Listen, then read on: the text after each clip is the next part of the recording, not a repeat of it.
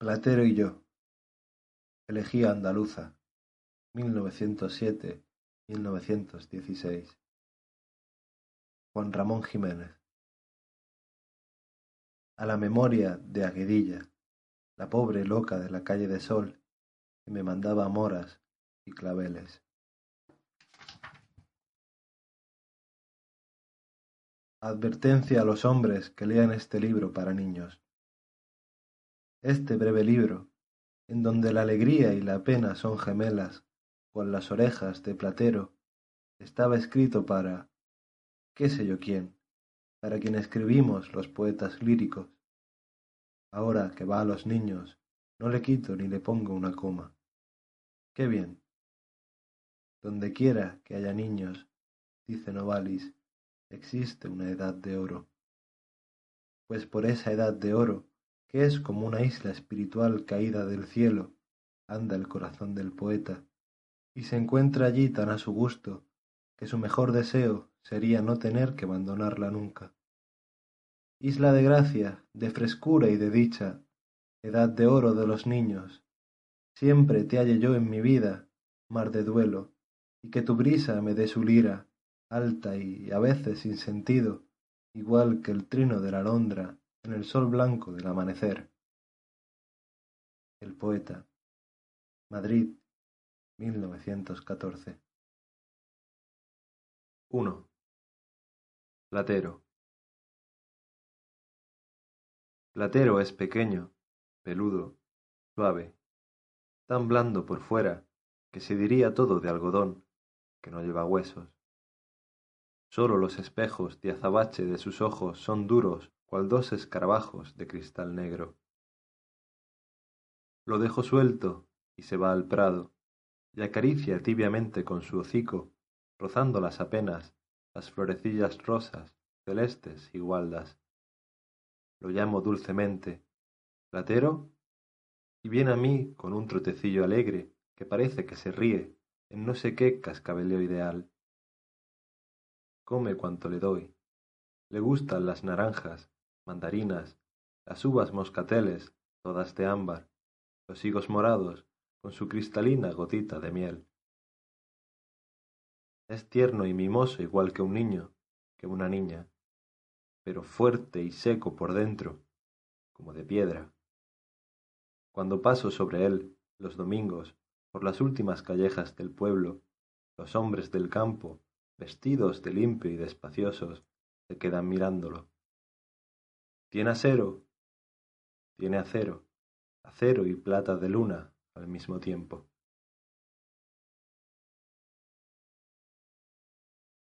Dos. Mariposas blancas.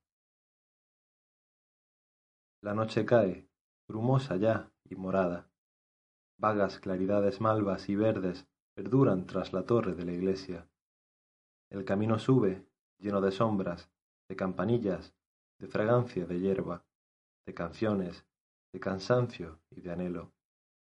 De pronto, un hombre oscuro, con una gorra y un pincho, roja un instante la cara fea por la luz del cigarro, baja a nosotros de una casucha miserable, perdida entre sacas de carbón.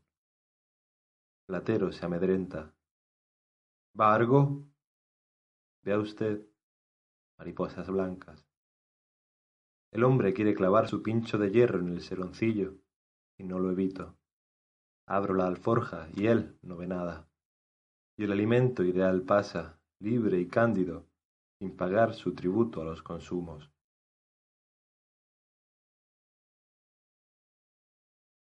Tres. Juegos del anochecer. Cuando, en el crepúsculo del pueblo, Platero y yo entramos, ateridos por la oscuridad morada de la calleja miserable que da al río seco, los niños pobres juegan a asustarse, fingiéndose mendigos. Uno se echa un saco a la cabeza, otro dice que no ve, otro se hace el cojo. Después, en ese brusco cambiar de la infancia, como llevan unos zapatos y un vestido, y como sus madres, ellas sabrán cómo, les han dado algo de comer, se creen unos príncipes. Mi padre un reloj de plata, y el mío un caballo, y el mío una escopeta. reloj que levantará a la madrugada, escopeta que no matará el hambre, caballo que llevará a la miseria. El corro, luego. Entre tanta negrura, una niña forastera, que habla de otro modo, la sobrina del pájaro verde, con voz débil, hilo de cristal acuoso en la sombra, canta entonadamente, cual una princesa. Yo soy la viudita del conde de Ore. Sí, sí, cantad, soñad, niños pobres. Pronto, al amanecer vuestra adolescencia, la primavera os asustará, como un mendigo, enmascarada de invierno. Vamos, platero.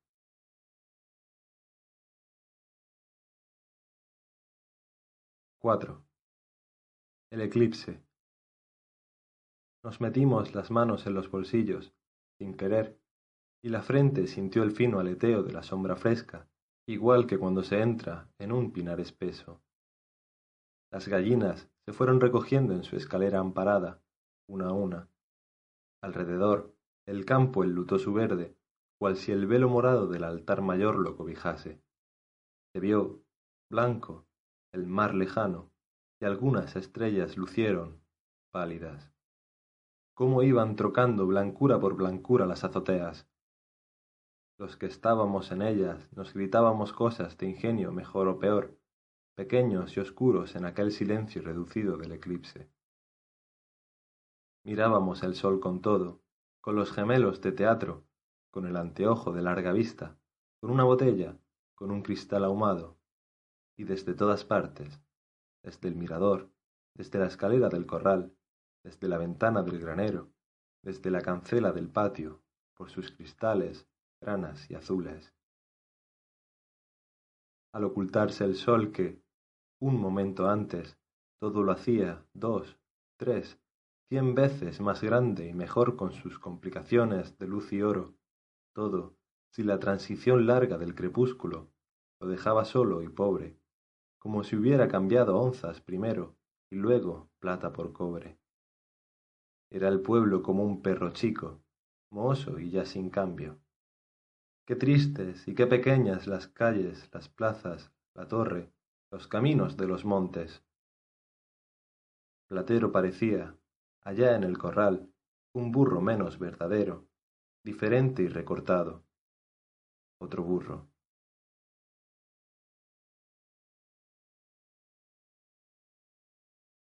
Cinco escalofrío. La luna viene con nosotros, grande, redonda, pura. En los prados soñolientos se ven, vagamente, no sé qué cabras negras entre las tarzamoras.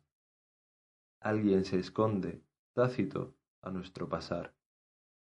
Sobre el vallado, un almendro inmenso, níveo de flor y de luna, revuelta la copa con una nube blanca, cobija el camino asaeteado de estrellas de marzo, un olor penetrante a naranjas, humedad y silencio, la cañada de las brujas. Platero, ¿qué? Frío. Platero, no sé si con su miedo o con el mío, trota, entra en el arroyo, pisa la luna y la hace pedazos.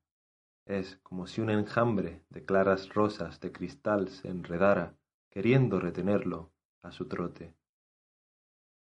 Y trota Platero, cuesta arriba, encogida la grupa cual si alguien le fuese a alcanzar, sintiendo ya la tibieza suave, que parece que nunca llega, del pueblo que se acerca.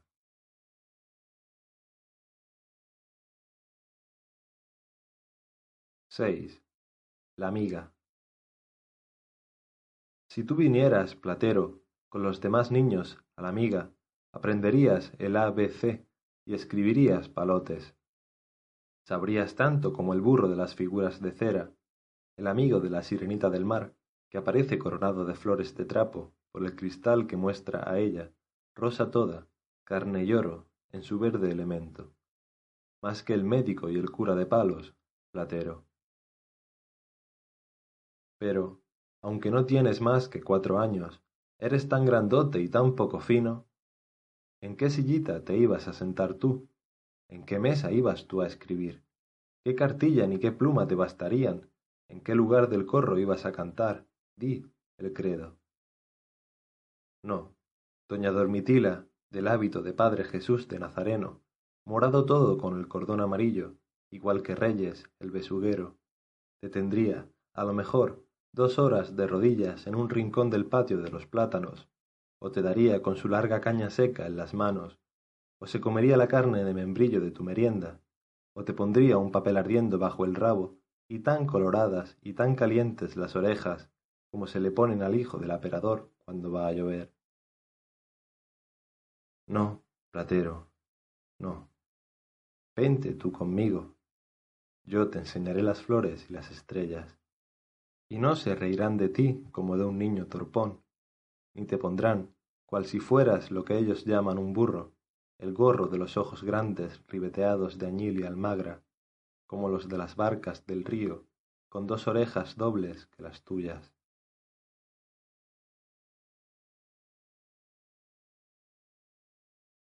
Siete. El loco. Vestido de luto, con mi barba nazarena y mi breve sombrero negro, debo cobrar un extraño aspecto cabalgando en la blandura gris de platero. Cuando, yendo a las viñas, cruzo las últimas calles, blancas de cal con sol, los chiquillos gitanos, aceitosos y peludos, fuera de los harapos verdes, rojos y amarillos, las tensas barrigas tostadas, corren detrás de nosotros, chillando largamente. ¡El loco! ¡El loco! ¡El loco! Delante está el campo, ya verde, frente al cielo inmenso y puro de un incendiado añil, mis ojos, tan lejos de mis oídos, se abren noblemente, recibiendo en su calma esa placidez sin nombre, esa serenidad armoniosa y divina que vive en el sinfín del horizonte y quedan, allá lejos, por las altas eras, unos agudos gritos, velados finamente, entrecortados, jadeantes, aburridos. ¡El loco! ¡El loco!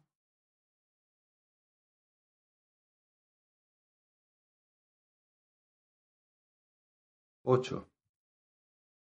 Judas. No te asustes, hombre, ¿Qué te pasa? Vamos, que te cito. Es que están matando a Judas, tonto. Sí, están matando a Judas. Tenían puesto uno en el Monturrio, otro en la calle de en medio, otro, ahí, en el pozo del concejo. Yo los vi anoche, fijos como por una fuerza sobrenatural en el aire, invisible en la oscuridad la cuerda que, de doblado a balcón, los sostenía qué grotescas mezcolanzas de viejos sombreros de copa y mangas de mujer, de caretas de ministros y miriñaques, bajo las estrellas serenas. Los perros les ladraban sin irse del todo, y los caballos, recelosos, no querían pasar bajo ellos. Ahora las campanas dicen, Platero, que el velo del altar mayor se ha roto. No creo que haya quedado escopeta en el pueblo sin disparar a Judas. Hasta aquí llega el olor de la pólvora. Otro tiro. Otro. Solo que Judas, hoy, Platero, es el diputado, o la maestra, o el forense, o el recaudador, o el alcalde, o la comadrona. Y cada hombre descarga su escopeta cobarde, hecho niño de esta mañana del sábado santo, contra el que tiene su odio, en una superposición de vagos y absurdos simulacros primaverales. 9. Las brevas. Fue el alba neblinosa y cruda, buena para las brevas, y, con las seis, nos fuimos a comerlas a la rica. Aún, bajo las grandes higueras centenarias cuyos troncos grises enlazaban en la sombra fría, como bajo una falda, sus muslos opulentos, dormitaba la noche, y las anchas hojas que se pusieron a Dan y Eva atesoraban un fino tejido de perlillas de rocío que empalidecía su blanda verdura. Desde allí dentro se veía, entre la baja esmeralda viciosa, la aurora que rosaba, más viva cada vez, los velos incoloros del oriente. corríamos, locos, a ver quién llegaba antes a cada higuera. Rociillo cogió conmigo la primera hoja de una, en un sofoco de risas y palpitaciones. Toca aquí, y me ponía mi mano, con la suya, en su corazón, sobre el que el pecho joven subía y bajaba como una menuda ola prisionera. Adela apenas sabía correr, gordinflona y chica, y se enfadaba desde lejos. Le arranqué a Plater unas cuantas brevas maduras y se las puse sobre el asiento de una cepa vieja, para que no se aburriera. El tiroteo lo comenzó Adela, enfadada por su torpeza, con risas en la boca y lágrimas en los ojos. Me estrelló una breva en la frente. Seguimos Rocillo y yo, y, más que nunca por la boca, comimos brevas por los ojos, por la nariz, por las mangas, por la nuca, en un griterío agudo y sin tregua, que caía, con las brevas despuntadas, en las viñas frescas del amanecer. Una breva le dio a Platero, y ya fue él blanco de la locura. Como el infeliz no podía defenderse ni contestar, yo tomé su partido, y un diluvio blando y azul cruzó el aire puro en todas direcciones como una metralla rápida. Un doble reír, caído y cansado, expresó desde el suelo el femenino rendimiento.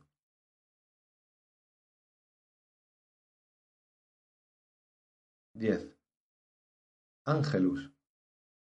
Mira, Platero, qué de rosas caen por todas partes. Rosas azules, rosas, blancas, sin color. Diríase que el cielo se deshace en rosas. Mira cómo se me llenan de rosas la frente, los hombros, las manos. ¿Qué haré yo con tantas rosas? ¿Sabes tú, quizás, de dónde es esta blanda flora, que yo no sé de dónde es, que enternece cada día el paisaje y lo deja dulcemente rosado, blanco y celeste? Más rosas, más rosas, como un cuadro de Frangélico el que pintaba la gloria de rodillas, de las siete galerías del paraíso se creyera que tiran rosas a la tierra, cual en una nevada tibia y vagamente colorida se quedan las rosas en la torre, en el tejado, en los árboles. Mira, todo lo fuerte se hace con su adorno delicado. Más rosas, más rosas, más rosas. Parece, Platero, mientras suena el ángelus, que esta vida nuestra pierde su fuerza cotidiana, y que otra fuerza de adentro, más altiva, más constante y más pura, hace que todo, como en surtidores de gracia, suba a las estrellas que se encienden ya entre las rosas. Más rosas, tus ojos que tú no ves, platero, que alzas mansamente al cielo, son dos bellas rosas.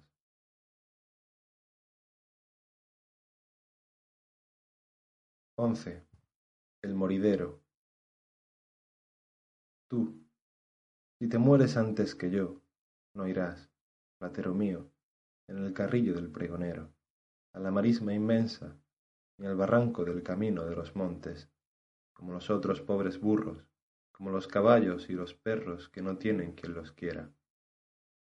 No serás, descarnadas y sangrientas tus costillas por los cuervos, tal la espina de un barco sobre el ocaso grana, el espectáculo feo de los viajantes de comercio que van a la estación de San Juan en el coche de las seis, ni, hinchado y rígido entre las almejas podridas de la gavia, el susto de los niños que, temerarios y curiosos, se asoman al borde de la cuesta, cogiéndose las ramas, cuando salen, las tardes de domingo, al otoño, a comer piñones tostados por los pinares.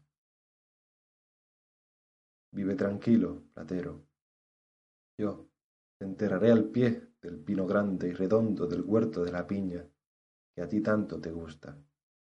Estarás al lado de la vida alegre y serena. Los niños jugarán y coserán las niñas en sus sillitas bajas a tu lado. Sabrás los versos que la soledad me traiga. Oirás cantar a las muchachas cuando lavan en el naranjal y el ruido de la noria será gozo y frescura de tu paz eterna. Y todo el año los jilgueros, los chamarices y los verdones te pondrán en la salud perenne de la copa un breve techo de música entre tu sueño tranquilo y el infinito cielo azul constante de mover.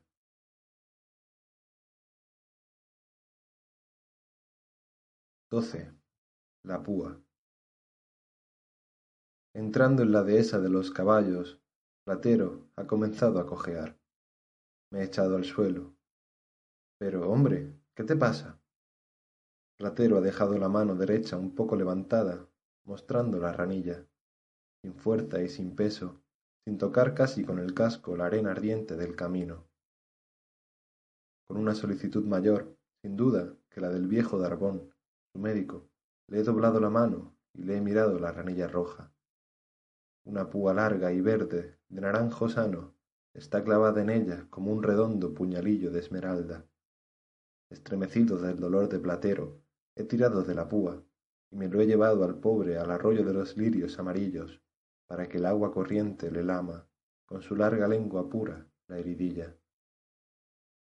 Después, hemos seguido hacia la mar blanca, yo delante, él detrás, cojeando todavía y dándome suaves topadas en la espalda.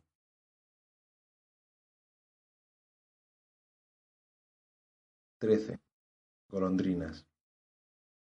Ahí la tienes ya, platero, negrita y vivaracha en su nido gris del cuadro de la Virgen de Montemayor, nido respetado siempre. Está la infeliz como asustada.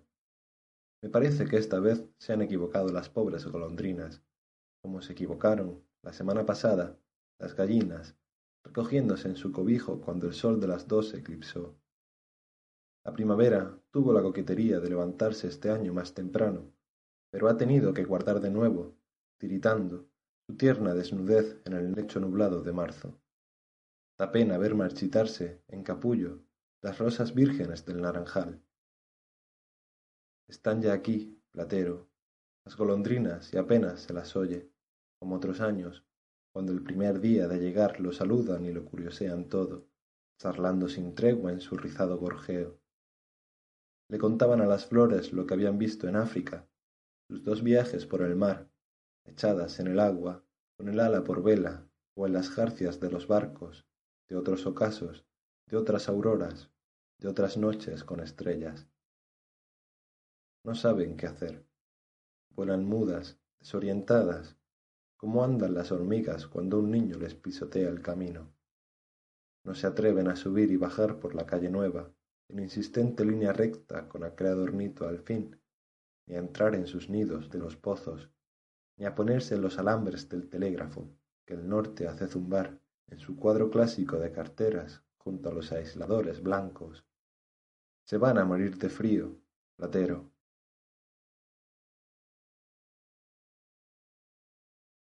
XIV. La cuadra.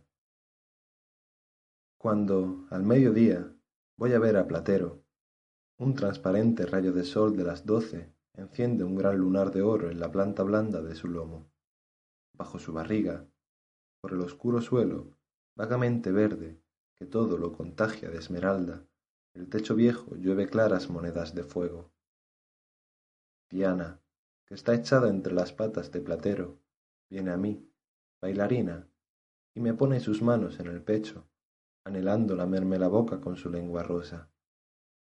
Subida en lo más alto del pesebre, la cabra me mira curiosa, doblando la fina cabeza de un lado y de otro, con una femenina distinción. Entretanto, Platero, que, antes de entrar yo, me había saludado con un levantado rebuzno, quiere romper su cuerda, duro y alegre al mismo tiempo por el tragaluz que trae el irisado tesoro del cenit, me voy un momento, rayo de sol arriba, al cielo desde aquel idilio. Luego, subiéndome a una piedra, miro el campo. El paisaje verde nada en la alumbrarada florida y soñolienta, y en el azul limpio que encuadra el muro astroso suena, dejada y dulce, una campana.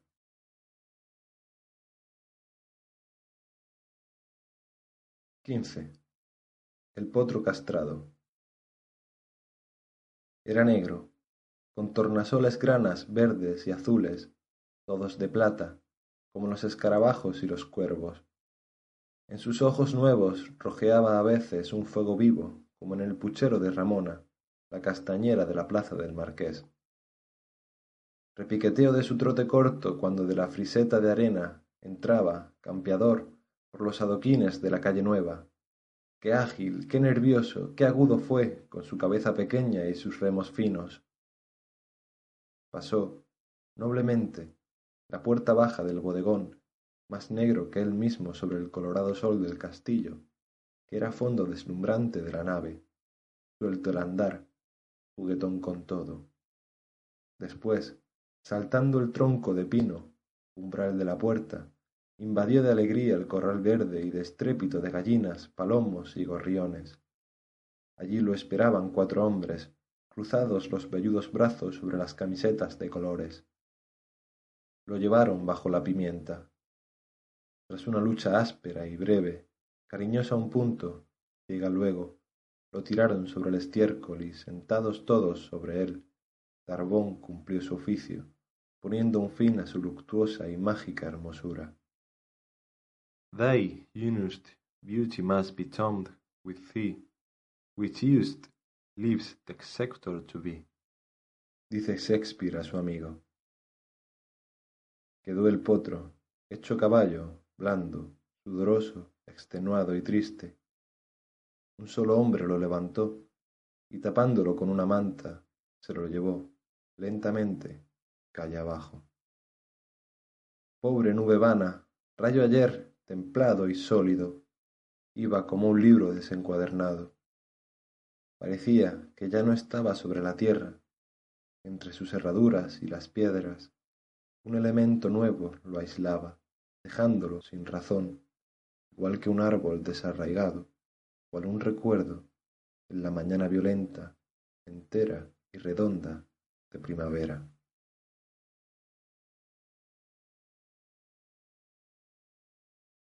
XVI. La casa de enfrente. Qué encanto siempre, platero, en mi niñez, el de la casa de enfrente a la mía.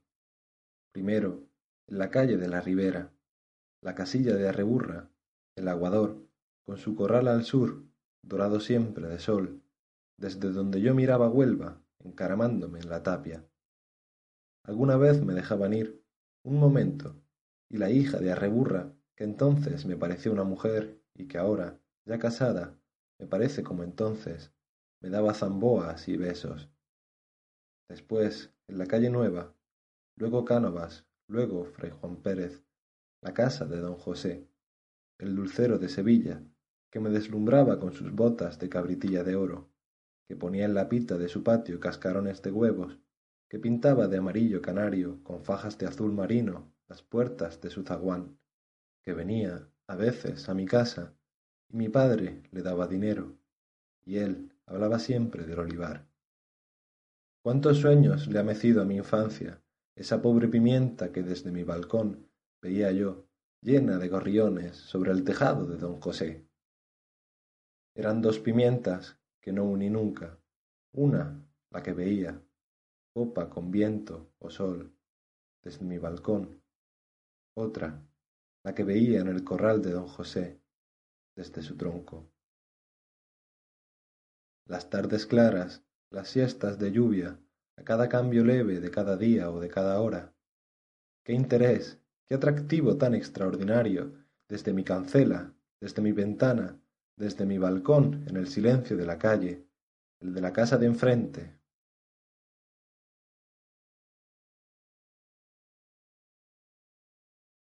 XVII. El niño tonto. Siempre que volvíamos por la calle de San José, estaba el niño tonto a la puerta de su casa, sentado en su sillita, mirando el pasar de los otros. Era uno de esos pobres niños a quienes no llega nunca el don de la palabra ni el regalo de la gracia. Niño alegre él, triste de ver. Todo para su madre, nada para los demás. Un día, cuando pasó por la calle blanca aquel mal viento negro, no vi ya al niño en su puerta. Cantaba un pájaro en el solitario umbral, y yo me acordé de Curros, padre más que poeta, que, cuando se quedó sin su niño, le preguntaba por él a la mariposa gallega. Volvoreta, de aliñas douradas. Ahora que viene la primavera, pienso en el niño tonto, que desde la calle de San José se fue al cielo. Estará sentado en su sillita al lado de las rosas únicas, viendo con sus ojos, abiertos otra vez, el dorado pasar de los gloriosos.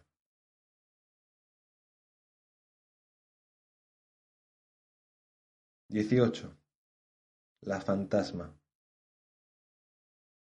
La mayor diversión de Anilla la Manteca, cuya fogosa y fresca juventud fue manadero sin fin de alegrones, era vestirse de fantasma. Se envolvía toda en una sábana, añadía harina al azucenón de su rostro, se ponía dientes de ajo en los dientes y cuando, ya después de cenar, soñábamos, medio dormidos en la salita, aparecía ella de improviso por la escalera de mármol, con un farol encendido, andando lenta, imponente y muda. Era, vestida ella de aquel modo, como si su desnudez se hubiese hecho túnica.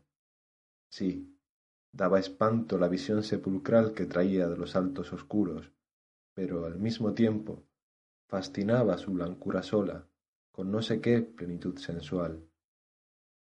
Nunca olvidaré, Platero, aquella noche de septiembre.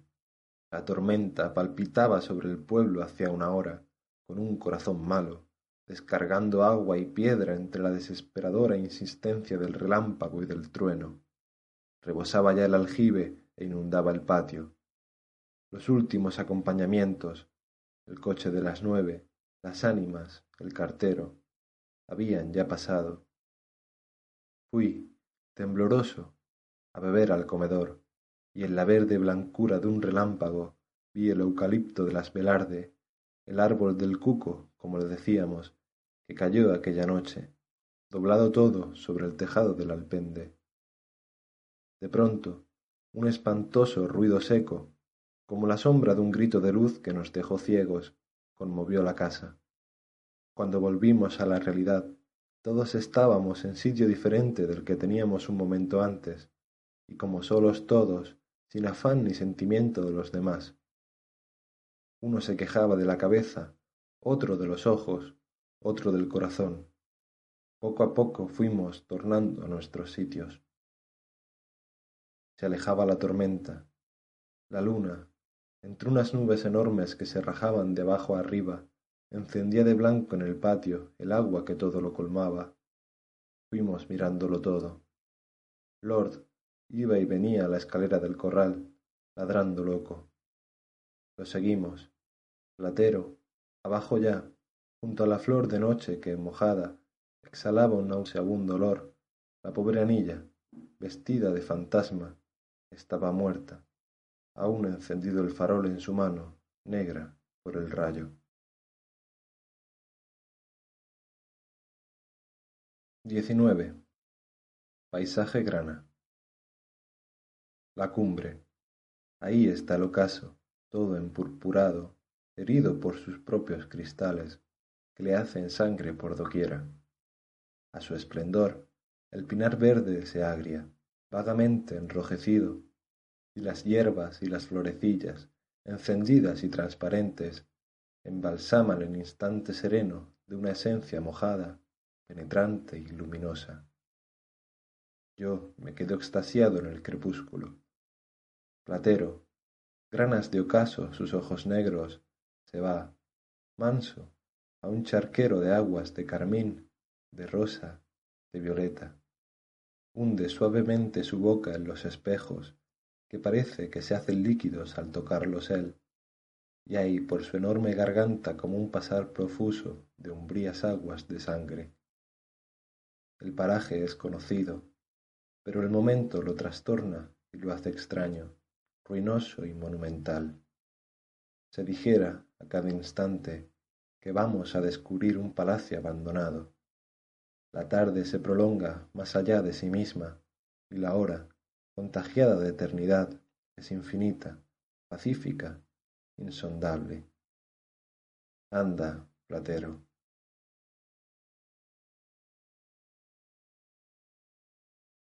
Veinte. El loro.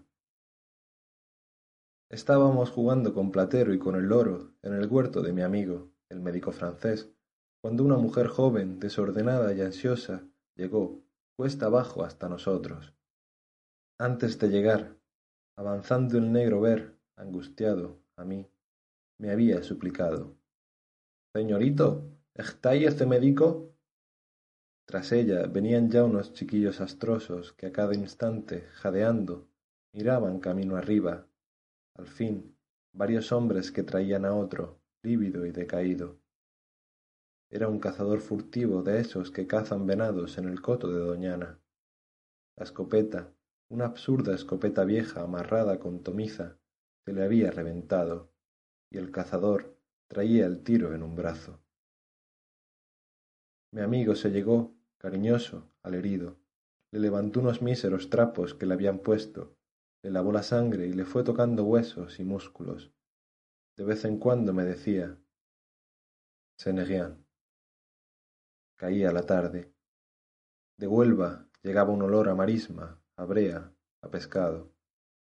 Los naranjos redondeaban sobre el poniente rosa sus apretados terciopelos de esmeralda. En una lila, lila y verde, el loro, verde y rojo, iba y venía, curioseándonos con sus ojitos redondos.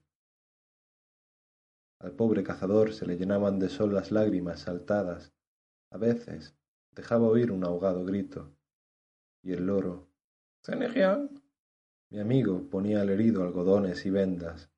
El pobre hombre, ¡ay! Y el loro, entre las lilas, Senegian, Senegian.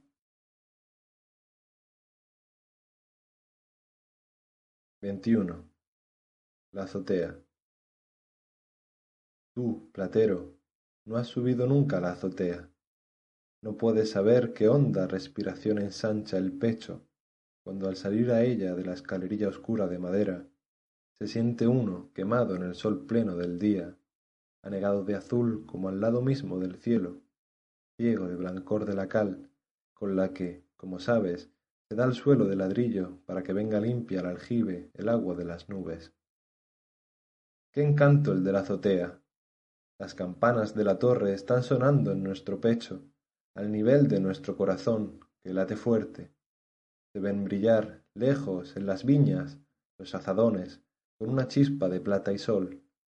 Se domina todo, las otras azoteas, los corrales, donde la gente, olvidada, se afana cada uno en lo suyo.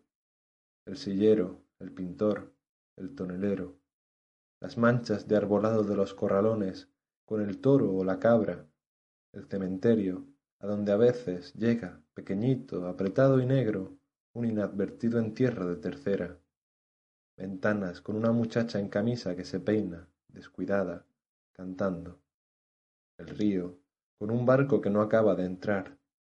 Graneros, donde un músico solitario ensaya el cornetín, o donde el amor violento hace, redondo, ciego y cerrado, de las suyas. La casa desaparece como un sótano. Qué extraña, por la montera de cristales, la vida ordinaria de abajo, las palabras, los ruidos, el jardín mismo, tan bello desde él. Tú, platero, bebiendo en el pilón, sin verme, o jugando, como un tonto, con el gorrión o la tortuga.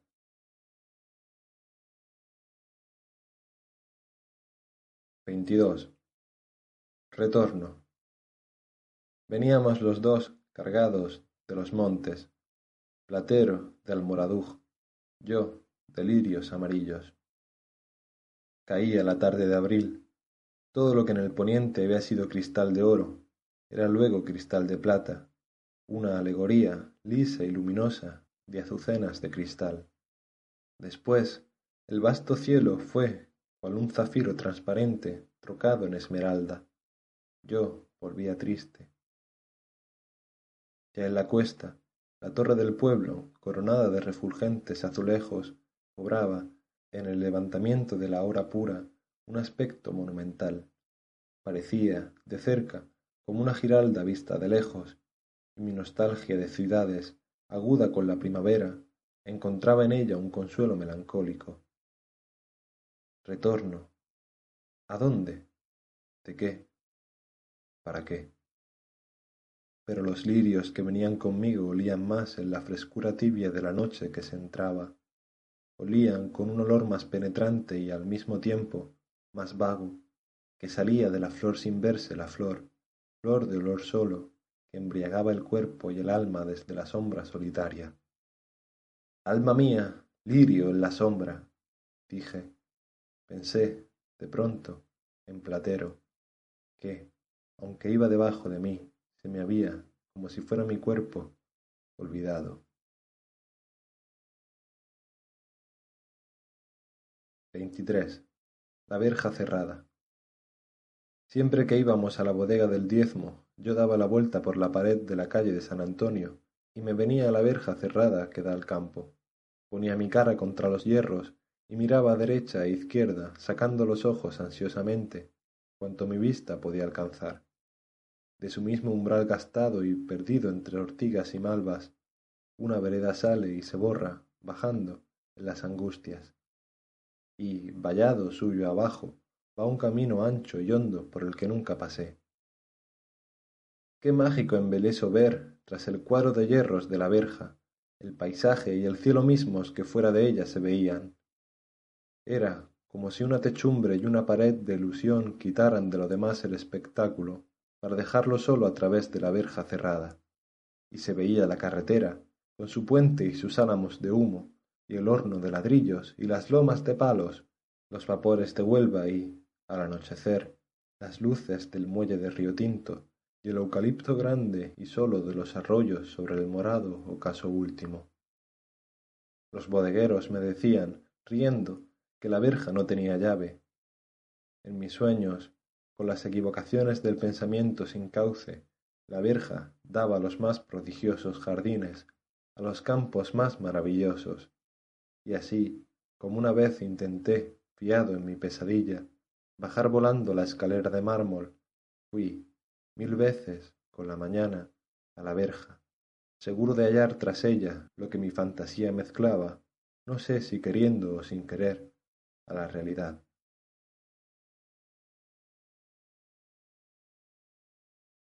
Veinticuatro.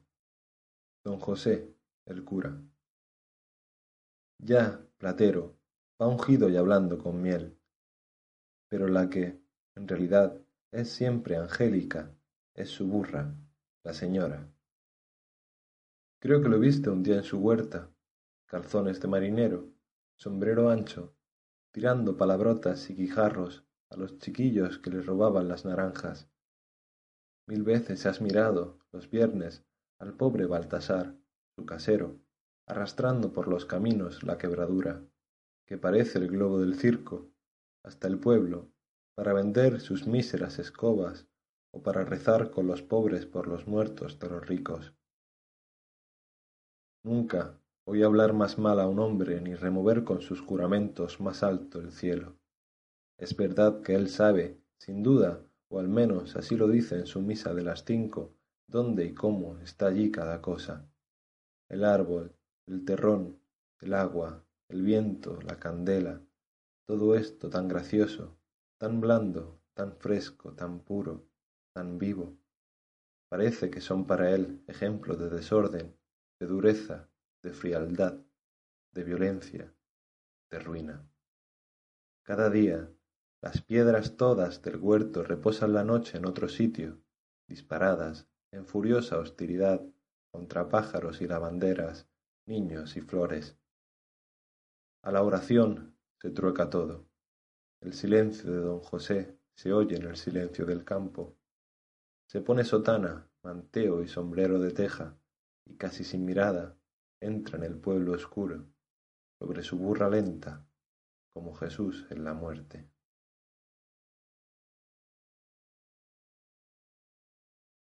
Veinticinco. La primavera. Ay, qué relumbres y olores, ay, cómo ríen los prados, Ay, qué alboradas se oyen. Romance popular. En mi duermevela matinal me malhumora una endiablada chillería de chiquillos. Por fin, sin poder dormir más, me echo, desesperado, de la cama. Entonces, al mirar el campo por la ventana abierta, me doy cuenta de que los que alborotan son los pájaros. Salgo al huerto y canto gracias al dios del día azul. Libre concierto de picos, fresco y sin fin. La golondrina riza, caprichosa, su gorjeo en el pozo. Silba el mirlo sobre la naranja caída. De fuego, la oropéndola charla, de chaparro en chaparro. El chamariz ríe larga y menudamente en la cima del eucalipto, y en el pino grande los gorriones discuten desaforadamente. ¿Cómo está la mañana? El sol pone en la tierra su alegría de plata y de oro. Mariposas de cien colores juegan por todas partes, entre las flores, por la casa, ya dentro, ya fuera, en el manantial. Por doquiera, el campo se abre en estallidos, en crujidos, en un hervidero de vida sana y nueva. Parece que estuviéramos dentro de un gran panal de luz que fuese el interior de una inmensa y cálida rosa encendida.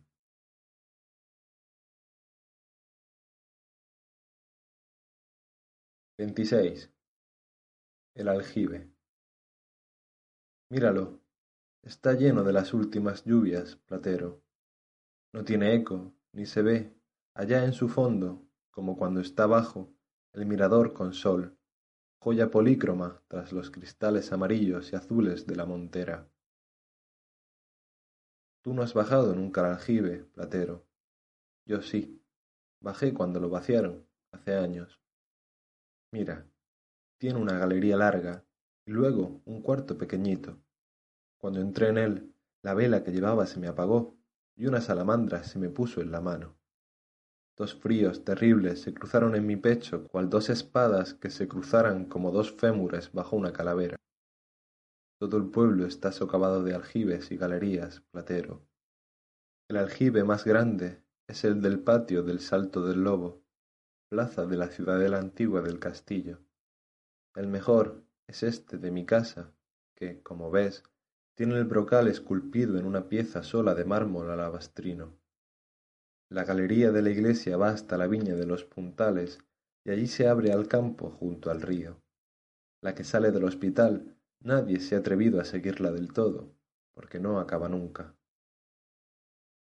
Recuerdo, cuando era niño, las noches largas de lluvia, en que me desvelaba el rumor sollozante del agua redonda que caía de la azotea en el aljibe.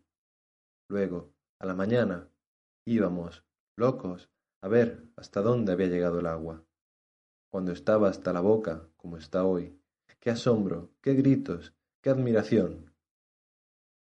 Bueno, platero, y ahora voy a darte un cubo de esta agua pura y fresquita. El mismo cubo que se bebía de una vez Villegas, el pobre Villegas, que tenía el cuerpo achicharrado ya del coñac y del aguardiente.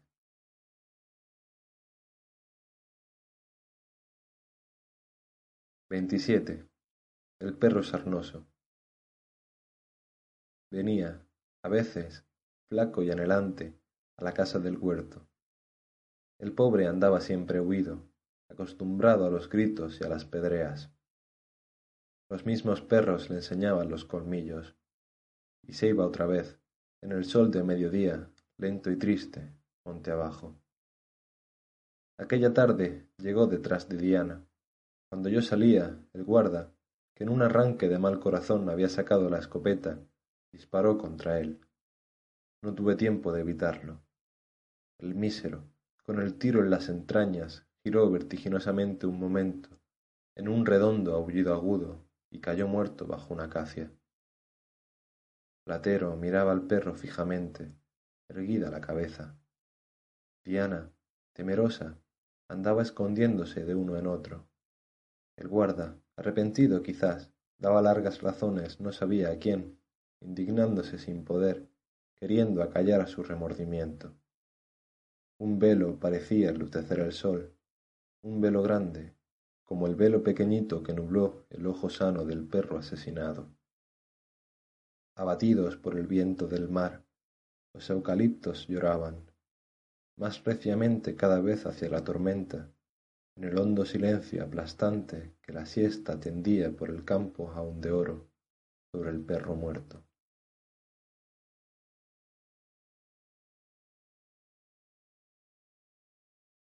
XXVIII. Remanso. Espérate, platero, o pase un rato en ese prado tierno, si lo prefieres, pero déjame ver a mí este remanso bello, que no veo hace tantos años. Mira cómo el sol, pasando su agua espesa, le alumbra la honda belleza verde oro, que los lirios de celeste frescura de la orilla contemplan extasiados.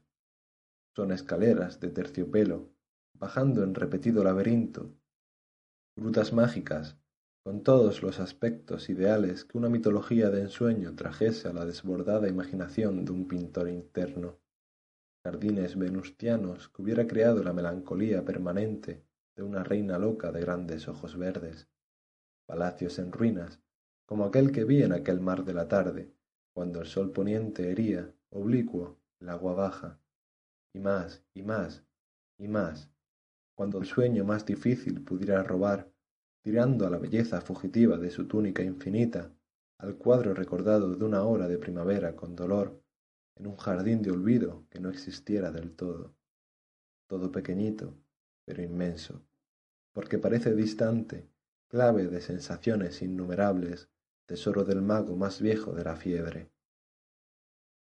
Este remanso platero era mi corazón antes, Así me lo sentía, bellamente envenenado, en su soledad, de prodigiosas exuberancias detenidas. Cuando el amor humano lo hirió, abriéndole su dique, corrió la sangre corrompida, hasta dejarlo puro, limpio y fácil, como el arroyo de los llanos, platero, en la más abierta, dorada y caliente hora de abril. A veces, sin embargo, una pálida mano antigua me lo trae a su remanso de antes, verde y solitario, y allí lo deja encantado, fuera de él, respondiendo a las llamadas claras, por endulzar su pena, como hilas alcides en el idilio de Chenig, que ya te he leído con una voz desentendida y vana.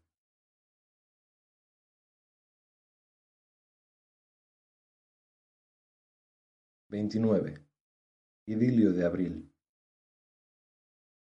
Los niños han ido con Platero al arroyo de los chopos, y ahora lo traen trotando, entre juegos sin razón y risas desproporcionadas, todo cargado de flores amarillas.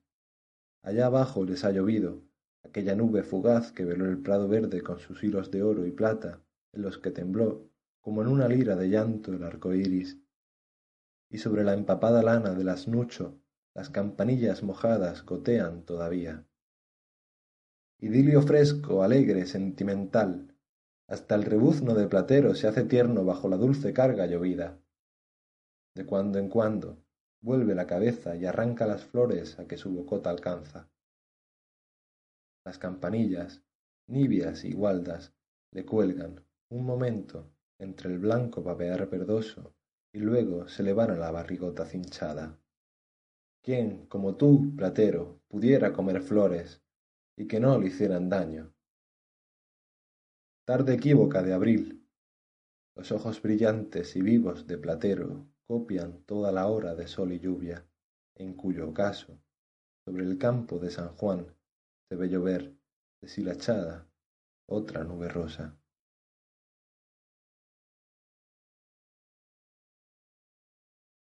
Treinta. El canario vuela. Un día, el canario verde, no sé cómo ni por qué, voló de su jaula. Era un canario viejo, recuerdo triste de una muerta, al que yo no había dado libertad por miedo de que se muriera de hambre o de frío o de que se lo comieran los gatos. Anduvo toda la mañana entre los granados del huerto, en el pino de la puerta, por las lilas. Los niños estuvieron toda la mañana también sentados en la galería absortos en los breves vuelos del pajarillo amarillento.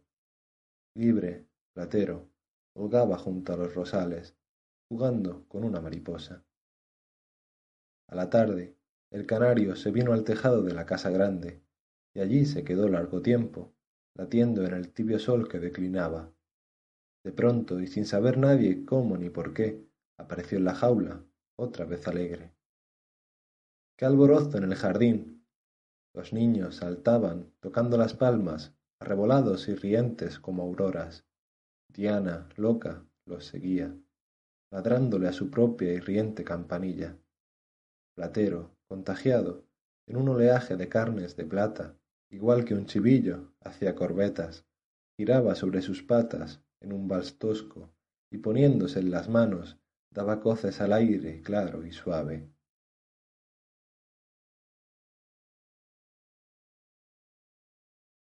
Treinta. El demonio. De pronto, con un duro y solitario trote, doblemente sucio en una alta nube de polvo, aparece, por la esquina del trasmuro, el burro. Un momento después, jadeantes, subiéndose los caídos pantalones de andrajos que les dejan fuera las oscuras barrigas, los chiquillos tirándole rodrigones y piedras. Es negro, grande, viejo, huesudo, otro arcipreste, tanto que parece que se le va a agujerear la piel, sin pelo por doquiera. Se para y, mostrando unos dientes amarillos como abones, rebuzna lo alto ferozmente, con una energía que no cuadra su descarabada vejez. ¿Es un burro perdido? ¿No lo conoces, Platero? ¿Qué querrá? ¿De quién vendrá huyendo con ese trote desigual y violento? Al verlo, Platero hace cuerno, primero, ambas orejas con una sola punta, se las deja luego una en pie y otra descolgada, y se viene a mí. Y quiere esconderse en la cuneta y huir todo un tiempo. El burro negro pasa a su lado, le da un rozón, le tira la albarda, lo huele, rebuzna contra el muro del convento y se va trotando, tras muro abajo. Es, en el calor, un momento extraño de escalofrío. ¿Mío? ¿De platero? En el que las cosas parecen trastornadas como si la sombra baja de un paño negro ante el sol ocultase de pronto la soledad deslumbradora del recodo del callejón, en donde el aire, súbitamente quieto, asfixia. Poco a poco, lo lejano nos vuelve a lo real. Se oye, arriba, el vocerío mudable de la plaza del pescado, donde los vendedores que acaban de llegar de la ribera exaltan sus acedías, sus salmonetes, sus brecas, sus mojarras, sus bocas, la campana de vuelta que pregona el sermón de mañana, el pito del amolador. Platero tiembla aún, de vez en cuando, mirándome, acoquinado, la quietud muda en que nos hemos quedado los dos, sin saber por qué. Platero, yo creo que ese burro no es un burro. Y Platero, mudo, tiembla de nuevo todo él de un solo temblor, blandamente ruidoso, y mira, huido, hacia la gavia, osca y bajamente.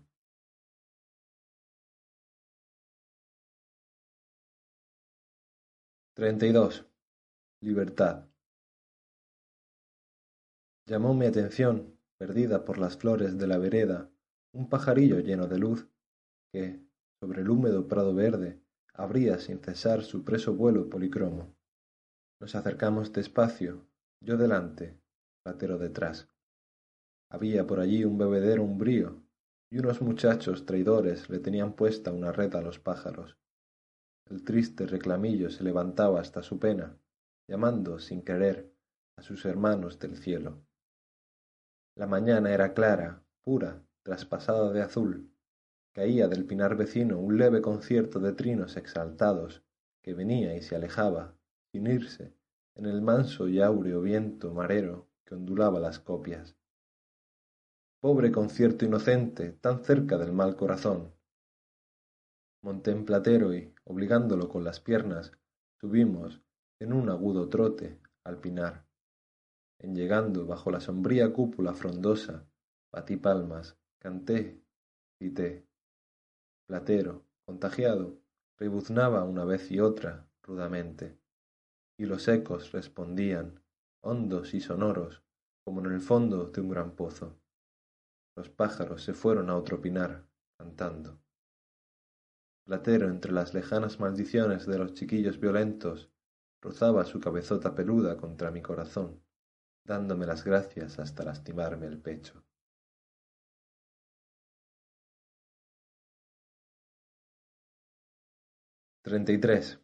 Los húngaros.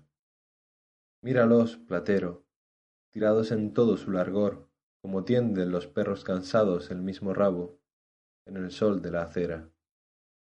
La muchacha, estatua de fango, derramada su abundante desnudez de cobre entre el desorden de sus andrajos de lanas grandes y verdes, arranca la hierbaza seca a que sus manos, negras como el fondo de un puchero, alcanzan.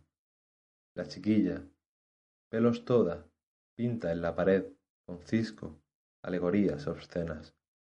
El chiquillo se orina en su barriga como una fuente en su taza, llorando por gusto. El hombre y el mono se rascan, aquel la greña, murmurando, y éste las costillas, como si tocase una guitarra. De vez en cuando el hombre se incorpora, se levanta luego, se va al centro de la calle y golpea con indolente fuerza el pandero, mirando a un balcón. La muchacha, pateada por el chiquillo, canta, mientras jura desgarradamente una desentonada monotonía. Y el mono, cuya cadena pesa más que él, fuera de punto, sin razón, da una vuelta de campana y luego se pone a buscar entre los chinos de la cuneta uno más blando. Las tres.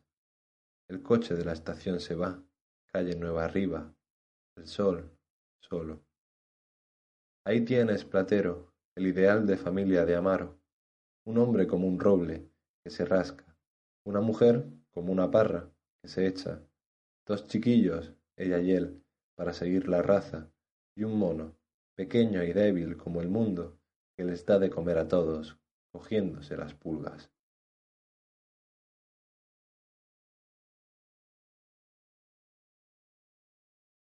Treinta y cuatro. La novia. El claro viento del mar sube por la cuesta roja, llega al prado del cabezo, ríe entre las tiernas florecillas blancas. Después, se enreda por los pinetes sin limpiar y mece, hinchándolas como velas sutiles, las encendidas telarañas celestes, rosas, de oro. Toda la tarde es ya viento marino, y el sol y el viento dan un blando bienestar al corazón. Platero me lleva, contento, ágil, dispuesto. Se dijera que no le peso. Subimos, como si fuésemos cuesta abajo, a la colina. A lo lejos, una cinta de mar, brillante, incolora, vibra, entre los últimos pinos, en un aspecto de paisaje isleño. En los prados verdes, allá abajo, saltan los asnos trabados, de mata en mata. Un estremecimiento sensual vaga por las cañadas. De pronto, Platero yergue las orejas, dilata las levantadas narices replegándolas hasta los ojos y dejando ver las grandes habichuelas de sus dientes amarillos. Está respirando largamente. De los cuatro vientos no sé qué honda esencia que debe transirle el corazón. Sí, ahí tiene ya, en otra colina, fina y gris sobre el cielo azul, a la amada. Y los dobles rebuznos, sonoros y largos, desbaratan con su trompetería la hora luminosa y caen luego en gemelas cataratas. He tenido que contrariar los instintos amables de mi pobre platero. La bella novia del campo lo ve pasar, triste como él, con sus ojazos de azabache cargados de estampas. Inútil pregón misterioso que ruedas brutalmente como un instinto hecho carne libre por las margaritas. Y Platero trota indócil, intentando a cada instante volverse, con un reproche en su refrenado trotecillo menudo. Parece mentira, parece mentira, parece mentira.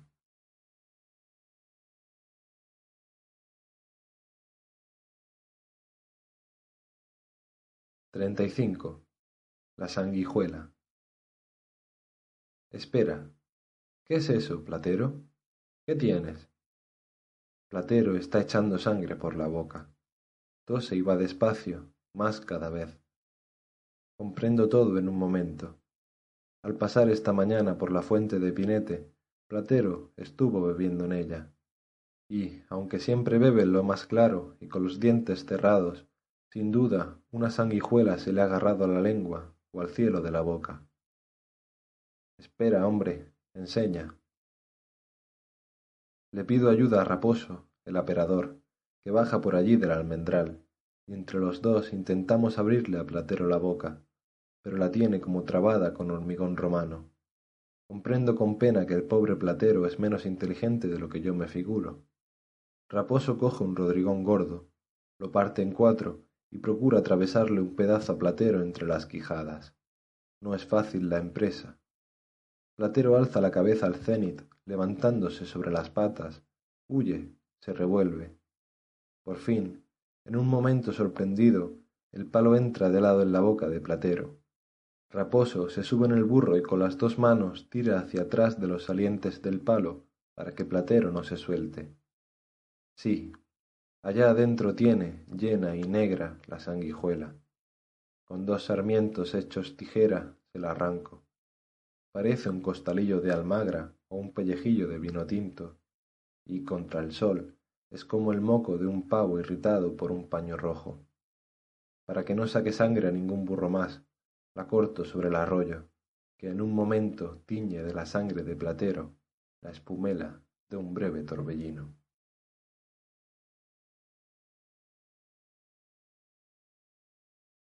Treinta y seis. Las tres viejas. Súbete aquí en el vallado, platero. Anda, vamos a dejar que pasen esas pobres viejas. Deben venir de la playa o de los montes. Mira, una es ciega y las otras dos la traen por los brazos. Vendrán a ver a don Luis, el médico, o al hospital. Mira qué despacito andan, qué cuido, qué mesura ponen las dos que van en su acción. Parece que las tres temen a la misma muerte. ¿Ves cómo adelantan las manos cual para detener el aire mismo, apartando peligros imaginarios, con mimo absurdo, hasta las más leves ramitas en flor, platero? te caes, hombre. Oye qué lamentables palabras van diciendo.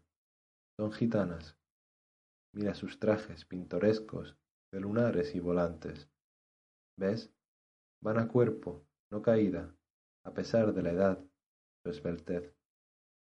Renegridas, sudorosas, sucias, perdidas en el polvo con sol de mediodía, aún una flaca hermosura recia las acompaña, como un recuerdo seco y duro.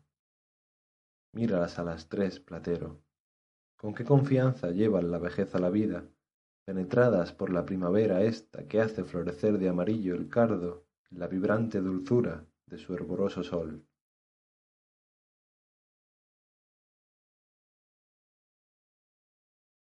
Treinta y siete. La carretilla.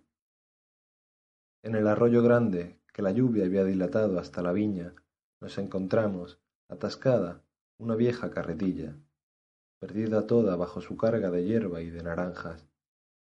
Una niña, rota y sucia, lloraba sobre una rueda, queriendo ayudar con el empuje de su pechillo en flor al borricuelo, más pequeño, ay, y más flaco que platero. Y el borriquillo se despechaba contra el viento, intentando inútilmente arrancar del fango la carreta, a grito sollozante de la chiquilla. Era vano su esfuerzo, como el de los niños valientes, como el vuelo de esas brisas cansadas del verano que se caen en un desmayo entre las flores.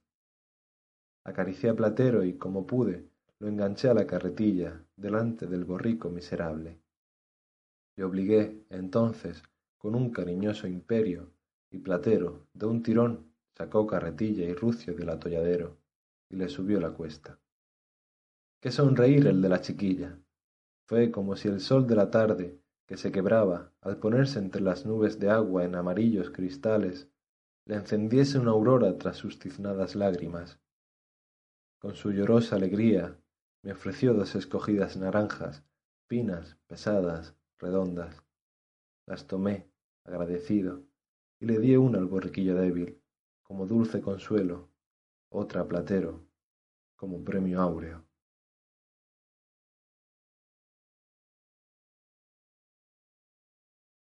Treinta y ocho. El pan. Te he dicho, platero, que el alma de mover es el vino, ¿verdad? No, el alma de mover es el pan.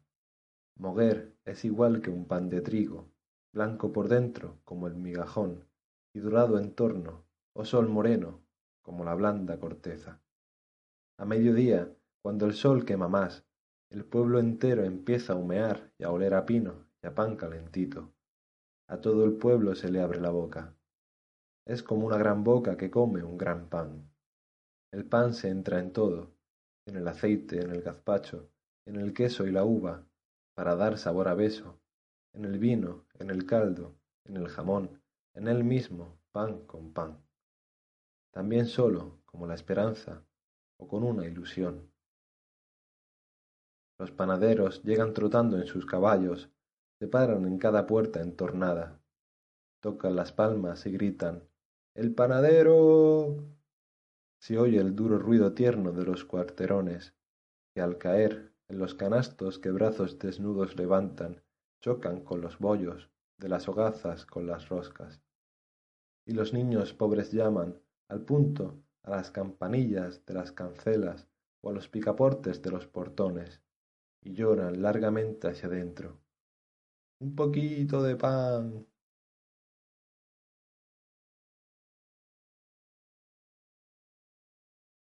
Treinta y nueve. Aglae. Qué reguapo estás hoy, platero. Ven aquí. Buen jaleo te ha dado esta mañana la Macaria. Todo lo que es blanco y todo lo que es negro en ti luce y resalta como el día y como la noche después de la lluvia. Qué guapo estás, Platero. Platero, avergonzado un poco de verse así, viene a mí, lento, mojado aún de su baño, tan limpio que parece una muchacha desnuda. La cara se le ha aclarado, igual que un alba, y en ella sus ojos grandes destellan vivos, como si la más joven de las gracias les hubiera prestado ardor y brillantez. Se lo digo, y en un súbito entusiasmo fraternal le cojo la cabeza, se la revuelvo en cariñoso apretón, le hago cosquillas. Él, bajo los ojos, se defiende blandamente con las orejas, sin irse, o se liberta, en breve correr, para pararse de nuevo en seco como un perrillo juguetón. ¡Qué guapo estás, hombre! le repito. Y Platero, lo mismo que un niño pobre que estrenara un traje, corre tímido, hablándome, mirándome en su vida con el regocijo de las orejas, y se queda, haciendo que come unas campanillas coloradas en la puerta de la cuadra. Aglae, la donadora de bondad y de hermosura, apoyada en el peral que ostenta triple copa de hojas, de peras y de gorriones, mira la escena sonriendo, casi invisible la transparencia del sol matinal.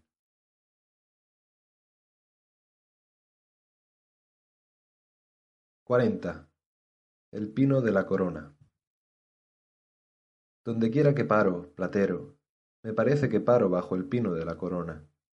A donde quiera que llego, ciudad, amor, gloria, me parece que llego a su plenitud verde y derramada bajo el gran cielo azul de nubes blancas. Él es faro rotundo y claro en los mares difíciles de mi sueño, como lo es de los marineros de Moguer en las tormentas de la barra segura cima de mis días difíciles, en lo alto de su cuesta roja y agria que toman los mendigos camino de Sanlúcar. Qué fuerte me siento siempre que reposo bajo su recuerdo. Es lo único que no ha dejado, al crecer yo, de ser grande, lo único que ha sido mayor cada vez. Cuando le cortaron aquella rama que el huracán le tronchó, me pareció que me habían arrancado un miembro, y a veces, cuando cualquier dolor me coge de improviso, me parece que le duele al pino de la corona. La palabra magno le cuadra como al mar, como al cielo y como a mi corazón. A su sombra, mirando las nubes, han descansado razas y razas por siglos, como sobre el agua, bajo el cielo y en la nostalgia de mi corazón.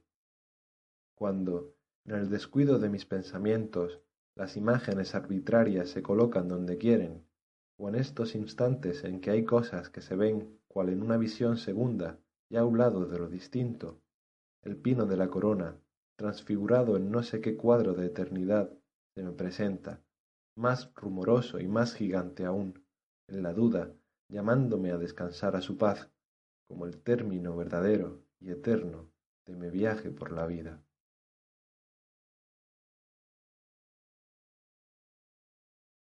Cuarenta. Tarbón. Tarbón, el médico de Platero, es grande como el buey pío, rojo como una sandía. Pesa once arrobas. Cuenta según él, tres duros de edad. Cuando habla le faltan notas, cual a los pianos viejos. Otras veces, en lugar de palabra, le sale un escape de aire y estas pifias llevan un acompañamiento de inclinaciones de cabeza, de manotadas ponderativas, de vacilaciones chochas, de quejumbres de garganta y salivas en el pañuelo, que no hay más que pedir. Un amable concierto para antes de la cena. No le queda muela ni diente, y casi solo come migajón de pan, que ablanda primero en la mano. Hace una bola y, a la boca roja, allí la tiene, revolviéndola, una hora, luego otra bola y otra. Masca con las encías y la barba le llega, entonces, a la aguileña nariz. Digo que es grande como el buey pío. En la puerta del banco tapa la casa, pero se enternece igual que un niño con platero. Y si ve una flor o un pajarillo, se ríe de pronto, abriendo toda su boca, con una gran risa sostenida cuya velocidad y duración él no puede regular, y que acaba siempre en llanto. Luego, ya sereno, mira largamente del lado del cementerio viejo. Mi niña, mi pobrecita niña.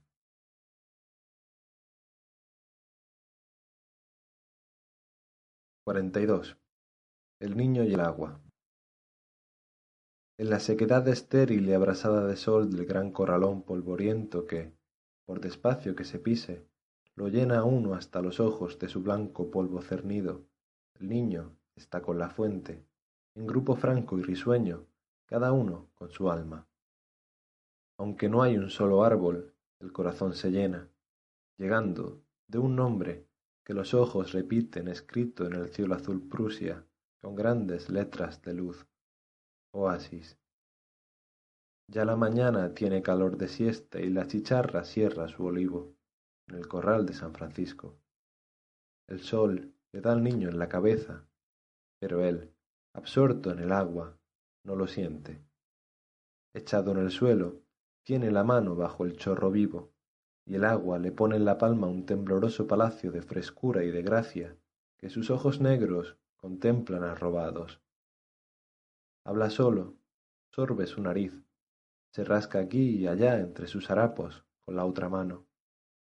El palacio, igual siempre y renovado a cada instante, vacila a veces.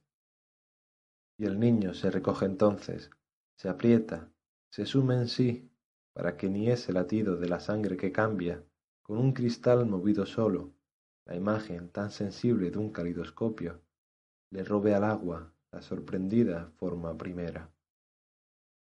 Platero, no sé si entenderás o no lo que te digo, pero ese niño tiene en su mano mi alma.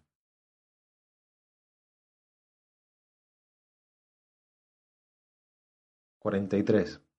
Amistad. Nos entendemos bien. Yo lo dejo ir a su antojo y él me lleva siempre a donde quiero. Sabe Platero que, al llegar al pino de la corona, me gusta acercarme a su tronco y acariciárselo, y mirar el cielo a través de su enorme y clara copa.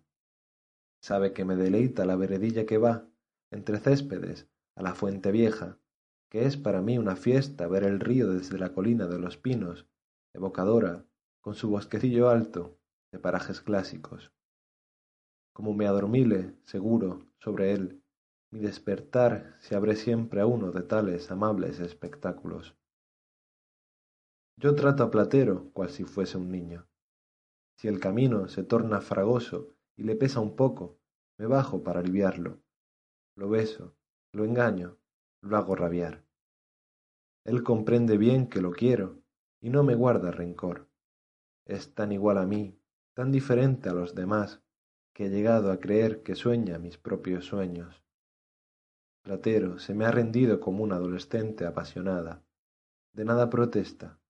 Sé que soy su felicidad. Hasta huye de los burros y de los hombres.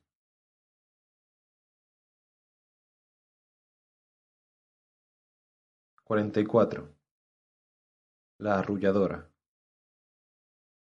La chiquilla del carbonero, bonita y sucia cual una moneda, bruñidos los negros ojos y reventando sangre los labios prietos entre la tizne, está a la puerta de la choza, sentada en una teja, durmiendo al hermanito. Vibra la hora de mayo, ardiente y clara como un sol por dentro.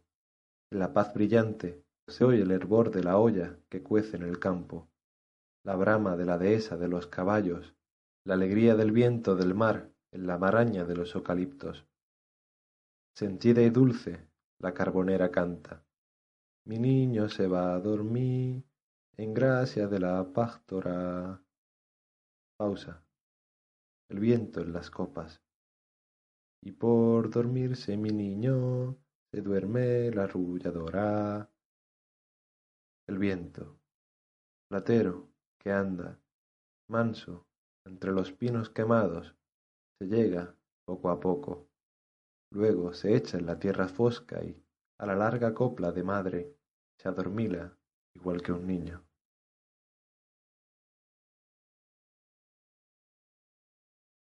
Cuarenta y cinco. El árbol del corral. Este árbol platero esta acacia que yo mismo sembré, verde llama que fue creciendo, primavera tras primavera, y que ahora mismo nos cubre con su abundante y franca hoja pasada de sol poniente, era, mientras viví en esta casa, hoy cerrada, el mejor sostén de mi poesía. Cualquier rama suya, engalanada de esmeralda por abril o de oro por octubre, refrescaba, sólo con mirarla un punto, mi frente, como la mano más pura de una musa. Qué fina, qué grácil, qué bonita era. Hoy, Platero, es dueña de casi todo el corral. Qué basta se ha puesto. No sé si se acordará de mí. A mí me parece otra. En todo este tiempo en que la tenía olvidada, igual que si no existiese, la primavera la ha ido formando, año tras año, en su capricho, fuera del agrado de mi sentimiento. Nada me dice hoy, a pesar de ser árbol y árbol puesto por mí. Un árbol cualquiera que por primera vez acariciamos nos llena, platero, de sentido el corazón. Un árbol que hemos amado tanto, que tanto hemos conocido, no nos dice nada vuelto a ver, platero. Es triste, mas es inútil decir más. No, no puedo mirar ya en esta fusión de la acacia y el ocaso mi lira colgada. La rama graciosa no me trae el verso, ni la iluminación interna de la copa el pensamiento. Y aquí, a donde tantas veces viene de la vida, con una ilusión de soledad musical, fresca y olorosa, estoy mal, y tengo frío, y quiero irme, como entonces del casino de la botica o del teatro. Platero.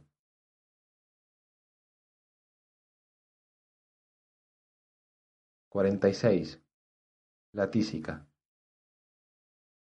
Estaba derecha en una triste silla, blanca la cara y mate, cual un nardo ajado, en medio de la encalada y fría alcoba. Le había mandado el médico salir al campo, a que le diera el sol de aquel mayo helado, pero la pobre no podía cuando llego al puente, me dijo, ¿Lleve usted, señorito, ahí al lado que está? ahogo. La voz pueril, delgada y rota, se le caía, cansada, como se cae, a veces, la brisa en el estío. Yo le ofrecí a Platero para que diese un paseíto. Subida en él, qué risa le da su aguda cara de muerta, toda ojos negros y dientes blancos se asomaban las mujeres a las puertas a vernos pasar. Iba Platero despacio, como sabiendo que llevaba encima un frágil lirio de cristal fino. La niña, con su hábito cándido de la Virgen de Montemayor, lazado de grana, transfigurada por la fiebre y la esperanza, parecía un ángel que cruzaba el pueblo, camino del cielo del sur.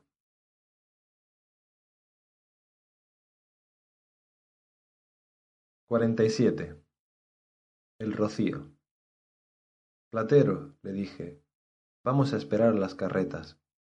Traen el rumor del lejano bosque de Doñana, el misterio del pinar de las ánimas, la frescura de las madres y de los dos frenos, el olor de la rocina.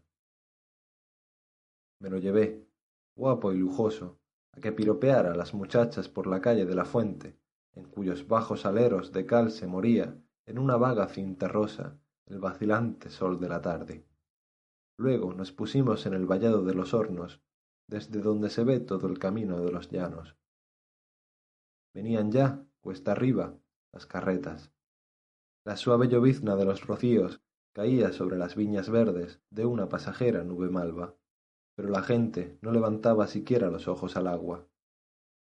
Pasaron, primero, en burros, mulas y caballos ataviados a la moruna y la crin trenzada, las alegres parejas de novios, ellos alegres, valientes ellas. El rico y vivo tropel iba, volvía, se alcanzaba incesantemente en una locura sin sentido.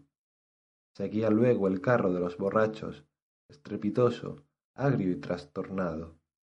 Detrás, las carretas, como lechos, colgadas de blanco, con las muchachas, morenas, duras y floridas, sentadas bajo el dosel, repicando panderetas y chillando sevillanas.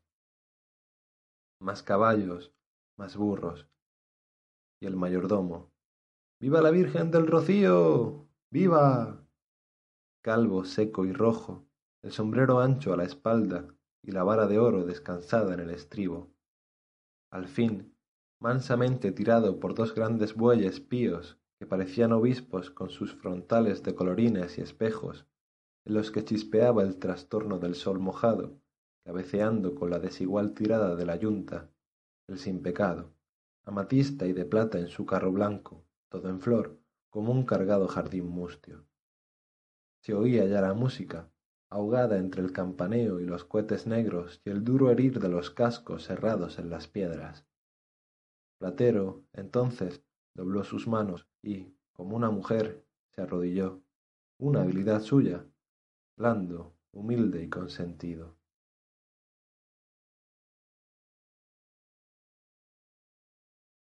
Cuarenta y ocho. libre ya platero del cabestro, y paciendo entre las castas margaritas del pradecillo, me he echado yo bajo un pino. He sacado de la alforja moruna un breve libro, y abriéndolo por una señal, me he puesto a leer en voz alta. Comme bois sur la branche, un mois de mai en sa belle jeunesse, en sa première fleur, rendre le ciel jaloux de... Arriba, por las ramas últimas, salta y pía un leve pajarillo que el sol hace cual toda la verde cima suspirante de oro. Entre vuelo y gorjeo se oye el partirse de las semillas que el pájaro se está almorzando. Jaloux de sa vive couleur una cosa enorme y tibia avanza de pronto como una proa viva sobre mi hombro platero que sugestionado sin duda por la lira de orfeo Viene a leer conmigo. Leemos. Vive couleur, quand l'offre de ses pleurs au point du jour la... Pero el pajarillo, que debe digerir a prisa, tapa la palabra con una nota falsa. Ronsard, olvidado un instante de su soneto, quand en songeant ma folâtre se debe haber reído en el infierno.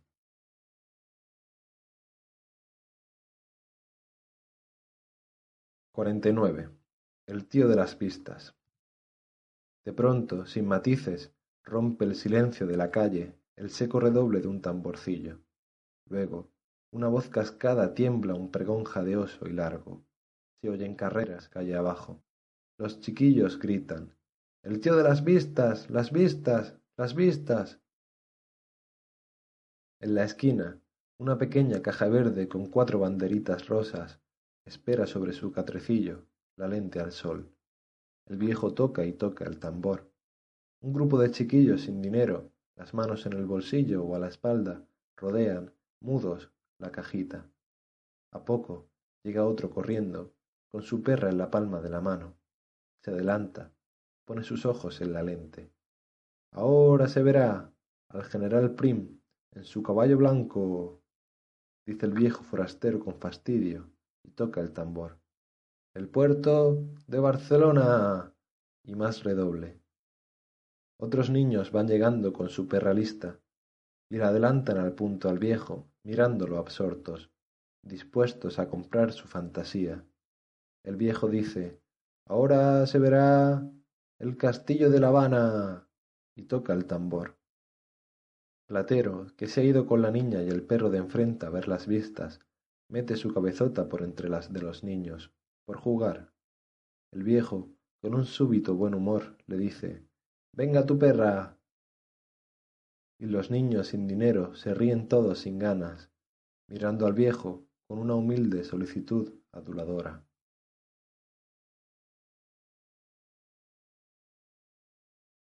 50. La flor del camino. Qué pura, Platero, y qué bella esta flor del camino. Pasan a su lado todos los tropeles, los toros, las cabras, los potros, los hombres, y ella, tan tierna y tan débil, sigue enhiesta, malva y fina en su vallado solo, sin contaminarse de impureza alguna. Cada día, cuando al empezar la cuesta tomamos el atajo, tú la has visto en su puesto verde. Ya tiene a su lado un pajarillo que se levanta. ¿Por qué? Al acercarnos, o está llena, cual una breve copa, del agua clara de una nube de verano, ya consiente el robo de una abeja o el voluble adorno de una mariposa. Esta flor vivirá pocos días, Platero, aunque su recuerdo podrá ser eterno será su vivir como un día de tu primavera, como una primavera de mi vida. ¿Qué le diera yo al otoño, platero, a cambio de esta flor divina, para que ella fuese, diariamente, el ejemplo sencillo y sin término de la nuestra?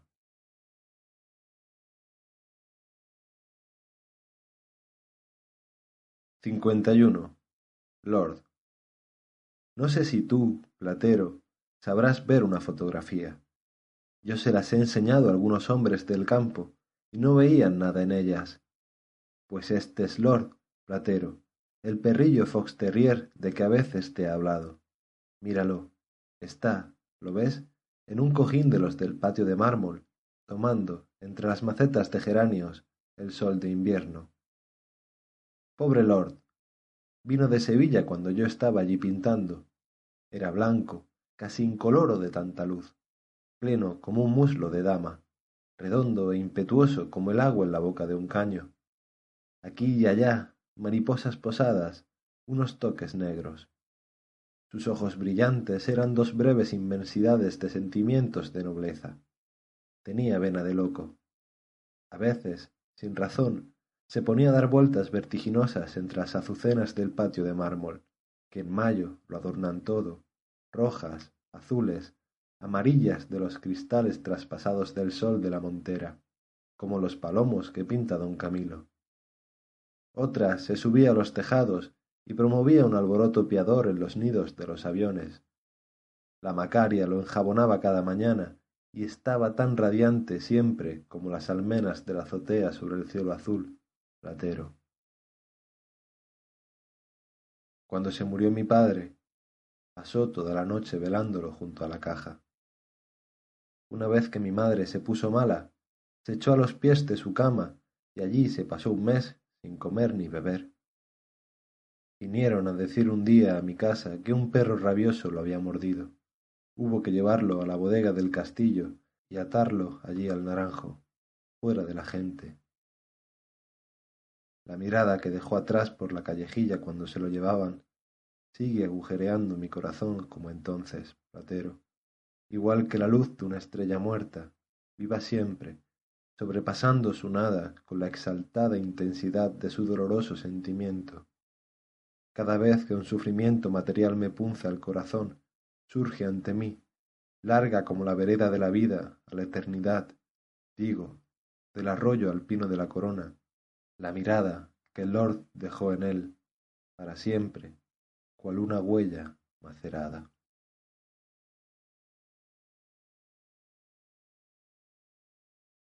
52. El pozo. el pozo. Platero. Qué palabra tan honda, tan verdinegra, tan fresca, tan sonora. Parece que es la palabra la que taladra, girando, la tierra oscura, hasta llegar al agua fría. Mira, la higuera adorna y desbarata el brocal. Dentro, al alcance de la mano, ha abierto entre los ladrillos con verdín una flor azul de olor penetrante. Una golondrina tiene, más abajo, el nido. Luego, tras un pórtico de sombra yerta, hay un palacio de esmeralda y un lago que, al arrojarle una piedra a su quietud, se enfada y gruñe. Y el cielo, al fin. La noche entra, y la luna se inflama allá en el fondo, adornada de volubles estrellas. Silencio. Por los caminos se ha ido la vida a lo lejos. Por el pozo se escapa el alma a lo hondo. Se ve por él como el otro lado del crepúsculo, y parece que va a salir de su boca el gigante de la noche, dueño de todos los secretos del mundo. Oh, laberinto quieto y mágico, parque umbrío y fragante, magnético salón encantado. Platero, si algún día me echo a este pozo, no será por matarme, créelo, sino por coger más pronto las estrellas. Platero rebuzna, sediento y anhelante. Del pozo sale, asustada, revuelta y silenciosa, una golondrina.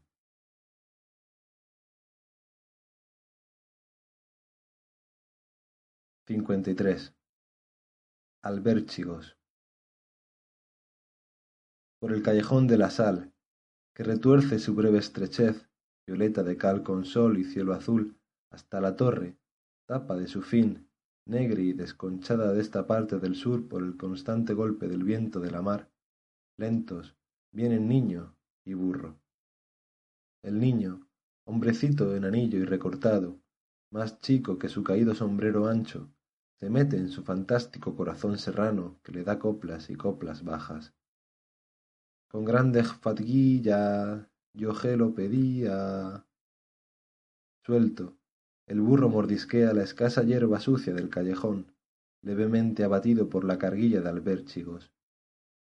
De vez en cuando, el chiquillo, como si tornara un punto a la calle verdadera, se para en seco, abre y aprieta sus desnudas piernecillas terrosas, como para cogerle fuerza en la tierra y, ahuecando la voz con la mano, canta duramente, con una voz en la que torna a ser niño en la E. Albérchigo. Luego, cual si la venta le importase un bledo, como dice el padre Díaz, torna a su ensimismado canturreo gitano. Yo a ti no te culpo, ni te culparía. Y le da varazos a las piedras, sin saberlo. Huele a pan calentito y a pino quemado. Una brisa tarda conmueve levemente la calleja. Canta la súbita campanada gorda que corona las tres, con su adornillo de la campana chica luego un repique, nuncio de fiesta, ahoga en su torrente el rumor de la corneta y los cascabeles del coche de la estación, que parte, pueblo arriba, el silencio, que se había dormido. Y el aire trae sobre los tejados un mar ilusorio en su olorosa, movida y refulgente cristalidad, un mar sin nadie también, aburrido de sus olas iguales en su solitario esplendor. El chiquillo torna a su parada, a su despertar y a su grito. chigo! Platero no quiere andar. Mira y mira al niño y husmea y topa a su burro. Y ambos rucios se entienden en no sé qué movimiento gemelo de cabezas que recuerda un punto el de los osos blancos. Bueno, Platero, yo le digo al niño que me dé su burro y tú te irás con él y serás un vendedor de albérchigos. Ea.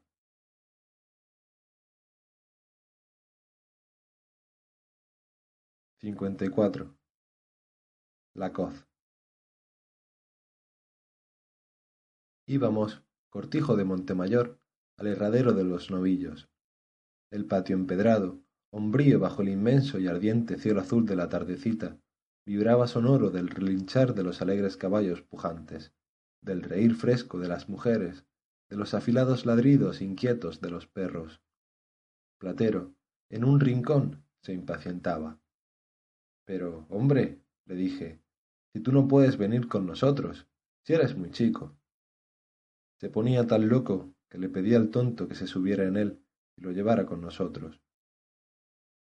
Por el campo claro, qué alegre cabalgar, estaban las marismas risueñas, ceñidas de oro, con el sol en sus espejos rotos, que doblaban los molinos cerrados.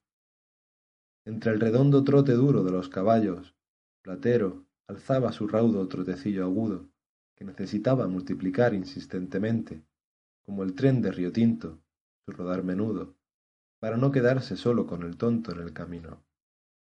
De pronto sonó como un tiro de pistola. Platero le había rozado la grupa a un fino potro tordo, con su boca, y el potro le había respondido con una rápida coz. Nadie hizo caso, pero yo le vi a Platero una mano corrida de sangre. Eché pie a tierra y, con una espina y una crin, le prendí la vena rota. Luego le dije al tonto que se lo llevara a casa. Se fueron los dos, lentos y tristes, por el arroyo seco que baja del pueblo, tornando la cabeza al brillante huir de nuestro tropel. Cuando, de vuelta del cortijo, fui a ver a Platero, me lo encontré mustio y doloroso. ¿Ves? le suspiré, que tú no puedes ir a ninguna parte con los hombres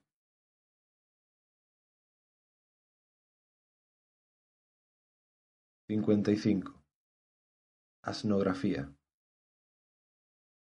Leo en un diccionario asnografía, sustantivo femenino. Se dice, irónicamente, por descripción del asno. Pobre asno, tan bueno, tan noble, tan agudo como eres. Irónica. ¿Por qué? Ni una descripción seria mereces, tú, cuya descripción cierta sería un cuento de primavera si al hombre que es bueno debieran decirle asno, si al asno que es malo debieran decirle hombre. Irónicamente, de ti, tan intelectual, amigo del viejo y del niño, del arroyo y de la mariposa, del sol y del perro, de la flor y de la luna, paciente y reflexivo, melancólico y amable, Marco Aurelio de los Prados. Platero, que sin duda comprende me mira fijamente con sus ojazos lucientes de una blanda dureza, en los que el sol brilla, pequeñito y chispeante en un breve y convexo firmamento verdinegro. Ay, si su peluda cabezota idílica supiera que yo le hago justicia, que soy yo mejor que esos hombres que escriben diccionarios, casi tan bueno como él. Y he puesto al margen del libro asnografía, sustantivo femenino, se debe decir con ironía, Claro está, por descripción del hombre imbécil que escribe diccionarios.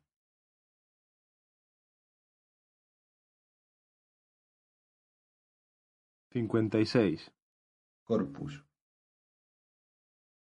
Entrando por la calle de la fuente, de vuelta del huerto, las campanas, que ya habíamos oído tres veces desde los arroyos, conmueven, con su pregonera coronación del bronce, el blanco pueblo. Su repique voltea y voltea entre el chispeante y estruendoso subir de los cohetes negros en el día y la chillona metalería de la música. La calle, recién encalada y ribeteada de almagra, verdea toda, vestida de chopos y juncias. Luz en las ventanas colchas de damasco granate, de percal amarillo, de celeste raso y, donde hay luto, de lana cándida con cintas negras. Por las últimas casas, en la vuelta del porche, aparece tarda la cruz de los espejos, que entre los destellos del poniente recoge ya la luz de los cirios rojos que lo gotean todo de rosa. Lentamente pasa la procesión. La bandera carmín y San Roque, patrón de los panaderos, cargado de tiernas roscas.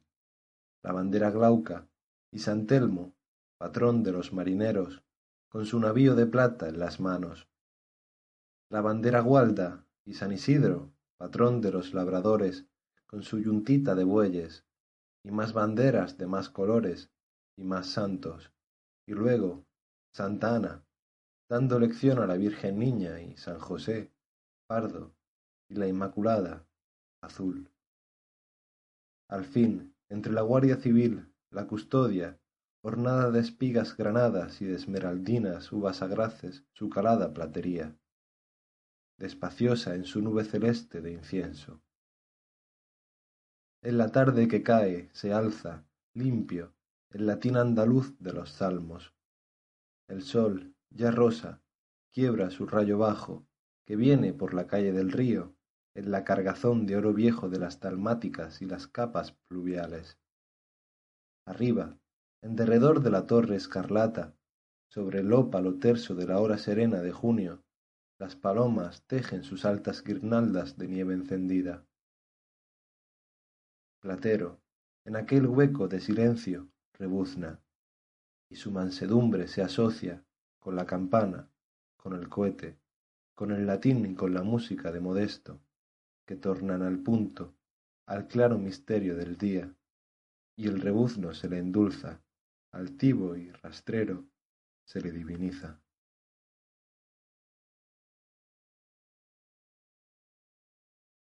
siete Paseo. Por los hondos caminos del estío, colgados de tiernas madreselvas, cuán dulcemente vamos. Yo leo, o canto, o digo versos al cielo. Platero mordisquea la hierba escasa de los vallados en sombra, la flor empolvada de las malvas, las vinagreras amarillas. Está parado más tiempo que andando. Yo lo dejo. El cielo azul, azul, azul, aseteado de mis ojos en arrobamiento, se levanta sobre los almendros cargados a sus últimas glorias. Todo el campo, silencioso y ardiente, brilla. En el río, una velita blanca se eterniza sin viento. Hacia los montes, la compacta humareda de un incendio hincha sus redondas nubes negras.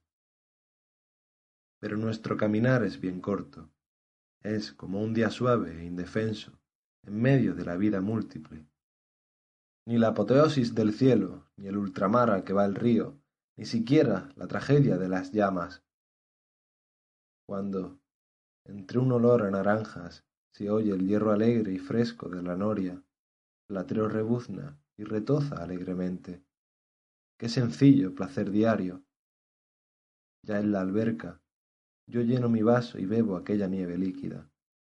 Platero sume en el agua umbría su boca y bebotea, aquí y allá, en lo más limpio, avaramente.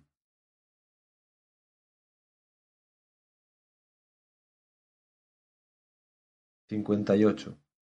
Los gallos. No sé a qué comparar el malestar aquel, Platero una agudeza grana y oro que no tenía el encanto de la bandera de nuestra patria sobre el mar o sobre el cielo azul. Sí, tal vez una bandera española sobre el cielo azul de una plaza de toros, mudéjar, como las estaciones de Huelva a Sevilla. Rojo y amarillo de disgusto, como en los libros de Galdós, en las muestras de los estancos, en los cuadros malos de la otra guerra de África un malestar como el que me dieron siempre las barajas de naipes finos con los hierros de los ganaderos en los oros, los cromos de las cajas de tabacos y de las cajas de pasas, las etiquetas de las botellas de vino, los premios del colegio del puerto, las estampitas del chocolate. ¿A qué iba yo allí o quién me llevaba? Me parecía el mediodía de invierno caliente, como un cornetín de la banda de Modesto, olía a vino nuevo, a chorizo en regueldo, a tabaco. Estaba el diputado, con el alcalde y el litri, ese torero gordo y lustroso de Huelva. La plaza del reñidero era pequeña y verde, y la limitaban, desbordando sobre el aro de madera, caras congestionadas, como vísceras de vaca en carro o de cerdo en matanza, cuyos ojos sacaba el calor, el vino y el empuje de la carnaza del corazón chocarrero. Los gritos salían de los ojos. Hacía calor y todo, tan pequeño, un mundo de gallos. Estaba cerrado. Y en el rayo ancho del alto sol, que atravesaban sin cesar, dibujándolo como un cristal turbio, nubaradas de lentos humos azules, los pobres gallos ingleses, dos monstruosas y agrias flores carmines, se despedazaban, cogiéndose los ojos, clavándose, en saltos iguales, los odios de los hombres, rajándose del todo con los espolones con limón, o con veneno. No hacían ruido alguno, ni veían, ni estaban allí siquiera. Pero ¿y yo? ¿Por qué estaba allí y tan mal? No sé. De vez en cuando miraba con infinita nostalgia por una lona rota que, trémula en el aire, me parecía la vela de un bote de la ribera, un naranjo sano que en el sol puro de fuera aromaba el aire con su carga blanca de azahar. ¡Qué bien! perfumaba mi alma. Ser naranjo en flor, ser viento puro, ser sol alto. Y, sin embargo, no me iba.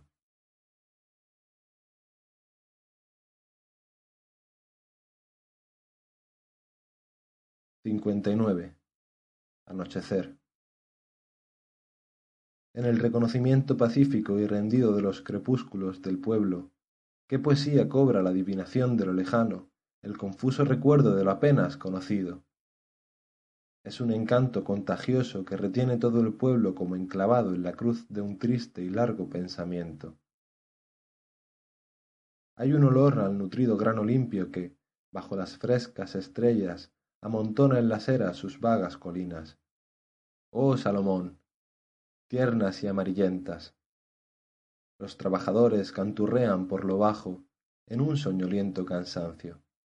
Sentadas en los zaguanes, las viudas piensan en los muertos que duermen tan cerca detrás de los corrales. Los niños corren de una sombra a otra, como vuelan de un árbol a otro los pájaros. ¿Acaso, entre la luz sombría que perdura en las fachadas de cal de las casas humildes, que ya empiezan a enrojecer las farolas de petróleo, pasan vagas siluetas terrosas, calladas, dolientes? Un mendigo nuevo, un portugués que va hacia las rozas, un ladrón acaso, que contrastan, en su oscura apariencia medrosa, con la mansedumbre que el crepúsculo malva, lento y místico, pone en las cosas conocidas. Los chicos se alejan y en el misterio de las puertas sin luz se habla de unos hombres que sacan el unto a los niños para curar a la hija del rey que está ética.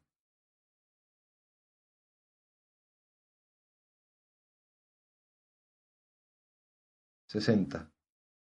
El sello. Aquel tenía la forma de un reloj platero se abría la cajita de plata y aparecía, apretado contra el paño de tinta morada, como un pájaro en su nido. Qué ilusión cuando, después de oprimirlo un momento contra la palma blanca, fina y malva de mi mano, aparecía en ella la estampilla Francisco Ruiz Moguer. Cuánto soñé yo con aquel sello de mi amigo del colegio de don Carlos, con una imprentilla que me encontré arriba, en el escritorio viejo de mi casa, Intenté formar uno con mi nombre, pero no quedaba bien, y sobre todo era difícil la impresión. No era como el otro, que con tal facilidad dejaba, aquí y allá, en un libro, en la pared, en la carne, su letrero. Francisco Ruiz Moguer. Un día vino a mi casa, con Arias, el platero de Sevilla, un viajante de escritorio qué embeleso de reglas, de compases, de tintas de colores, de sellos. Lo sabía de todas las formas y tamaños. Yo rompí mi alcancía y con un duro que me encontré encargué un sello con mi nombre y pueblo. Qué larga semana aquella, qué latirme el corazón cuando llegaba el coche del correo, qué sudor triste cuando se alejaban, en la lluvia, los pasos del cartero. Al fin, una noche me lo trajo. Era un breve aparato complicado, con lápiz, pluma iniciales para lacre, qué sé yo, y dando a un resorte aparecía la estampilla, nubecita, flamante. ¿Quedó algo por sellar en mi casa? ¿Qué no era mío? Si otro me pedía el sello, cuidado que se va a gastar. ¡Qué angustia! Al día siguiente, con qué prisa alegre llevé al colegio todo, libros, blusa, sombrero, botas, manos, con el letrero, con Ramón Jiménez, Moguer.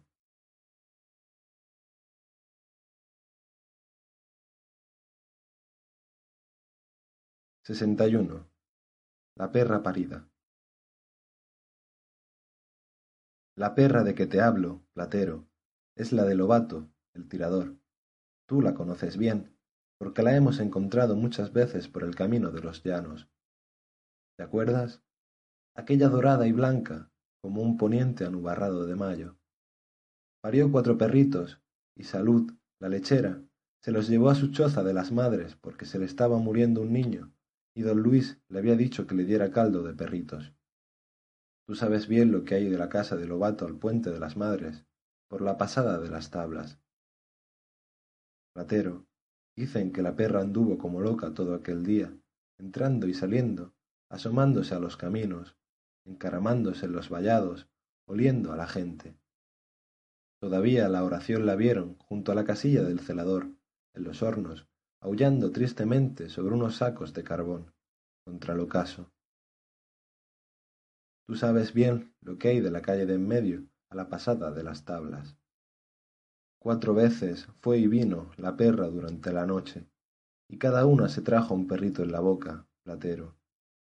Y al amanecer, cuando Lobato abrió su puerta, estaba la perra en el umbral, mirando dulcemente a su amo, con todos los perritos agarrados, en torpe temblor, a sus tetillas rosadas y llenas.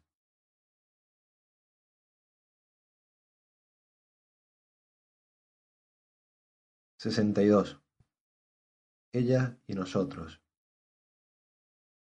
Platero. ¿Acaso ella se iba? ¿A dónde? En aquel tren negro y soleado que, por la vía alta, cortándose sobre los nubarrones blancos, huía hacia el norte. Yo estaba abajo, contigo, en el trigo amarillo y ondeante, goteado todo de sangre de amapolas a las que ya Julio ponía la coronita de ceniza las nubecillas de vapor celeste, ¿te acuerdas? Entristecían un momento el sol y las flores, rodando vanamente hacia la nada. Breve cabeza rubia, velada de negro, era como el retrato de la ilusión en el marco fugaz de la ventanilla. Tal vez ella pensara, ¿quiénes serán ese hombre enlutado y ese burrillo de plata? ¿Quiénes habíamos de ser? Nosotros, ¿verdad? Platero.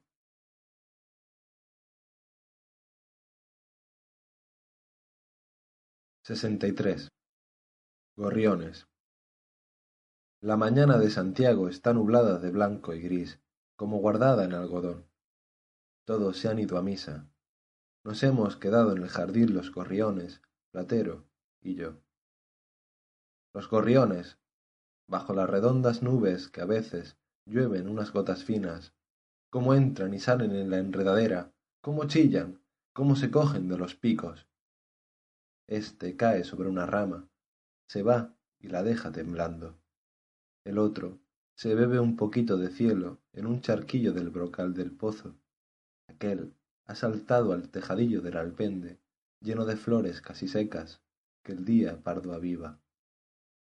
Benditos pájaros sin fiesta fija, con la libre monotonía de lo nativo, de lo verdadero, nada, a no ser una dicha vaga, les dicen a ellos las campanas. Contentos, sin fatales obligaciones, sin esos Olimpos ni esos avernos que extasían o que amedrentan a los pobres hombres esclavos, sin más moral que la suya, ni más Dios que el azul, son mis hermanos, mis dulces hermanos.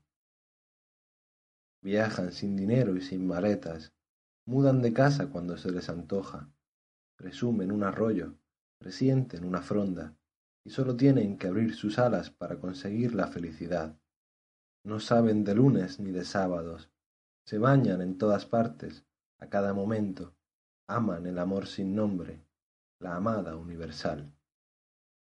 Y cuando las gentes, las pobres gentes, se van a misa los domingos, cerrando las puertas, ellos, en un alegre ejemplo de amor sin rito, se vienen de pronto, con su algarabía fresca y jovial, al jardín de las casas cerradas, en las que algún poeta, que ya conocen bien, y algún burrillo tierno, te juntas conmigo, los contemplan fraternales.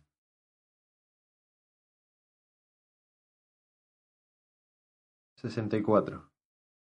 Frasco Vélez. Hoy no se puede salir, Platero. Acabo de leer en la plazoleta de los escribanos el bando del alcalde.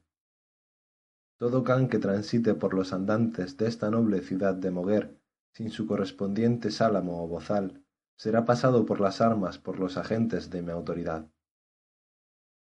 Eso quiere decir, Platero, que hay perros rabiosos en el pueblo. Ya ayer noche he estado oyendo tiros y más tiros de la Guardia Municipal Nocturna con su mera volante creación también de Frasco Vélez, por el Monturrio, por el castillo, por los trasmuros. Lolilla, la tonta, dice alto por las puertas y ventanas que no hay tales perros rabiosos, y que nuestro alcalde actual, así como el otro, Vasco, vestía al tonto de fantasma, busca la soledad que dejan sus tiros para pasar su aguardiente de pita y de higo. Pero, ¿y si fuera verdad y te mordiera un perro rabioso? No quiero pensarlo, Platero.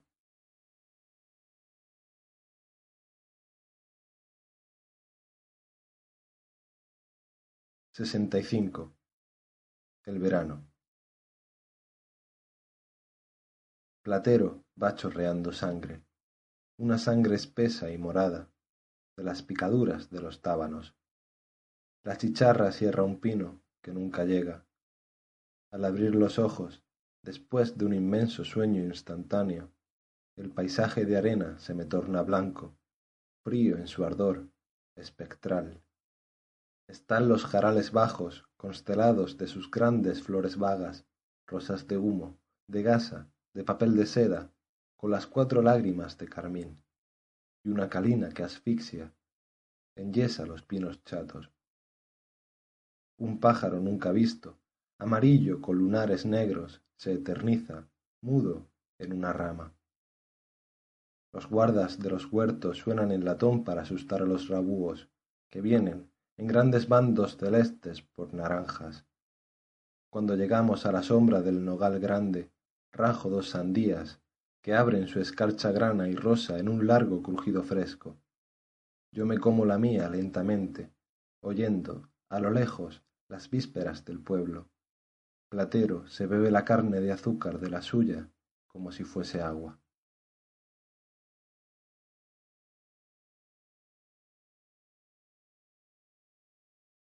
Sesenta y seis.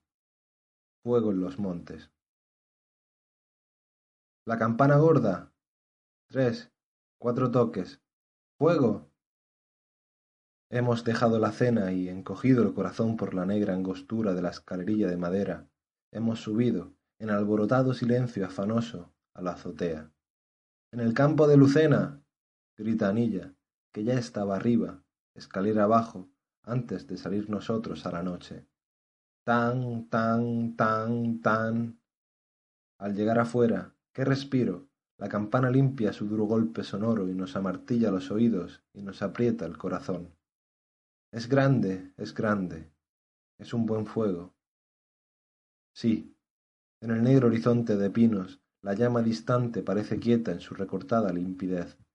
Es como un esmalte negro y vermellón, igual a aquella caza de Piero di Cosimo, en donde el fuego está pintado solo con negro, rojo y blanco puros. A veces brilla con mayor brío, otras lo rojo se hace casi rosa, del color de la luna naciente. La noche de agosto es alta y parada, y se diría que el fuego estalla en ella para siempre, como un elemento eterno. Una estrella fugaz corre medio cielo y se sume en el azul sobre las monjas. Estoy conmigo. Un rebuzno de platero, allá abajo, en el corral, me trae a la realidad. Todos han bajado, y en un escalofrío con que la blandura de la noche, que ya va a la vendimia, me hiere, siento como si acabara de pasar junto a mí aquel hombre que yo creía en mi niñez que quemaba los montes, una especie de Pepe el Pollo, Oscar Wilde muguereño, ya un poco viejo, moreno y con rizos canos, vestida su afeminada redondez con una chupa negra y un pantalón de grandes cuadros en blanco y marrón, cuyos bolsillos reventaban de largas cerillas de Gibraltar.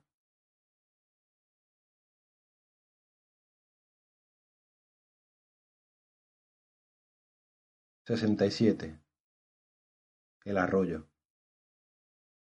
Este arroyo, platero, seco ahora, por el que vamos a la dehesa de los caballos, está en mis viejos libros amarillos, unas veces como es, al lado del pozo ciego de su prado, con sus amapolas pasadas de sol y sus damascos caídos, otras, en superposiciones y cambios alegóricos, mudado, en mi sentimiento, a lugares remotos, no existentes o sólo sospechados. Por él, Platero, mi fantasía de niño brilló sonriendo, como un vilano al sol, con el encanto de los primeros hallazgos, cuando supe que él, el arroyo de los llanos, era el mismo arroyo que parte el camino de San Antonio por su bosquecillo de álamos cantores, que andando por él, seco, en verano, se llegaba aquí, que, echando un barquito de corcho allí, en los álamos, en invierno, venía hasta estos granados, por debajo del puente de las angustias, refugio mío cuando pasaban toros. Qué encanto este de las imaginaciones de la niñez, Platero, que yo no sé si tú tienes o has tenido. Todo va y viene, en trueques deleitosos.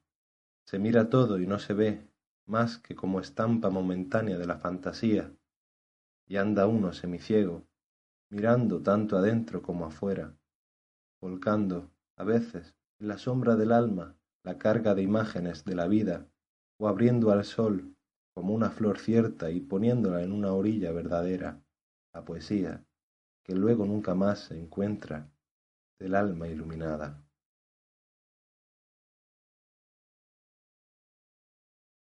Sesenta y ocho. Domingo. La pregonera vocinglería de la esquila de vuelta, cercana ya, ya distante, resuena en el cielo de la mañana de fiesta como si todo el azul fuera de cristal. Y el campo, un poco enfermo ya, parece que se dora de las notas caídas del alegre revuelo florido. Todos, hasta el guarda, se han ido al pueblo para ver la procesión. Nos hemos quedado solos, Platero y yo. ¡Qué paz! ¡Qué pureza! ¡Qué bienestar! Dejo a Platero en el prado alto y yo me echo, bajo un pino lleno de pájaros que no se van, a leer. Omar Khayyam en el silencio que queda entre dos repiques, el hervidero interno de la mañana de septiembre cobra presencia y sonido. Las avispas orinegras vuelan en torno de la parra cargada de sanos racimos moscateles, y las mariposas, que andan confundidas con las flores, parece que se renuevan en una metamorfosis de colorines al revolar. Es la soledad como un gran pensamiento de luz. De vez en cuando, Platero deja de comer y me mira. Yo, de vez en cuando, dejo de leer y miro a Platero.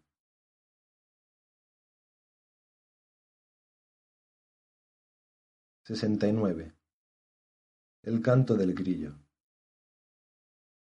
Platero y yo conocemos bien de nuestras correrías nocturnas el canto del grillo.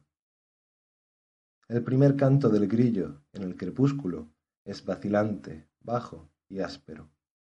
Muda de tono, aprende de sí mismo y poco a poco va subiendo, va poniéndose en su sitio, como si fuera buscando la armonía del lugar y de la hora. De pronto, ya las estrellas en el cielo verde y transparente, cobra el canto un dulzor melodioso de cascabel libre. Las frescas brisas moradas van y vienen, se abren del todo las flores de la noche y vaga por el llano una esencia pura y divina confundidos prados azules celestes y terrestres y el canto del grillo se exalta, llena todo el campo, es cual la voz de la sombra. No vacila ya, ni se calla. Como surtiendo de sí propio, cada nota es gemela de la otra, en una hermandad de oscuros cristales. Pasan, serenas, las horas. No hay guerra en el mundo, y duerme bien el labrador, viendo el cielo en el fondo alto de su sueño.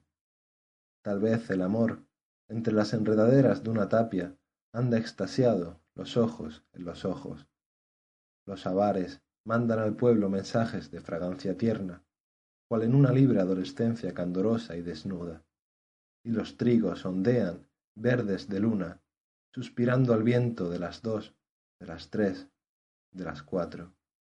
El canto del grillo, de tanto sonar, se ha perdido. Aquí está, oh canto del grillo por la madrugada, cuando, corridos de escalofríos, Platero y yo nos vamos a la cama por las sendas blancas de relente. La luna se cae, rojiza y soñolienta. Ya el canto está borracho de luna, embriagado de estrellas, romántico, misterioso, profuso. Es cuando unas grandes nubes luctuosas, bordeadas de un malva azul y triste, sacan el día de la mar, lentamente.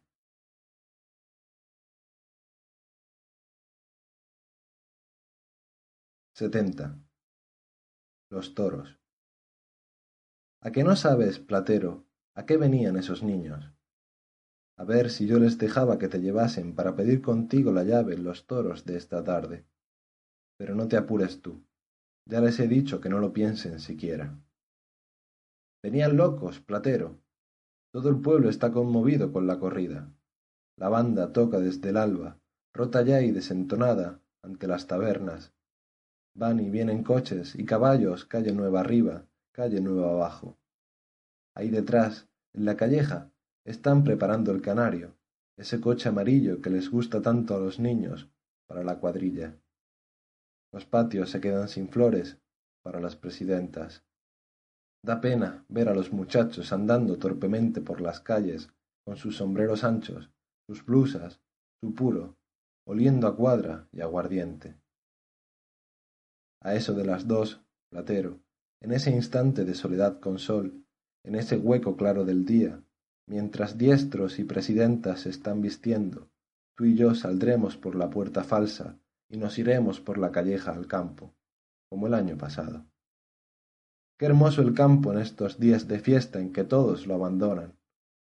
Apenas si en un majuelo, en una huerta, un viejecito se inclina sobre la cepa agria, sobre el regato puro, a lo lejos sube sobre el pueblo, como una corona chocarrera, el redondo vocerío, las palmas, la música de la plaza de toros, que se pierden a medida que uno se va, sereno, hacia la mar. Y el alma, platero, se siente reina verdadera de lo que posee por virtud de su sentimiento, del cuerpo grande y sano de la naturaleza que, respetado, da a quien lo merece el espectáculo sumiso de su hermosura resplandeciente y eterna.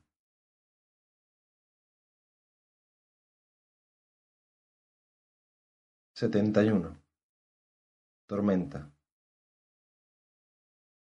Miedo. Aliento contenido. Sudor frío. El terrible cielo bajo ahoga el amanecer. No hay por dónde escapar. Silencio.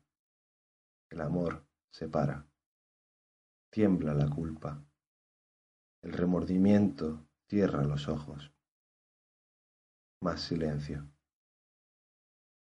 El trueno, sordo, retumbante, interminable, como un bostezo que no acaba del todo, como una enorme carga de piedra que cayera del cenit al pueblo, recorre largamente la mañana desierta. No hay por dónde huir. Todo lo débil, flores, pájaros, desaparece de la vida. Tímido, el espanto mira, por la ventana entreabierta, a Dios, que se alumbra trágicamente. Allá en oriente, entre desgarrones de nubes, se ven malvas y rosas tristes, sucios, fríos, que no pueden vencer la negrura. el coche de las seis, que parecen las cuatro, se siente por la esquina. En un diluvio, cantando el cochero por espantar el miedo. Luego, un carro de la vendimia, vacío, deprisa. Ángelus, un ángelus duro y abandonado, solloza entre el tronido, el último ángelus del mundo, y se quiere que la campana acabe pronto, o que suene más, mucho más, que ahogue la tormenta, y se va de un lado a otro, y se llora, y no se sabe lo que se quiere. No hay por dónde escapar. Los corazones están yertos. Los niños llaman desde todas partes. ¿Qué será de Platero? Tan solo en la indefensa cuadra del corral.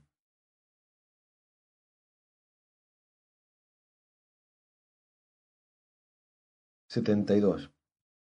Vendimia. Este año, Platero, qué pocos burros han venido con uva. Es en balde que los carteles digan con grandes letras a seis reales. ¿Dónde están aquellos burros de Lucena, de Almonte, de Palos, cargados de oro líquido, prieto, chorreante, como tú, conmigo, de sangre? Aquellas recuas que esperaban horas y horas mientras se desocupaban los lagares. Corría el mosto por las calles, y las mujeres y los niños llenaban cántaros, orzas, tinajas. Qué alegres en aquel tiempo las bodegas, Platero, la bodega del diezmo, bajo el gran nogal que cayó el tejado. Los bodegueros lavaban, cantando, las botas con un fresco, sonoro y pesado cadeneo. Pasaban los trasegadores, desnuda la pierna, con las jarras de mosto o de sangre de toro, vivas y espumeantes. Y allá en el fondo, bajo el alpende, los toneleros daban redondos golpes huecos, metidos en la limpia viruta olorosa. Yo entraba en Almirante por una puerta y salía por la otra. Las dos alegres puertas correspondidas, cada una de las cuales le daba a la otra su estampa de vida y de luz, entre el cariño de los bodegueros. Veinte lagares pisaban día y noche. ¡Qué locura! ¡Qué vértigo! ¡Qué ardoroso optimismo! Este año, Platero, todos están con las ventanas tabicadas y basta y sobra con el del corral y con dos o tres lagareros. Y ahora, Platero, hay que hacer algo, que siempre no vas a estar de holgazán. Los otros burros han estado mirando, cargados, a Platero, libre y vago, para que no lo quieran mal ni piensen mal de él. Me llego con él a la era vecina, lo cargo de uva y lo paso al lagar, bien despacio, por entre ellos. Luego, me lo llevo de allí disimuladamente.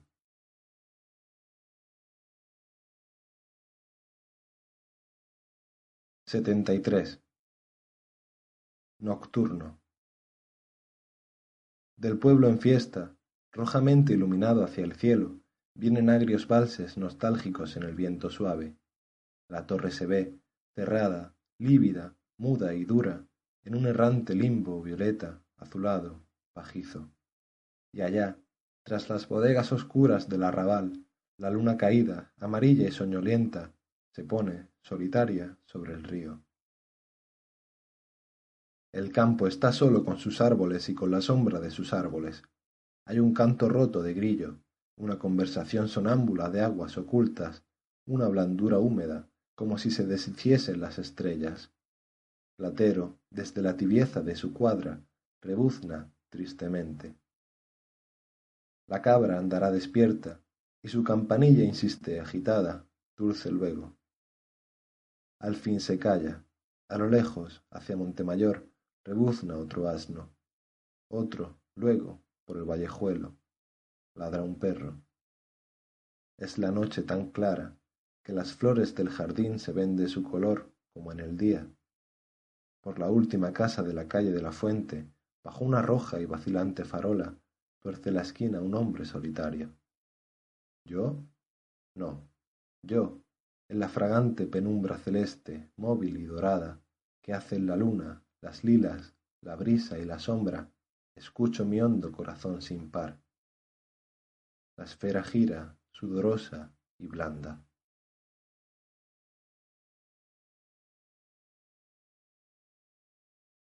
setenta y cuatro. Sarito. Para la vendimia, estando yo una tarde grana en la viña del arroyo, las mujeres me dijeron que un negrito preguntaba por mí. Iba yo hacia la era, cuando él venía ya vereda abajo. ¡Sarito! Era Sarito, el criado de Rosalina, mi novia puertorriqueña.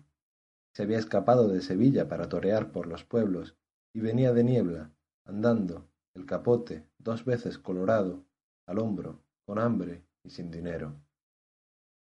Los vendimiadores lo acechaban de reojo, en un mal disimulado desprecio. Las mujeres, más por los hombres que por ellas, lo evitaban. Antes, al pasar por el lagar, se había peleado ya con un muchacho que le había partido una oreja de un mordisco. Yo le sonreía y le hablaba afable. Sarito, no atreviéndose a acariciarme a mí mismo, acariciaba a Platero, que andaba por allí comiendo uva, y me miraba, en tanto, noblemente.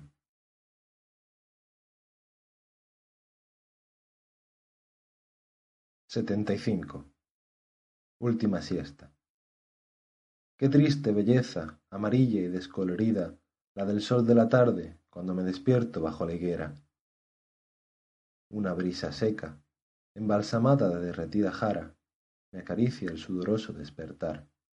Las grandes hojas, levemente movidas, del blando árbol viejo me enlutan o me deslumbran. Parece que me mecieran suavemente en una cuna que fuese del sol a la sombra, de la sombra al sol. Lejos, en el pueblo desierto, las campanas de las tres suenan las vísperas, tras el oleaje de cristal del aire. Oyéndolas, Platero, que me ha robado una gran sandía de dulce escarcha grana, de pie, inmóvil, me mira con sus enormes ojos vacilantes, en los que le anda una pegajosa mosca verde. Frente a sus ojos cansados, mis ojos se me cansan otra vez. Torna la brisa, cual una mariposa que quisiera volar y a la que, de pronto, se le doblaron las alas. Las alas, mis párpados flojos que, de pronto, se cerraran.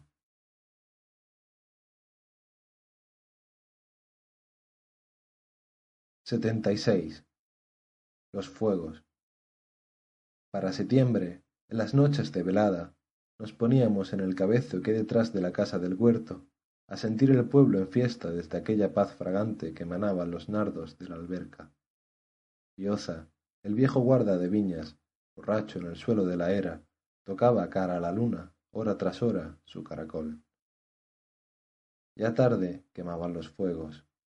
Primero eran sordos estampidos enanos, luego cohetes sin cola, que se abrían arriba en un suspiro, cual un ojo estrellado que viese, un instante, rojo, morado, azul el campo, y otros cuyo esplendor caía como una doncellez desnuda, que se doblara de espaldas, como un sauce de sangre que gotease flores de luz. Oh, qué pavos reales encendidos, qué macizos aéreos de claras rosas, qué faisanes de fuego por jardines de estrellas.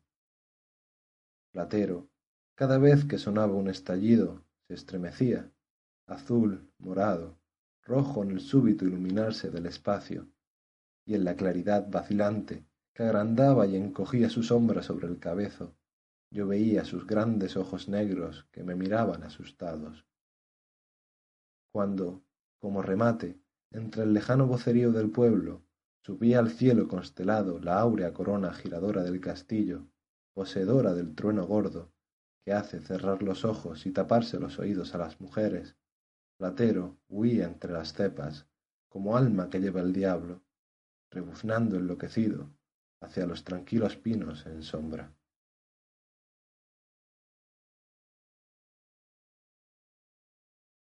Setenta y siete. El vergel.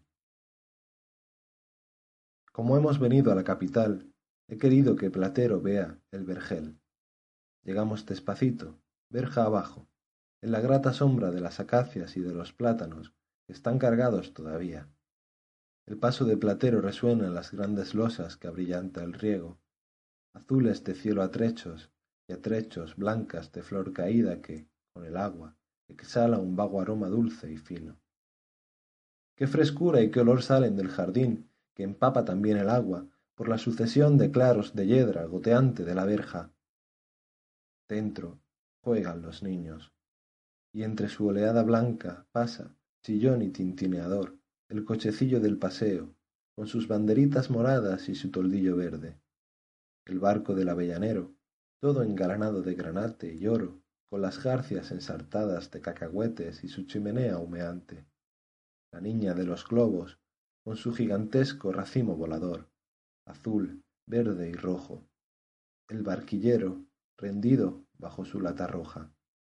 En el cielo, por la masa de verdor tocado ya del mal del otoño, donde el ciprés y la palmera perduran, mejor vistos, la luna amarillenta se va encendiendo entre nubecillas rosas. Ya en la puerta, y cuando voy a entrar en el vergel, me dice el hombre azul que lo guarda con su caña amarilla y su gran reloj de plata. El burro no puede entrar, señor. ¿El burro? ¿Qué burro? Le digo yo, mirando más allá de Platero, olvidado, naturalmente, de su forma animal. ¿Qué burro de ce, señor? ¿Qué burro de ce?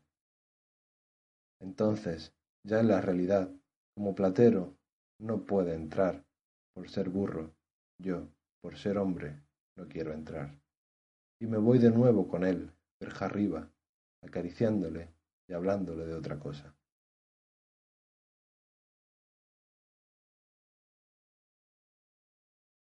Setenta y ocho. La luna.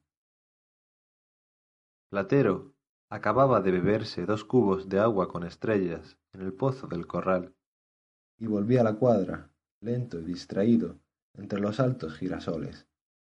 Yo le aguardaba en la puerta, echado en el quicio de cal y envuelto en la tibia fragancia de los heliotropos. Sobre el tejadillo, húmedo de las blanduras de septiembre, dormía el campo lejano, que mandaba un fuerte aliento de pinos. Una gran nube negra, como una gigantesca gallina que hubiese puesto un huevo de oro, puso la luna sobre la colina. Yo le dije a la luna, Ma sola, aquesta luna in ciel, che dan es uno, cader fu vista mai se non in sogno. Platero la miraba fijamente y sacudía, con un duro ruido blando, una oreja. Me miraba absorto y sacudía la otra.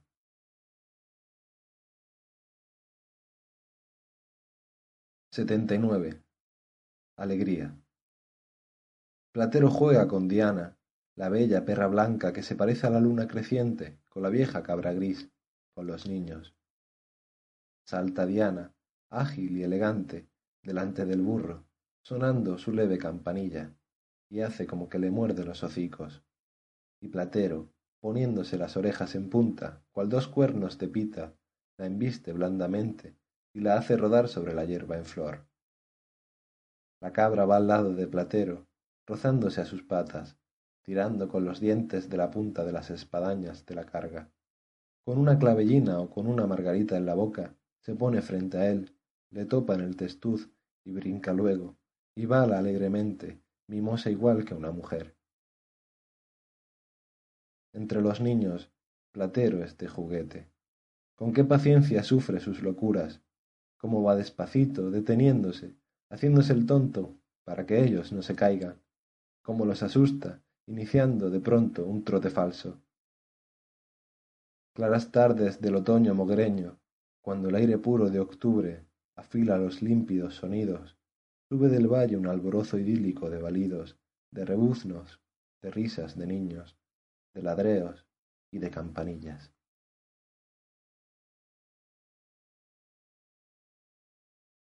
Ochenta. Pasan los patos. He ido a darle agua a Platero. En la noche serena, toda de nubes vagas y estrellas, se oye, allá arriba, desde el silencio del corral, un incesante pasar de claros silbidos. Son los patos, van tierra adentro, huyendo de la tempestad marina. De vez en cuando, como si nosotros hubiéramos ascendido, como si ellos hubiesen bajado, se escuchan los ruidos más leves de sus alas, de sus picos, como cuando, por el campo, se oye clara la palabra de alguno que va lejos. Platero, de vez en cuando, deja de beber y levanta la cabeza como yo, como las mujeres de Milet a las estrellas, con una blanda nostalgia infinita.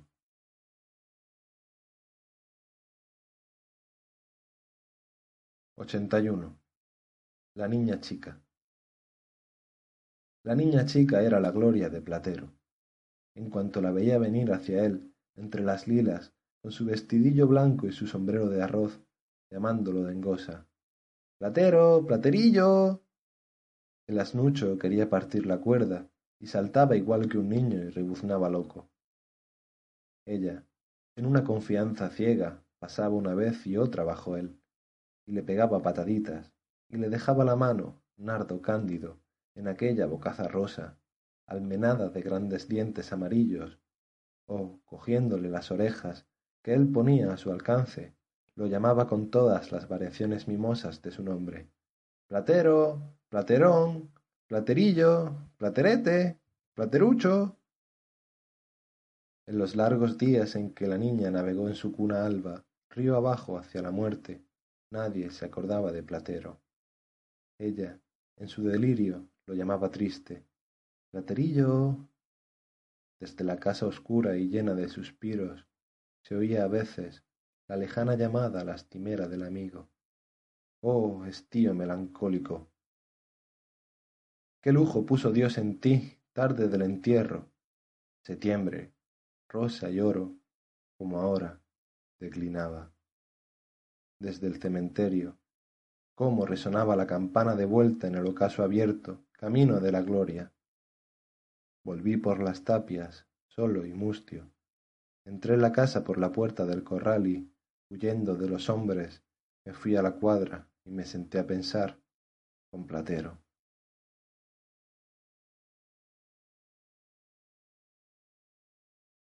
Ochenta y dos. El pastor. En la colina, que la hora morada va tornando oscura y medrosa, el pastorcillo, negro contra el verde ocaso del cristal, silba en su pito bajo el temblor de Venus. Enredadas en las flores, que huelen más y ya no se ven, cuyo aroma las exalta hasta darles forma en la sombra en que están perdidas, tintinean, paradas, las esquilas claras y dulces del rebaño, disperso un momento antes de entrar al pueblo, en el paraje conocido. Señorito, si ese burro fuera mío. El chiquillo, más moreno y más idílico en la hora dudosa, recogiendo en los ojos rápidos cualquier brillantez del instante, parece uno de aquellos mendiguillos que pintó Bartolomé Esteban, el buen sevillano. Yo le daría el burro, pero ¿qué iba a hacer yo sin ti, platero? La luna, que sube, redonda, sobre la ermita de Montemayor, se ha ido derramando suavemente por el prado, donde aún yerran vagas claridades del día, y el suelo florido parece ahora de ensueño no sé qué encaje primitivo y bello, y las rocas son más grandes, más inminentes y más tristes, y llora más el agua del regato invisible. Y el pastorcillo grita, codicioso, ya lejos, ¡Ay! ¡Si ese burro fuera mío!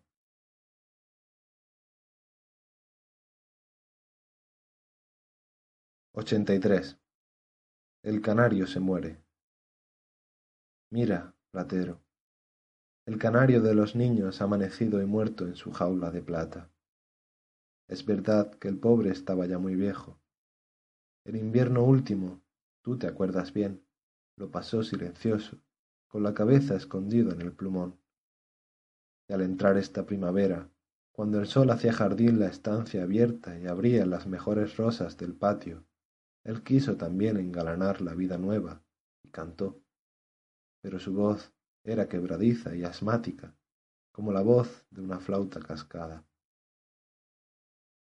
El mayor de los niños, que lo cuidaba, viéndolo yerto en el fondo de la jaula, se ha apresurado, lloroso, a decir Pues no le ha faltado nada, ni comida ni agua.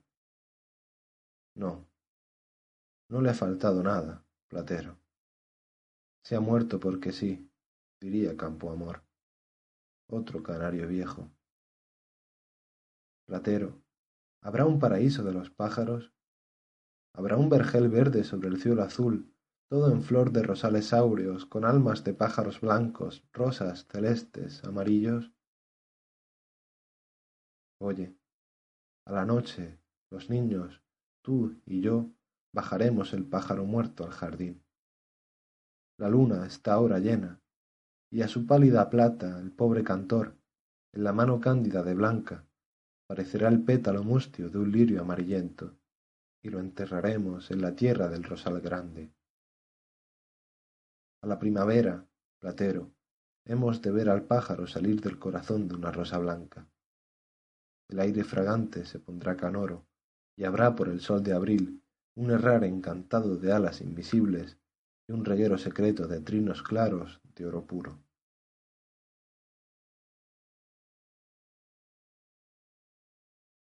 Ochenta y cuatro. La colina.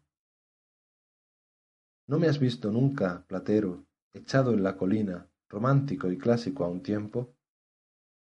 Pasan los toros, los perros, los cuervos, y no me muevo, ni siquiera miro. Llega la noche y solo me voy cuando la sombra me quita. No sé cuándo me vi allí por vez primera, y aún dudo si estuve nunca. Ya sabes qué colina digo, la colina roja aquella que se levanta, como un torso de hombre y de mujer sobre la viña vieja de Cobano. En ella he leído cuanto he leído y he pensado todos mis pensamientos. En todos los museos vi este cuadro mío, pintado por mí mismo. Yo, de negro, echado en la arena, de espaldas a mí, digo a ti, o a quien mirara, con mi idea libre entre mis ojos y el poniente. Me llaman, a ver si voy a comer o a dormir, desde la casa de la piña. Creo que voy, pero no sé si me quedo allí. Y yo estoy cierto, platero, de que ahora no estoy aquí, contigo, y nunca en donde esté, ni en la tumba, que ha muerto sino en la colina roja, clásica a un tiempo y romántica, mirando, con un libro en la mano, ponerse el sol sobre el río.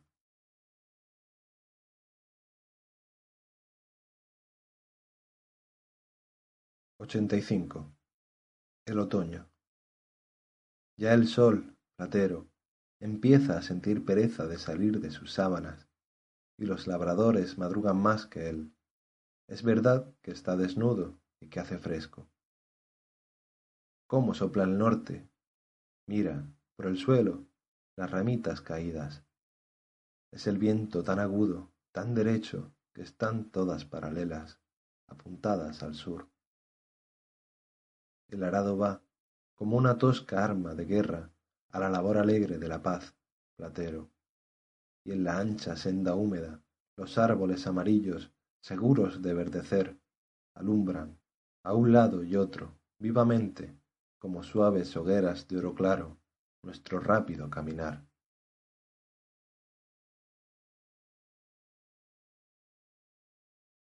Ochenta y seis. El perro atado. La entrada del otoño es para mí, platero, un perro atado, ladrando limpia y largamente en la soledad de un corral, de un patio o de un jardín, que comienzan con la tarde a ponerse fríos y tristes.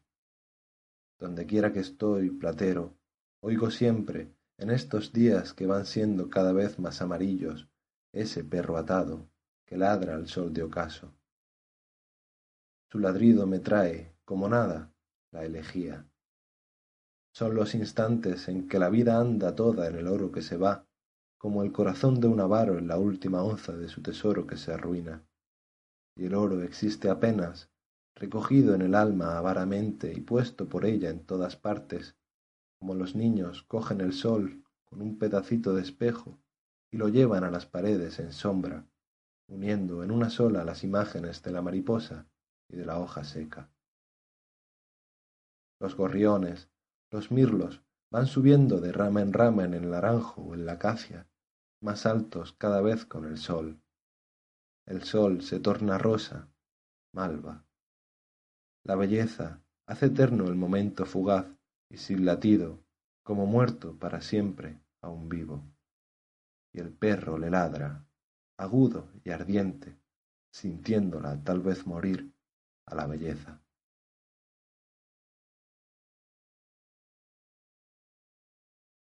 Ochenta y siete. La tortuga griega.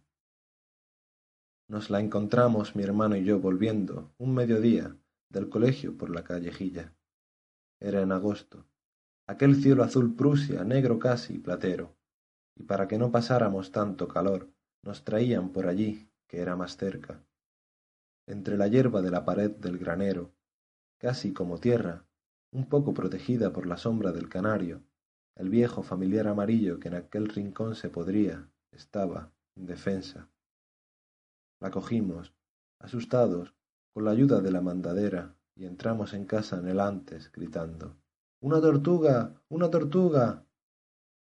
Luego la regamos, porque estaba muy sucia, y salieron, como de una calcomanía, unos dibujos en oro y negro. Don Joaquín de la Oliva, el pájaro verde y otros que oyeron a estos, nos dijeron que era una tortuga griega. Luego, cuando los jesuitas estudié yo historia natural, la encontré pintada en el libro, igual a ella en un todo, con ese nombre, y la vi embalsamada en la vitrina grande, con un cartelito que rezaba ese nombre también. Así, no cabe duda, Platero, de que es una tortuga griega. Ahí está, desde entonces. De niños, hicimos con ella algunas perrerías. La columpiábamos en el trapecio, echábamos a Lord, la teníamos días enteros boca arriba. Una vez, el sordito le dio un tiro para que viéramos lo dura que era. Rebotaron los plomos y uno fue a matar a un pobre palomo blanco que estaba bebiendo bajo el peral. Pasan meses y meses sin que se la vea. Un día, de pronto, aparece en el carbón, fija, como muerta. Otro, en el caño. A veces, un nido de huevos hueros son señal de su estancia en algún sitio. Come con las gallinas, con los palomos, con los gorriones, y lo que más le gusta es el tomate. A veces, en primavera, se enseñorea del corral y parece que ha echado de su seca vejez eterna y sola una rama nueva, que se ha dado luz a sí misma para otro siglo.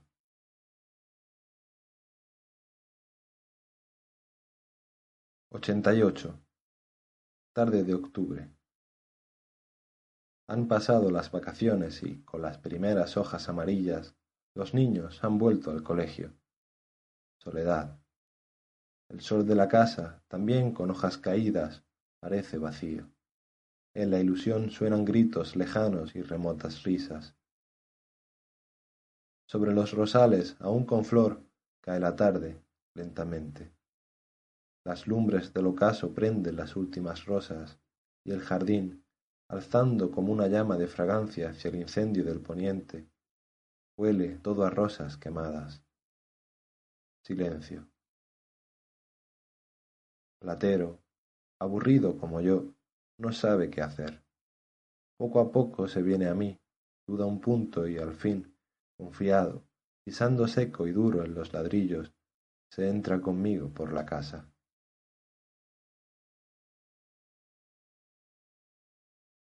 89.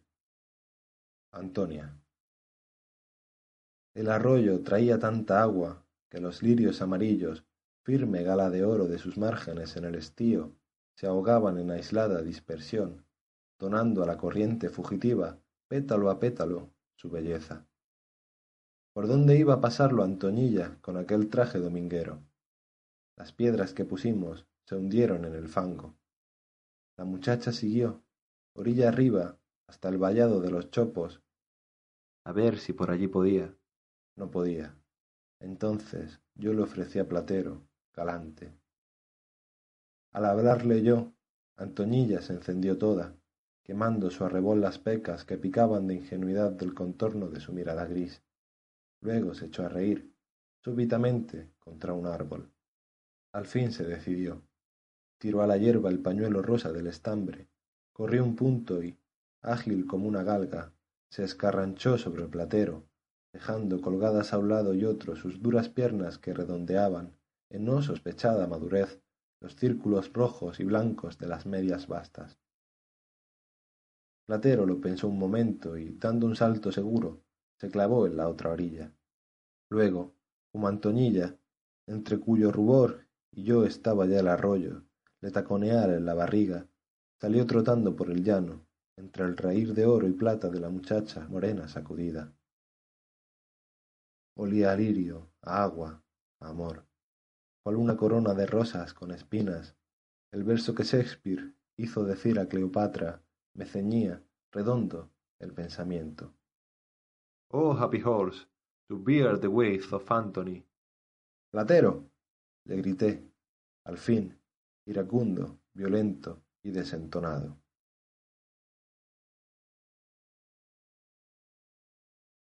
Noventa. El racimo olvidado. Después de las largas lluvias de octubre, en el oro celeste del día abierto, nos fuimos todos a las viñas. Platero llevaba la merienda y los sombreros de las niñas en un cobujón del seroncillo, y en el otro, de contrapeso, tierna, blanca y rosa, como una flor de albérchigo, a blanca. Qué encanto el del campo renovado.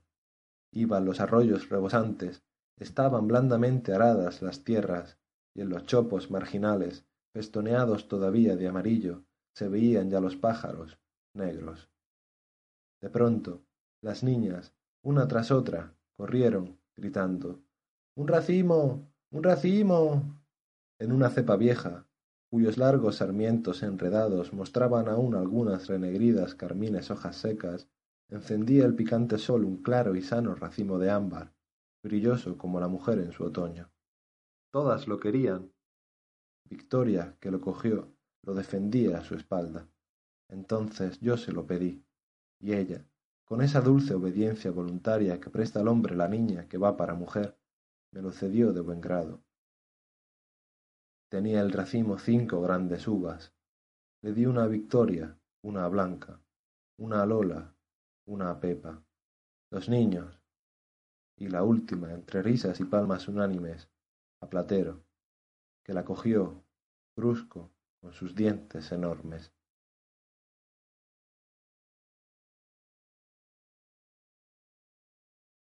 Noventa y uno. Almirante. Tú no lo conociste. Se lo llevaron antes de que tú vinieras. De él aprendí la nobleza. Como ves, la tabla con su nombre sigue sobre el pesebre que fue suyo, en el que están su silla, su bocado y su cabestro. Qué ilusión cuando entró en el corral por vez primera Platero. Era marismeño, y con él venía a mí un cúmulo de fuerza, de vivacidad, de alegría. Qué bonito era. Todas las mañanas, muy temprano, me iba con él ribera abajo y galopaba por las marismas, levantando las bandadas de grajos que me rodeaban por los molinos cerrados. Luego subía por la carretera y entraba, en un duro y cerrado trote corto, por la calle Nueva. Una tarde de invierno vino a mi casa Monsieur Dupont, el de las bodegas de San Juan, su fusta en la mano. Dejó sobre el velador de la salita unos billetes y se fue con Laura hacia el corral. Después, ya anocheciendo, como en un sueño, vi pasar por la ventana a Monsieur Dupont, con Almirante enganchado a su charré, calle nueva arriba, entre la lluvia. No sé cuántos días tuve el corazón encogido. Hubo que llamar al médico y me dieron bromuro y éter y no sé qué más, hasta que el tiempo, que todo lo borra, me lo quitó del pensamiento, como me quitó a Lord y a la niña también, Platero. Sí, Platero, qué buenos amigos hubierais sido almirante y tú.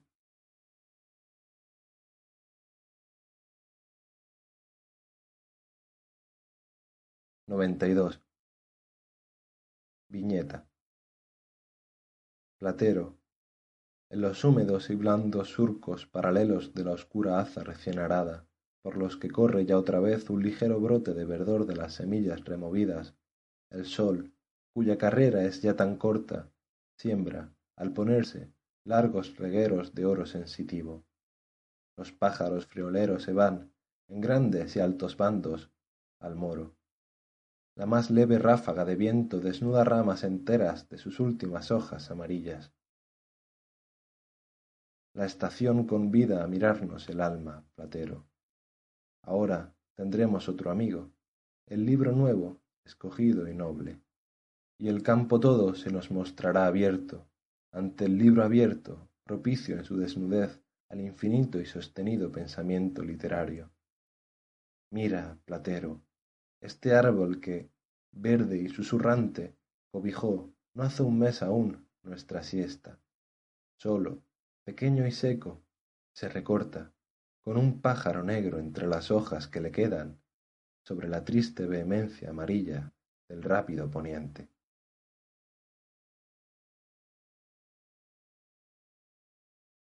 Noventa y tres. La escama. Desde la calle de la Aceña, Platero, Moguer es otro pueblo. Allí empieza el barrio de los marineros. La gente habla de otro modo, con términos marinos, con imágenes libres y vistosas.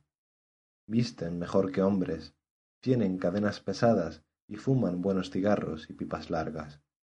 ¿Qué diferencia entre un hombre sobrio, seco y sencillo de la carretería, por ejemplo Raposo, y un hombre alegre, moreno y rubio, picón? Tú lo conoces, de la calle de la Ribera. Granadilla, la hija del sacristán de San Francisco, es de la calle del Coral. Cuando viene algún día a casa, deja la cocina vibrando de su viva charla gráfica. Las criadas, que son una de la friseta, otra del monturrio, otra de los hornos, la oyen embobadas. Cuenta de Cádiz, de Tarifa y de la isla. Habla de tabaco de contrabando, de telas de Inglaterra, de medias de seda, de plata, de oro. Luego sale taconeando y contoneándose, ceñida su figulina ligera y rizada en el fino pañuelo negro de espuma. Las criadas se quedan comentando sus palabras de colores. Veo a Montemayor mirando una escama de pescado contra el sol, tapado el ojo izquierdo con la mano. Cuando le pregunto qué hace, me responde que es la Virgen del Carmen, que se ve, bajo el arco iris, con su manto abierto y bordado, en la escama. La Virgen del Carmen, la patrona de los marineros, que es verdad, que se lo ha dicho Granadilla.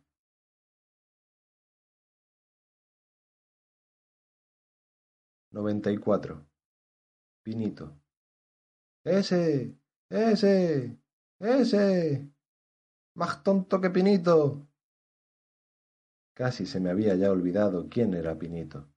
Ahora, Platero, en este sol suave del otoño, que hace de los vallados de arena roja un incendio más colorado que caliente, la voz de ese chiquillo me hace, de pronto, ver venir a nosotros, subiendo la cuesta con una carga de sarmientos renegridos, al pobre Pinito. Aparece en mi memoria y se borra otra vez. Apenas puedo recordarlo. Lo veo, un punto seco, moreno, ágil, con un resto de belleza en su sucia fealdad, mas, al querer fijar mejor su imagen, se me escapa todo, como un sueño con la mañana, y ya no sé tampoco si lo que pensaba era de él. Quizás iba corriendo casi en cueros por la calle nueva, en una mañana de agua, apedreado por los chiquillos, o, en un crepúsculo invernal, tornaba cabizbajo y dando tumbos por las tapias del cementerio viejo, al molino de viento, a su cueva sin alquiler, cerca de los perros muertos, de los montones de basura y con los mendigos forasteros.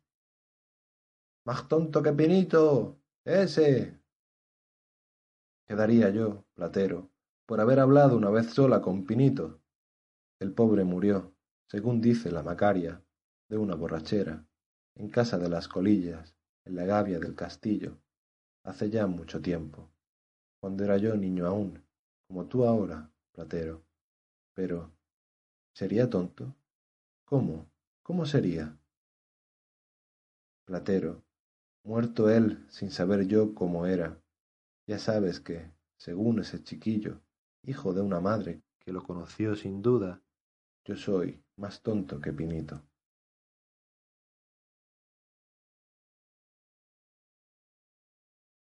Noventa y cinco. El río. Mira, Platero, cómo han puesto el río entre las minas, el mal corazón y el padrastreo. Apenas si su agua roja recoge aquí y allá, esta tarde, entre el fango violeta y amarillo, el sol poniente, y por su cauce casi sólo pueden ir barcas de juguete. ¡Qué pobreza! Antes, los barcos grandes de los vinateros, laúdes, bergantines, faluchos, el lobo, la joven Eloísa, el San Cayetano, que era de mi padre y que mandaba el pobre Quintero, la estrella de mi tío que mandaba Picón, ponían sobre el cielo de San Juan la confusión alegre de sus mástiles, sus palos mayores, asombro de los niños. Hoy van a Málaga, a Cádiz, a Gibraltar, hundidos de tanta carga de vino. Entre ellos, las lanchas complicaban el oleaje con sus ojos, sus santos y sus nombres pintados de verde, de azul, de blanco, de amarillo, de carmín. Y los pescadores subían al pueblo sardinas, ostiones, anguilas, lenguados, cangrejos. El cobre de Río Tinto lo ha envenenado todo. Y menos mal, Platero, que con el asco de los ricos comen los pobres la pesca miserable de hoy. Pero el falucho, el bergantín, el laúd, todos se perdieron. ¡Qué miseria! Ya el Cristo no ve el aguaje alto en las mareas, solo queda leve hilo de sangre de un muerto, mendigo harapiento y seco, la exangüe corriente del río, color de hierro igual que este ocaso rojo sobre el que la estrella, desarmada, negra y podrida, al cielo la quilla mellada, recorta como una espina de pescado su quemada mole, en donde juegan, cual en mi pobre corazón las ansias, los niños de los carabineros.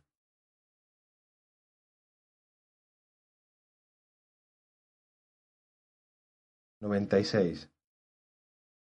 La Granada.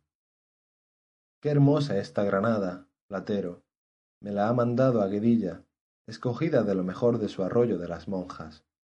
Ninguna fruta me hace pensar, como ésta, en la frescura del agua que la nutre.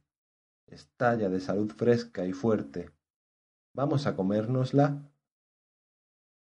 Platero, qué grato gusto amargo y seco el de la difícil piel, dura y agarrada como una raíz a la tierra. Ahora, el primer dulzor, aurora hecha breve rubí, de los granos que se vienen pegados a la piel.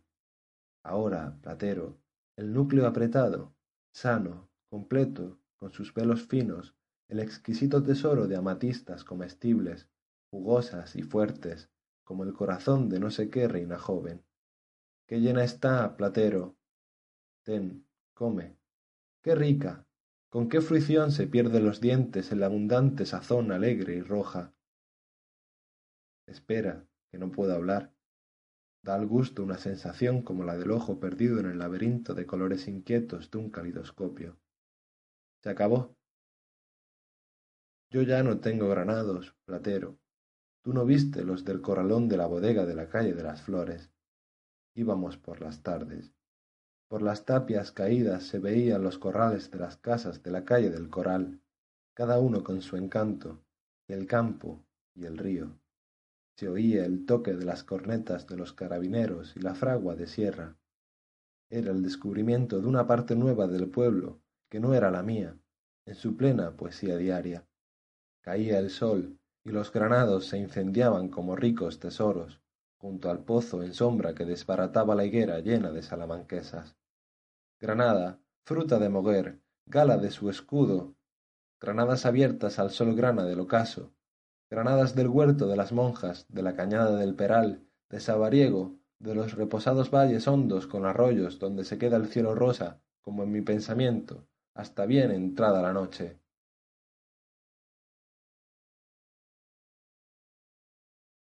Noventa y siete. El cementerio viejo. Yo quería, Platero, que tú entraras aquí conmigo. Por eso te he metido, entre los burros del ladrillero, sin que te vea el enterrador. Ya estamos en el silencio. Anda. Mira, este es el patio de San José. Ese rincón umbrío y verde, con la verja caída, es el cementerio de los curas. este patinillo encalado que se funde sobre el poniente en el sol vibrante de las tres es el patio de los niños. Anda, el almirante, doña Benita, la zanja de los pobres, Platero. Cómo entran y salen los gorriones de los cipreses. Míralos qué alegres. Esa bubilla que ves ahí, en la salvia, tiene el nido en un nicho. Los niños del enterrador. Mira con qué gusto se comen su pan con manteca colorada. Platero, mira esas dos mariposas blancas. El patio nuevo, espera, ¿oyes? Los cascabeles. Es el coche de las tres, que va por la carretera a la estación. Esos pinos son los del molino de viento. Doña Luzcarda, el capitán. Alfredito Ramos, que traje yo, en su cajita blanca, de niño, una tarde de primavera, con mi hermano, con Pepe Sáenz y con Antonio Rivero. Calla. El tren de Río Tinto que pasa por el puente. Sigue. La pobre Carmen, la tísica, tan bonita, Platero. Mira esa rosa con sol. Aquí está la niña. Aquel nardo que no pudo con sus ojos negros. Y aquí, Platero, está mi padre. Platero.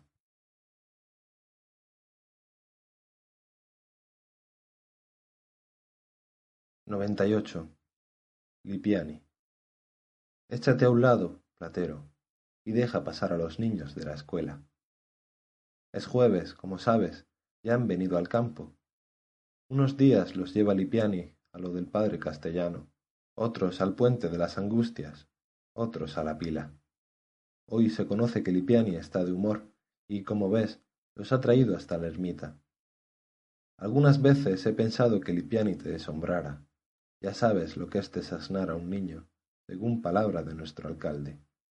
Pero me temo que te murieras de hambre, porque el pobre Lipiani, con el pretexto de la hermandad en Dios y aquello de que los niños se acerquen a mí, que él explica a su modo, hace que cada niño reparta con él su merienda, las tardes de campo, que él menudea, y así se come trece mitades, él solo.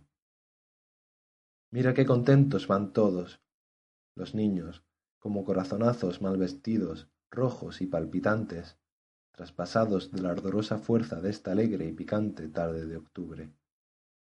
Lipiani, contoneando su mole blanda en el ceñido traje canela de cuadros que fue de Boria, sonriente su gran barba entrecana con la promesa de la comilona bajo el pino, se queda el campo vibrando a su paso como un metal policromo, igual que la campana gorda que ahora, callada ya sus vísperas, sigue zumbando sobre el pueblo como un gran abejorro verde en la torre de oro desde donde ella ve la mar.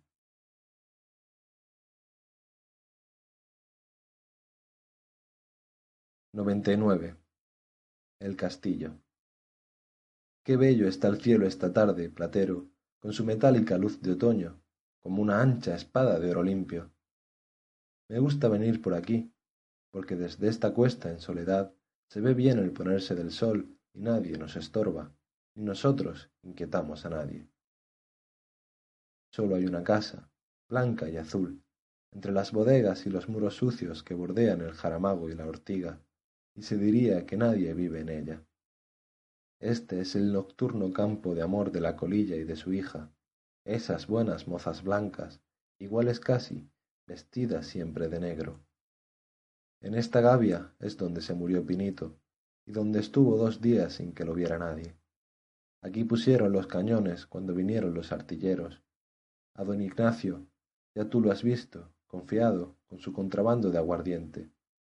Además, los toros entran por aquí, de las angustias, y no hay ni chiquillos siquiera.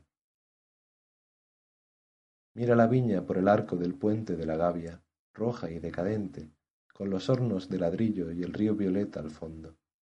Mira las marismas, solas. Mira cómo el sol poniente, al manifestarse, grande y grana, como un dios visible, atrae a él el éxtasis de todo y se hunde en la raya de amar que está detrás de Huelva, en el absoluto silencio que le rinde el mundo, es decir, Moguer, su campo, tú y yo, Platero.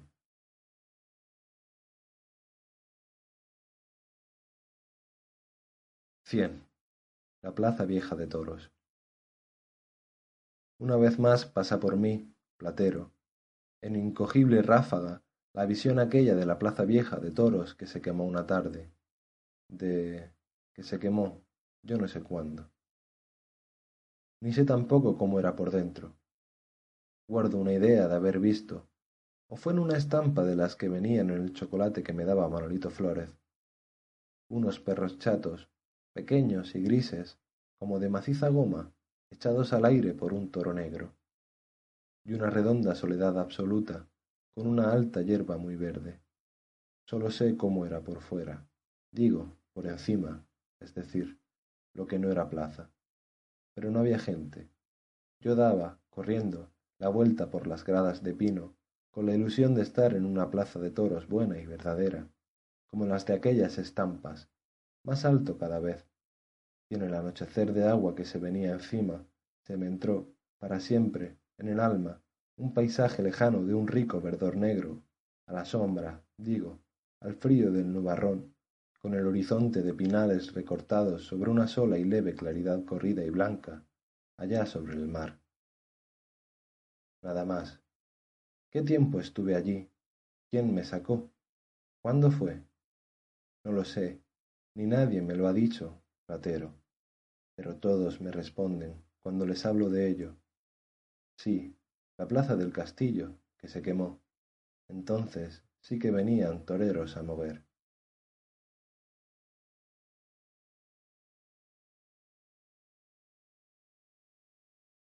uno. El eco. El paraje es tan solo que parece que siempre hay alguien por él. De vuelta de los montes, los cazadores alargan por aquí el paso y se suben por los vallados para ver más lejos. Se dice que, en sus correrías por este término, hacía noche aquí Parrales, el bandido. La roca roja está contra el naciente y, arriba, alguna cabra desviada se recorta, a veces contra la luna amarilla del anochecer. En la pradera, una charca que solamente seca agosto coge pedazos de cielo amarillo, verde, rosa, llega casi por las piedras que desde lo alto tiran los chiquillos a las ranas, o por levantar el agua en un remolino estrepitoso. He parado a Platero en la vuelta del camino, junto al algarrobo que cierra la entrada del prado, negro todo. He parado a Platero en la vuelta del camino, junto al algarrobo que cierra la entrada del prado, negro todo de sus alfanjes secos, y aumentando mi boca con mis manos, he gritado contra la roca Platero. La roca, con respuesta seca, endulzada un poco por el contagio del agua próxima, ha dicho Platero. Platero ha vuelto, rápido, la cabeza, irguiéndola y fortaleciéndola, y con un impulso de arrancar, se ha estremecido todo. Platero. he gritado de nuevo a la roca. La roca de nuevo ha dicho Platero. Platero me ha mirado, ha mirado a la roca y, remangando el labio, ha puesto un interminable rebuzno contra el cenit. La roca ha rebuznado larga y oscuramente con él en un rebuzno paralelo al suyo, con el fin más largo. Platero ha vuelto a rebuznar.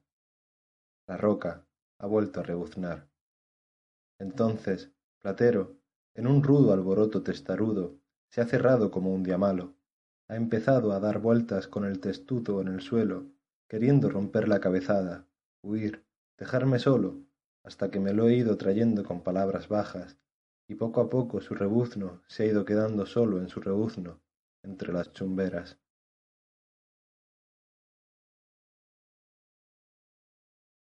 dos. Susto. Era la comida de los niños. Soñaba la lámpara su rosada lumbre tibia sobre el mantel de nieve, y los geranios rojos y las pintadas manzanas coloreaban de una áspera alegría fuerte aquel sencillo idilio de caras inocentes. Las niñas comían como mujeres, los niños discutían como algunos hombres. Al fondo, dando el pecho blanco al pequeñuelo, la madre, joven, rubia y bella, los miraba sonriendo por la ventana del jardín, la clara noche de estrellas temblaba, dura y fría. De pronto, Blanca huyó, como un débil rayo, a los brazos de la madre. Hubo un súbito silencio, y luego, en un estrépito de sillas caídas, todos corrieron tras de ella, con un raudo alborotar, mirando espantados a la ventana. El tonto de Platero, puesta en el cristal su cabezota blanca, agigantada por la sombra, los cristales y el miedo, contemplaba, quieto y triste, el dulce comedor encendido.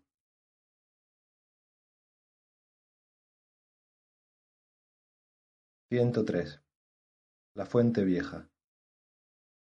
Blanca siempre sobre el pinar siempre verde, rosa o azul, siendo blanca en la aurora, de oro o malva en la tarde, siendo blanca, verde o celeste, siendo blanca en la noche. La fuente vieja, platero, donde tantas veces me has visto parado tanto tiempo, encierra en sí, como una clave o una tumba, toda la elegía del mundo, es decir, el sentimiento de la vida verdadera. En ella he visto el Partenón, las pirámides, las catedrales todas. Cada vez que una fuente, un mausoleo, un pórtico me desvelaron con la insistente permanencia de su belleza, alternaba en mi duermevela su imagen con la imagen de la fuente vieja. De ella fui a todo, de todo torné a ella. De tal manera está en su sitio, Tal armoniosa sencillez la eterniza, el color y la luz son suyos tan por entero, que casi se podría coger de ella en la mano, como su agua, el caudal completo de la vida. La pintó Bocklin sobre Grecia, Fray Luis la tradujo, Beethoven la inundó de alegre llanto, Miguel Ángel se la dio a Rodin. Es la cuna y es la boda, es la canción y es el soneto, es la realidad y es la alegría, es la muerte. Muerta está ahí, Platero, esta noche, como una carne de mármol entre el oscuro y blando verdor rumoroso, muerta, manando de mi alma el agua de mi eternidad.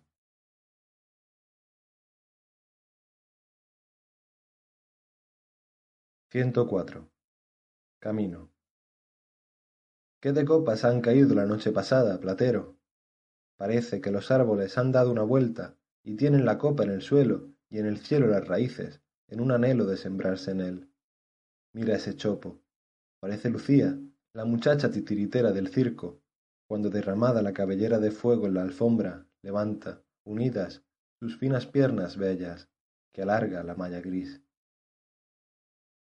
Ahora, platero, desde la desnudez de las ramas, los pájaros nos verán entre las hojas de oro, como nosotros los veíamos a ellos entre las hojas verdes en la primavera. La canción suave que antes cantaron las hojas arriba, en qué seca oración arrastrada se ha tornado abajo. ¿Ves el campo, platero, todo lleno de hojas secas? Cuando volvamos por aquí, el domingo que viene, no verás una sola. No sé dónde mueren. Los pájaros, en su amor de la primavera, han debido decirles el secreto de ese morir bello y oculto, que no tendremos tú ni yo, platero.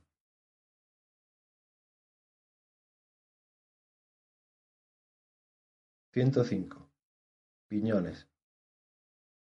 Ahí viene, por el sol de la calle nueva, la chiquilla de los piñones.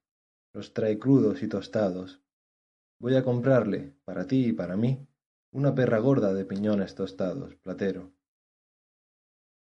Noviembre superpone invierno y verano en días dorados y azules. Pica el sol, y las venas se hinchan como sanguijuelas, redondas y azules. Por las blancas calles tranquilas y limpias pasa el liencero de la Mancha, con su fardo gris al hombro. El quincallero de Lucena, todo cargado de luz amarilla, sonando su tintán que recoge en cada sonido el sol. Y, lenta, pegada a la pared, pintando con cisco, en larga raya, la cal, doblada con su espuerta, la niña de la arena, que pregona larga y sentidamente ¡A los tostaditos piñones! Los novios los comen juntos en las puertas, trocando, entre sonrisas te llama, meollos escogidos. Los niños que van al colegio van partiéndolos en los umbrales con una piedra. Me acuerdo que, siendo yo niño, íbamos al naranjal de Mariano en los arroyos las tardes de invierno. Llevábamos un pañuelo de piñones tostados y toda mi ilusión era llevar la navaja con que los partíamos, una navaja de cabo de nácar, labrada en forma de pez, con dos ojitos correspondidos de rubí, a través de los cuales se veía la torre Eiffel. Qué gusto tan bueno dejan en la boca los piñones tostados, Platero. Dan un brío, un optimismo. Se siente uno con ellos seguro en el sol de la estación fría, como hecho ya monumento inmortal, y se anda con ruido, y se lleva sin peso la ropa de invierno, y hasta echaría uno un pulso con León, Platero, o con el manquito, el mozo de los coches.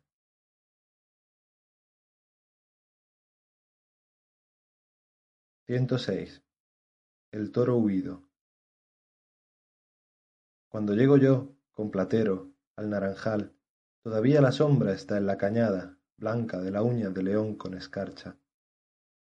El sol aún no da oro al cielo incoloro y fúlgido, sobre el que la colina de chaparros dibuja sus más finas aulagas. De vez en cuando, un blando rumor ancho y prolongado me hace alzar los ojos. Son los estorninos que vuelven a los olivares, en largos bandos, cambiando en evoluciones ideales. Toco las palmas, el eco. Manuel. Nadie. De pronto, un rápido rumor grande y redondo. El corazón late con un presentimiento de todo su tamaño. Me escondo, con platero, en la higuera vieja. Sí, ahí va. Un toro colorado pasa, dueño de la mañana, olfateando, mugiendo, destrozando por capricho lo que encuentra.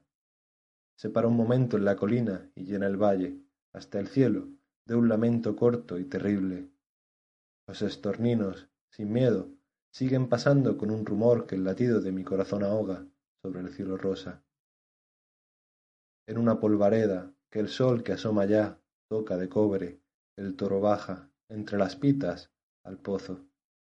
Bebe un momento y luego, soberbio, campeador, mayor que el campo, se va, cuesta arriba, los cuernos colgados de despojos de vid, hacia el monte, y se pierde, al fin, entre los ojos ávidos y la deslumbrante aurora, ya de oro puro.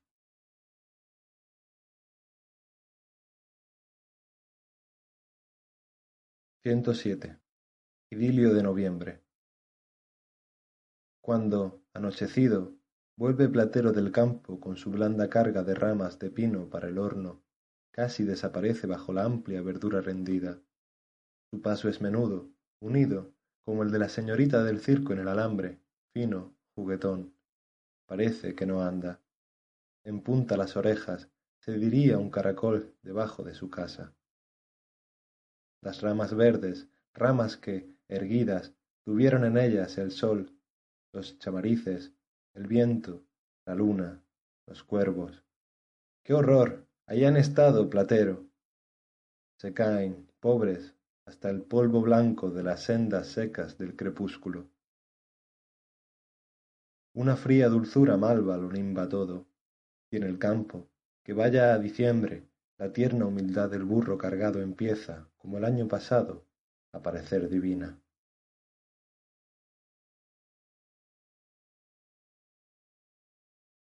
108. La yegua blanca. Vengo triste, Platero. Mira, pasando por la calle de las flores, ya en la portada, en el mismo sitio en que el rayo mató a los dos niños gemelos, estaba muerta la yegua blanca del sordo. Unas chiquillas casi desnudas la rodeaban silenciosas.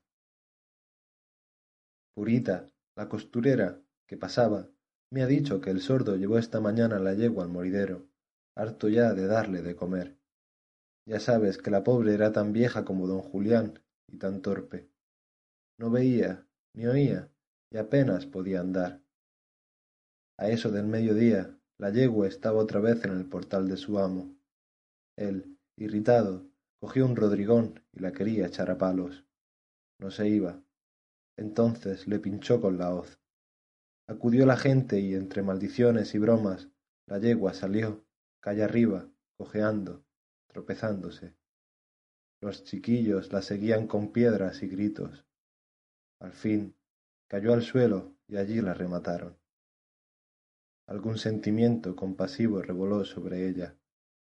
Dejadla morir en paz, como si tú o yo hubiésemos estado allí, Platero, pero fue como una mariposa en el centro de un vendaval. Todavía, cuando la he visto, las piedras yacían a su lado, fría ya como ellas. Tenía un ojo abierto del todo que, ciego en su vida, ahora que estaba muerta, parecía como si mirara. Su blancura era la que iba quedando de luz en la calle oscura, sobre la que el cielo del anochecer, muy alto con el frío, se aborregaba todo de levísimas nubecillas de rosa.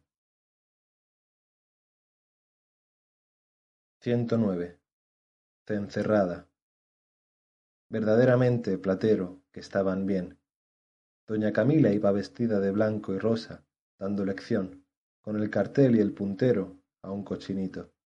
Él, Satanás, tenía un pellejo vacío de mosto en una mano y con la otra le sacaba ella de la fatriquera una bolsa de dinero. Creo que hicieron las figuras Pepe el pollo y Concha la mandadera, que se llevó no sé qué ropas viejas de mi casa. Delante iba Pepito el retratado, vestido de cura, en un burro negro, con un pendón. Detrás, todos los chiquillos de la calle de en medio, de la calle de la fuente, de la carretería, de la plazoleta de los escribanos, del callejón de tío Pedro Tello, tocando latas, cencerros, peroles, almireces, cangarros, calderos, en rítmica armonía, en la luna llena de las calles. Ya sabes que doña Camila es tres veces viuda y que tiene sesenta años, y que Satanás, viudo también, aunque una sola vez, ha tenido tiempo de consumir el mosto de setenta vendimias. Habrá que oírlo esta noche detrás de los cristales de la casa cerrada, viendo y oyendo su historia y la de su nueva esposa, en efigie y en romance. Tres días, Platero, durará la cencerrada. Luego, cada vecina se irá llevando del altar de la plazoleta, ante el que, alumbradas las imágenes, bailan los borrachos, lo que es suyo. Luego seguirá unas noches más el ruido de los chiquillos. Al fin, sólo quedarán la luna llena y el romance.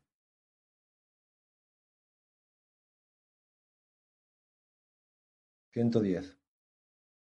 Los gitanos. Mírala, Platero. Ahí viene, calle abajo, en el sol de cobre, derecha, enhiesta, a cuerpo, sin mirar a nadie. Qué bien lleva su pasada belleza, gallarda todavía, como en roble, el pañuelo amarillo de talle, en invierno, y la falda azul de volantes, lunareda de blanco.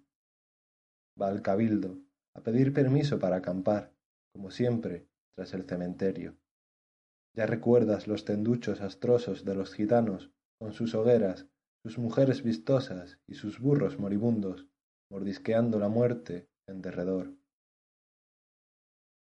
Los burros, Platero, ya estarán temblando los burros de la friseta sintiendo a los gitanos desde los corrales bajos. Yo estoy tranquilo por Platero, porque para llegar a su cuadra tendrían los gitanos que saltar medio pueblo y, además, porque Rengel, el guarda, me quiere y lo quiere a él. Pero, por amedrentarlo en broma, le digo, ahuecando y poniendo negra la voz, Adentro, Platero, adentro, voy a cerrar la cancela, que te van a llevar. Platero, seguro de que no lo robarán los gitanos, pasa, trotando, la cancela, que se cierra tras él con duro estrépito de hierro y cristales, y salta y brinca del patio de mármol al de las flores y de éste al corral, como una flecha, rompiendo, brutote, en su corta fuga, la enredadera azul.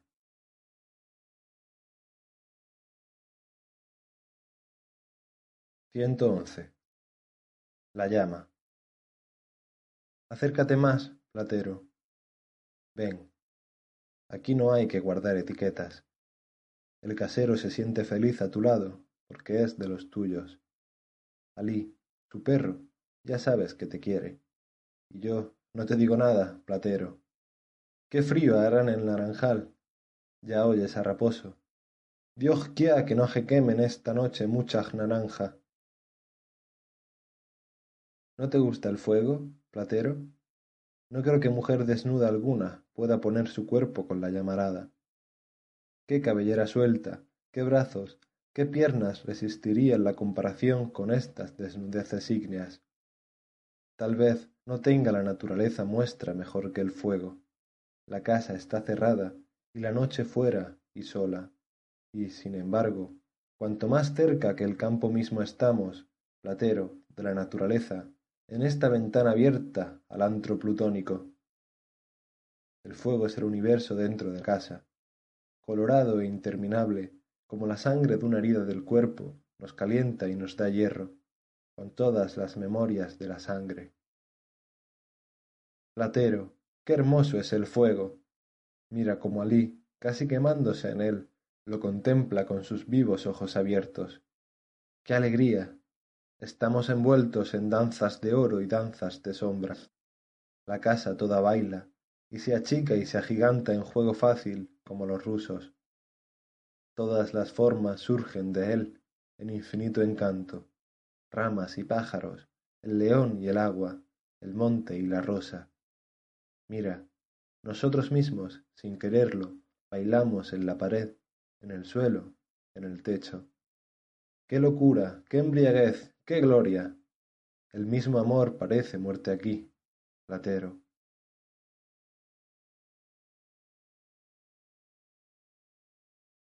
Ciento doce. Convalecencia. Desde la débil iluminación amarilla de mi cuarto de convaleciente, blando de alfombras y tapices, oigo pasar por la calle nocturna como en un sueño con relente de estrellas, ligeros burros que retornan del campo, niños que juegan y gritan. Se adivinan cabezotas oscuras de asnos y cabecitas finas de niños que, entre los rebuznos, cantan con cristal y plata coplas de Navidad. El pueblo se siente envuelto en una humareda de castañas tostadas, en un vaho de establos, en un aliento de hogares en paz y mi alma se derrama, purificadora, como si un raudal de aguas celestes le surtiera de la peña en sombra del corazón. Anochecer de redenciones, hora íntima, fría y tibia a un tiempo, llena de claridades infinitas. Las campanas, allá arriba, allá fuera, repican entre las estrellas. Contagiado, Platero rebuzna en su cuadra, que en este instante de cielo cercano parece que está muy lejos. Yo lloro, débil, conmovido y solo, igual que un Fausto.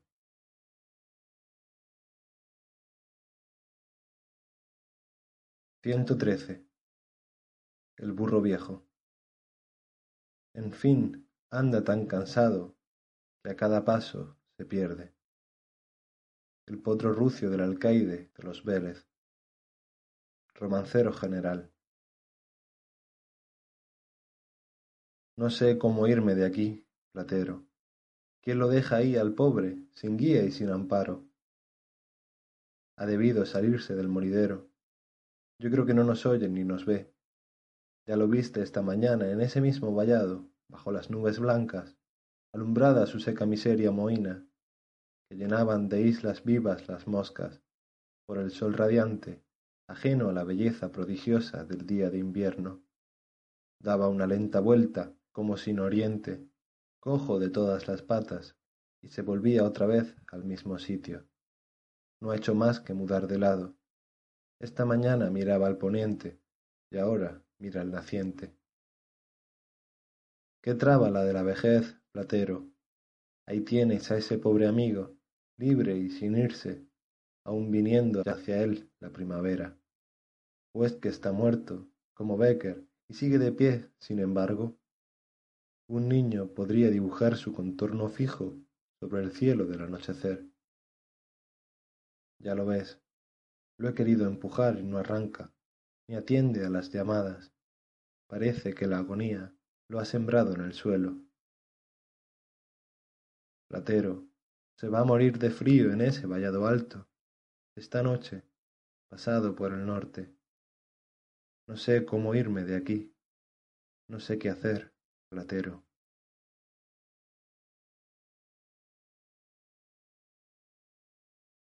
catorce El alba.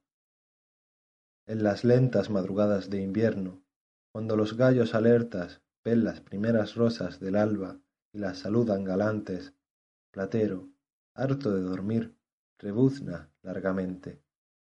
Cuán dulce su lejano despertar en la luz celeste que entra por las rendijas de la alcoba. Yo, deseoso también del día, pienso en el sol desde mi lecho mullido.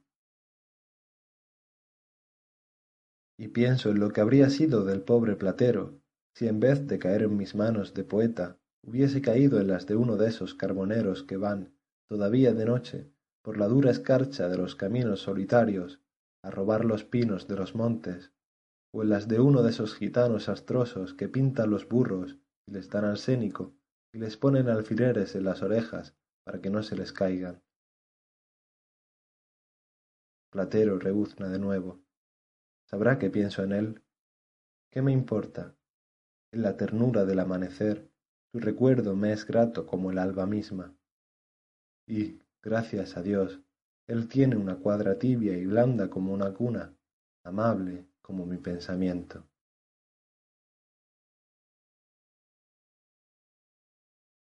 Ciento quince. Florecillas. A mi madre.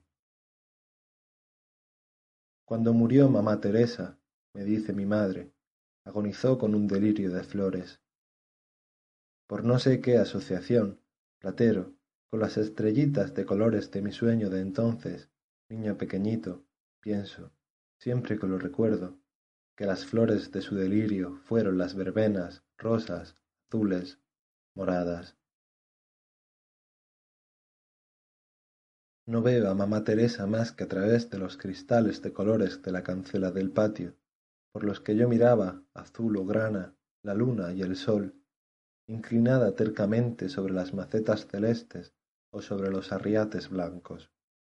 Y la imagen permanece sin volver la cara, porque yo no me acuerdo cómo era, bajo el sol de la siesta de agosto bajo las lluviosas tormentas de septiembre. En su delirio dice mi madre que llamaba a no sé qué jardinero invisible, platero, el que fuera, debía llevársela por una vereda de flores, de verbenas, dulcemente.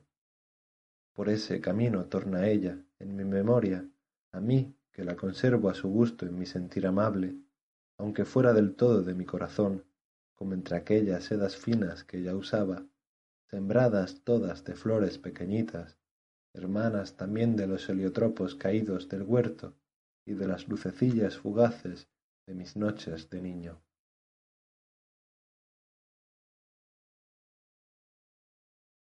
Ciento dieciséis. Navidad. La candela en el campo es tarde de Nochebuena, y un sol opaco y débil clarea apenas en el cielo crudo, sin nubes, todo gris en vez de todo azul, con un indefinible amarillor en el horizonte de poniente. De pronto, salta un estridente crujido de ramas verdes que empiezan a arder. Luego, el humo apretado, blanco como armiño, y la llama, al fin, que limpia el humo y puebla el aire de puras lenguas momentáneas, parecen lamerlo. Oh, la llama en el viento. Espíritus rosados, amarillos, malvas, azules, se pierden no sé dónde, taladrando un secreto cielo bajo, y dejan un olor de ascua en el frío, campo tibio ahora de diciembre, invierno con cariño, nochebuena de los felices, las jarras vecinas se derriten, el paisaje, a través del aire caliente, tiembla y se purifica como si fuese de cristal errante, y los niños del casero, que no tienen nacimiento, se vienen alrededor de la candela, pobres y tristes, a calentarse las manos arrecidas, y echan en las brasas bellotas y castañas que revientan en un tiro. Y se alegran luego, y saltan sobre el fuego que ya la noche va enrojeciendo y cantan Camina María, camina José. Yo les traigo a Platero y se lo doy para que jueguen con él.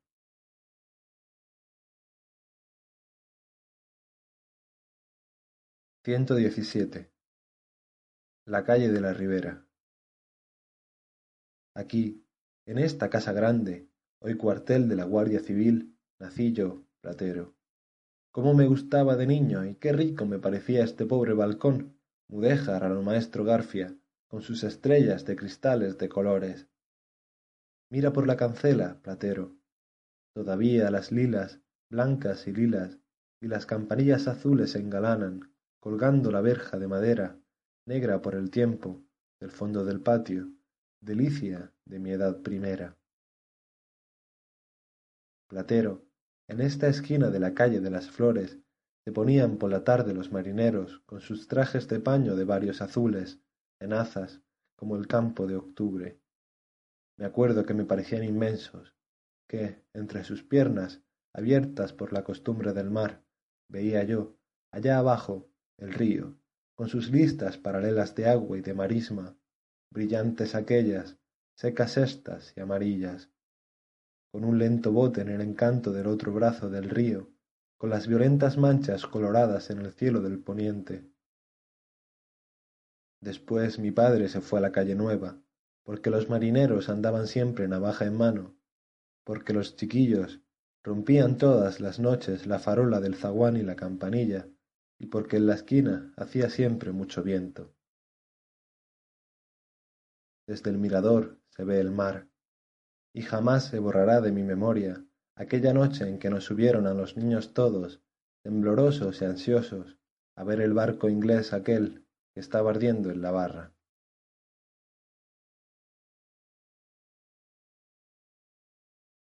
Ciento dieciocho. El invierno. Dios está en su palacio de cristal. Quiero decir que llueve, platero llueve, y las últimas flores que el otoño dejó obstinadamente prendidas a sus ramas exangües se cargan de diamante. En cada diamante un cielo, un palacio de cristal, un dios. Mira esta rosa, tiene dentro otra rosa de agua, y al sacudirla, ¿ves? Se le cae la nueva flor brillante como su alma, y se queda mustia y triste, igual que la mía. El agua debe ser tan alegre como el sol. Mira, si no, cuál corren felices los niños bajo ella, recios y colorados, al aire las piernas. Ve cómo los gorriones entran todos en bullanguero bando súbito, en la yedra, en la escuela, platero, como dice Darbón, tu médico. Llueve. Hoy no vamos al campo. Es día de contemplaciones. Mira cómo corren los canales del tejado, mira cómo se limpian las acacias, negras ya y un poco doradas todavía, cómo torna a navegar por la cuneta el barquito de los niños, parado ayer entre la hierba. Mira ahora, en este sol instantáneo y débil, cuán bello el arco iris que sale de la iglesia y muere en una vaga irisación a nuestro lado.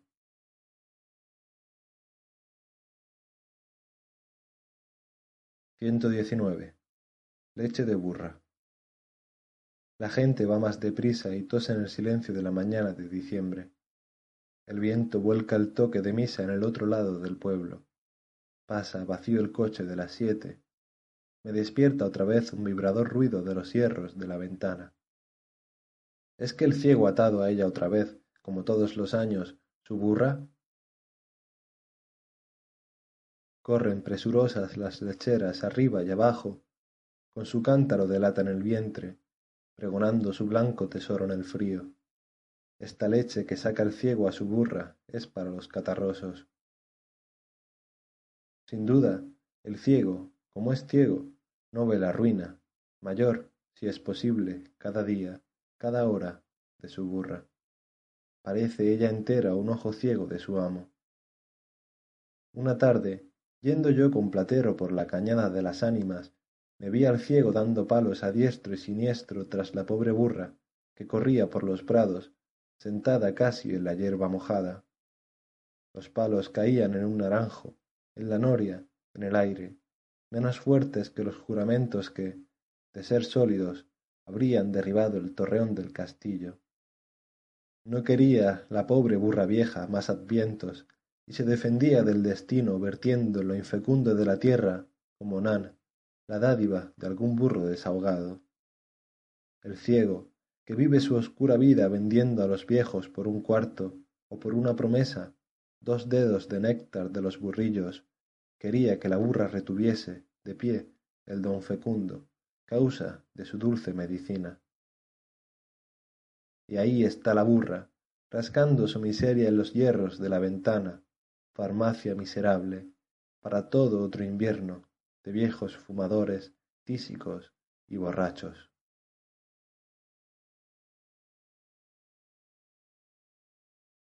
Ciento veinte. Noche pura. Las almenadas azoteas blancas se cortan secamente sobre el alegre cielo azul, gélido y estrellado. El norte silencioso acaricia, vivo, con su pura agudeza. Todos creen que tienen frío y se esconden en las casas y las cierran.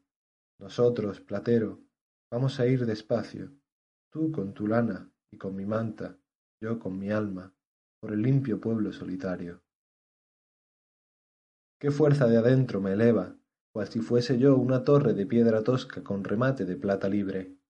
Mira cuánta estrella, de tantas como son, marean. Se diría el cielo un mundo de niños, que le está rezando a la tierra un encendido rosario de amor ideal. Platero, Platero, diera yo toda mi vida y anhelara que tú quisieras dar la tuya por la pureza de esta alta noche de enero, sola, clara y dura.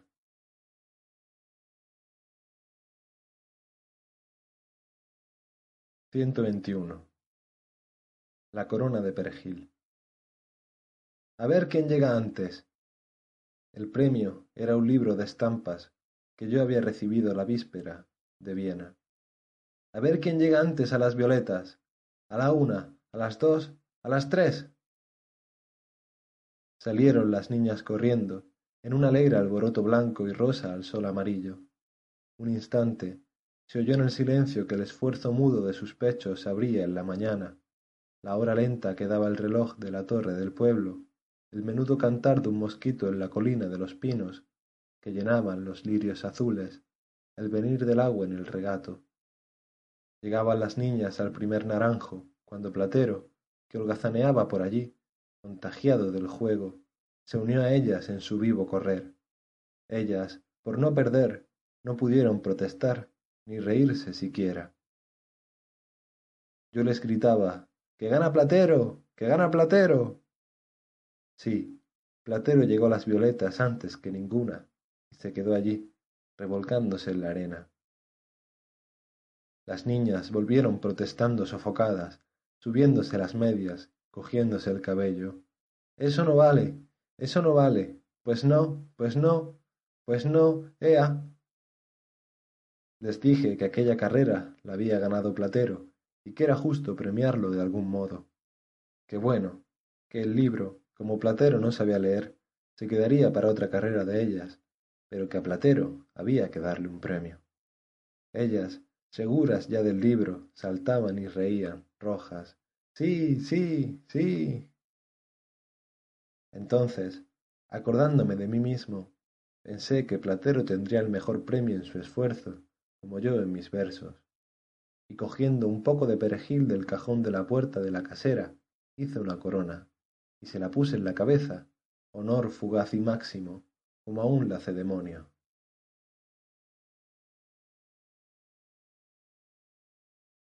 Ciento veintidós.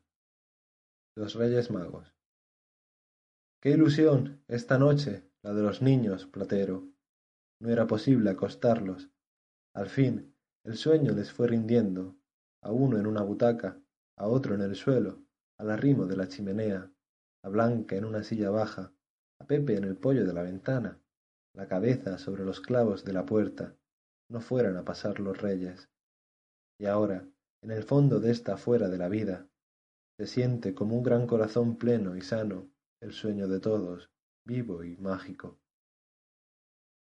Antes de la cena subí con todos. Qué alboroto por la escalera, tan medrosa para ellos otras noches. A mí no me da miedo de la montera, Pepe, y a ti, decía Blanca, cogida muy fuerte de mi mano. Y pusimos en el balcón, entre las cidras, los zapatos de todos. Ahora, Platero, vamos a vestirnos Montemayor, Tita, María Teresa, Lolilla, Perico, tú y yo, con sábanas y colchas y sombreros antiguos. Y a las doce pasaremos ante la ventana de los niños, en cortejo de disfraces y de luces, tocando almireces, trompetas y el caracol que está en el último cuarto. Tú irás delante conmigo, que seré Gaspar, y llevaré unas barbas blancas de estopa, y llevarás, como un delantal, la bandera de Colombia, que he traído de casa de mi tío, el cónsul. Los niños, despertados de pronto, con el sueño colgado aún, en jirones, de los ojos asombrados, se asomarán en camisa los cristales, temblorosos y maravillados. Después seguiremos en su sueño toda la madrugada, y mañana, cuando ya tarde, los deslumbre el cielo azul por los postigos, subirán, a medio vestir, al balcón y serán dueños de todo el tesoro. El año pasado nos reímos mucho. Ya verás cómo nos vamos a divertir esta noche, Platero, camellito mío.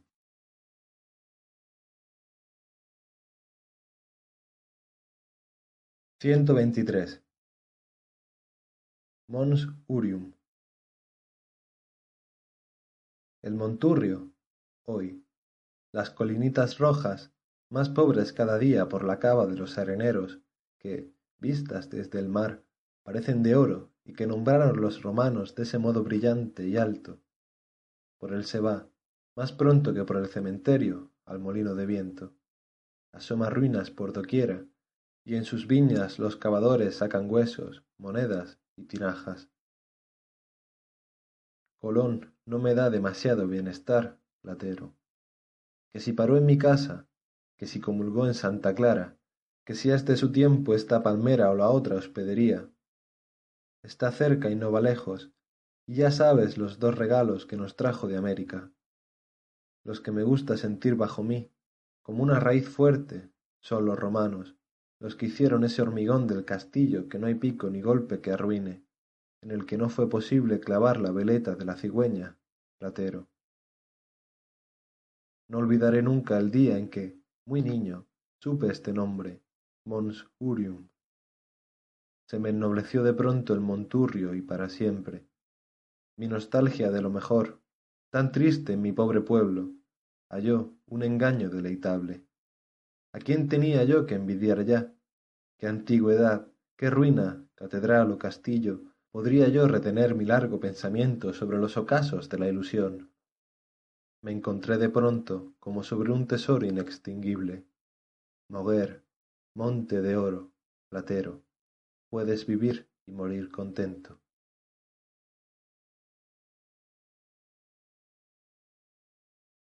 Ciento veinticuatro. El vino. Platero, te he dicho que el alma de Moguer es el pan. No.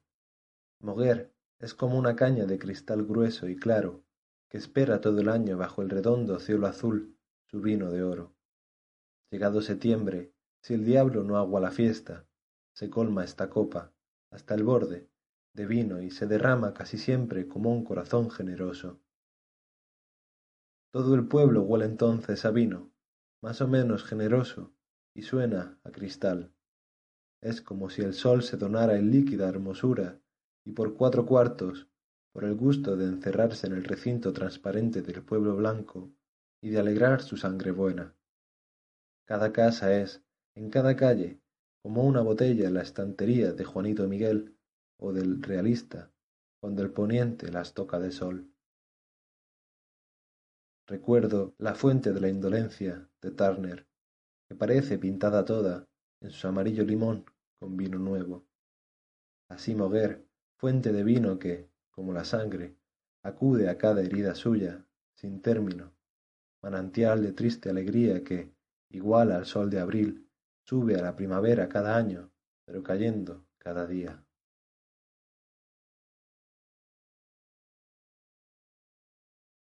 Veinticinco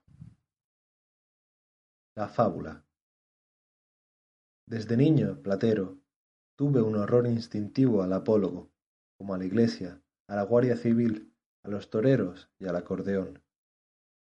Los pobres animales, a fuerza de hablar tonterías por boca de los fabulistas, me parecían tan odiosos como en el silencio de las vitrinas hediondas de la clase de historia natural. Cada palabra que decían, digo, que decía un señor acatarrado, rasposo y amarillo, me parecía un ojo de cristal, un alambre de ala, un soporte de rama falsa. Luego, cuando vi en los circos de Huelva y de Sevilla animales amaestrados, la fábula, que había quedado, como las planas y los premios, en el olvido de la escuela dejada, volvió a surgir como una pesadilla desagradable de mi adolescencia. Hombre ya, Platero, un fabulista, Jean de la Fontaine, de quien tú me has oído tanto hablar y repetir, me reconcilió con los animales parlantes, y un verso suyo, a veces, me parecía voz verdadera del grajo, de la paloma o de la cabra. Pero siempre dejaba sin leer la moraleja, ese rabo seco, esa ceniza, esa pluma caída del final. Claro está, Platero, que tú no eres un burro en el sentido vulgar de la palabra, ni con arreglo a la definición del diccionario de la Academia Española. Lo eres, sí, como yo lo sé y lo entiendo. Tú tienes tu idioma y no el mío, como no tengo yo el de la rosa, ni ésta, el del ruiseñor. Así, no temas que vaya yo nunca, como has podido pensar entre mis libros, hacerte héroe charlatán de una faulilla, trenzando tu expresión sonora con la de la zorra o el jilguero, para luego deducir, en letra cursiva, la moral fría y vana del apólogo. No, Platero.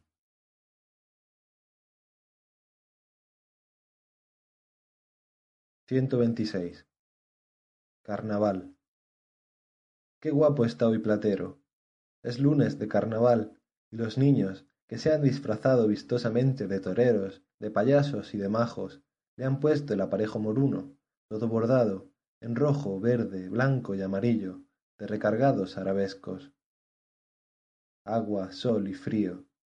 Los redondos papelillos de colores van rodando paralelamente por la acera, al viento agudo de la tarde, y las máscaras, ateridas, hacen bolsillos de cualquier cosa para las manos azules. Cuando hemos llegado a la plaza, unas mujeres vestidas de locas, con largas camisas blancas, coronados los negros y sueltos cabellos con guirnaldas de hojas verdes, han cogido a Platero en medio de su corro bullanguero y, unidas por las manos, han girado alegremente en torno de él.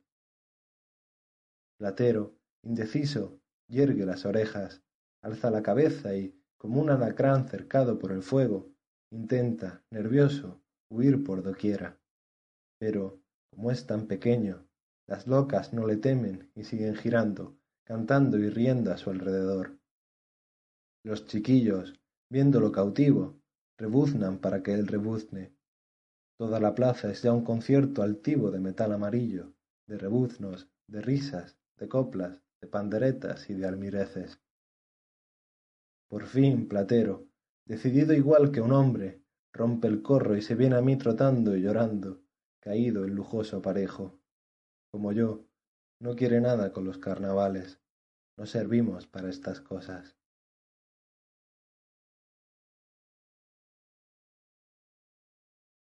Ciento veintisiete. León.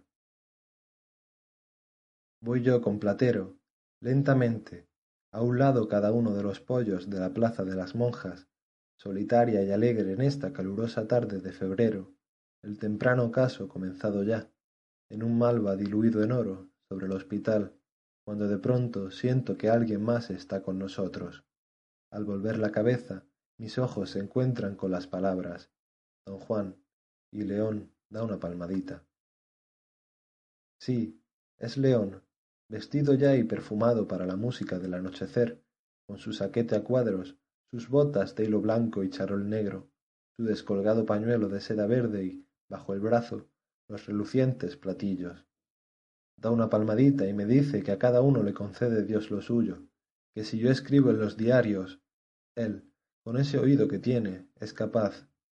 Ya ve usted, don Juan, los platillos, el instrumento más difícil, el uniquito que se toca sin papé.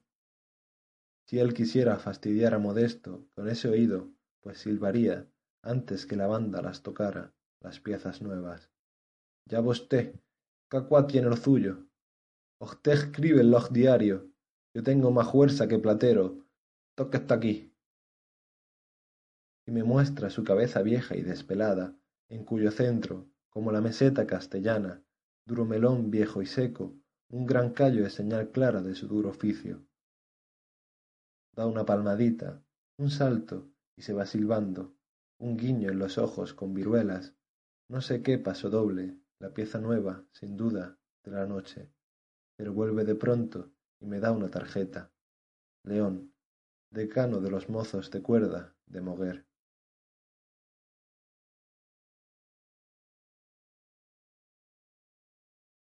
Ciento veintiocho. El molino de viento. Qué grande me parecía entonces, Platero, esta charca, y qué alto ese circo de arena roja. Era en esta agua donde se reflejaban aquellos pinos agrios, llenando luego mi sueño con su imagen de belleza. Era este el balcón desde donde yo vi una vez el paisaje más claro de mi vida en una arrobadora música de sol. Sí, las gitanas están y el miedo a los toros vuelve. Está también, como siempre, un hombre solitario. El mismo, otro, un Caín borracho que dice cosas sin sentido a nuestro paso, mirando con su único ojo al camino a ver si viene gente. Y desistiendo al punto. Está el abandono y está la elegía, pero qué nuevo aquel y esta qué arruinada antes de volverle a ver en el mismo platero, creí ver este paraje, encanto de mi niñez, en un cuadro de Courbet y en otro de Bocklin. Yo siempre quise pintar su esplendor, rojo frente al ocaso de otoño, doblado con sus pinetes en la charca de cristal que socava la arena. Pero sólo queda, ornada de jaramago, una memoria que no resiste la insistencia, como un papel de seda al lado de una llama brillante en el sol mágico de mi infancia.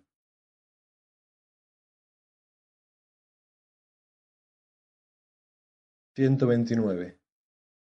La torre. No, no puedes subir a la torre. Eres demasiado grande. Si fuera la Giralda de Sevilla, ¿cómo me gustaría que subieras? Desde el balcón del reloj se ven ya las azoteas del pueblo, blancas con sus monteras de cristales de colores y sus macetas floridas pintadas de añil. Luego, desde el del sur, que rompió la campana gorda cuando la subieron, se ve el patio del castillo, y se ve el diezmo, y se ve, en la marea, el mar. Más arriba, desde las campanas, se ven cuatro pueblos y el tren que va a Sevilla, y el tren de Río Tinto y la Virgen de la Peña. Después hay que guindar por la barra de hierro y allí le tocarías los pies a Santa Juana, que hirió el rayo, y tu cabeza, saliendo por la puerta del templete, entre los azulejos blancos y azules que el sol rompe en oro, sería el asombro de los niños que juegan al toro en la plaza de la iglesia, de donde subiría a ti, agudo y claro, tu gritar de júbilo. ¿A cuántos triunfos tienes que renunciar, pobre platero, tu vida es tan sencilla como el camino corto del cementerio viejo.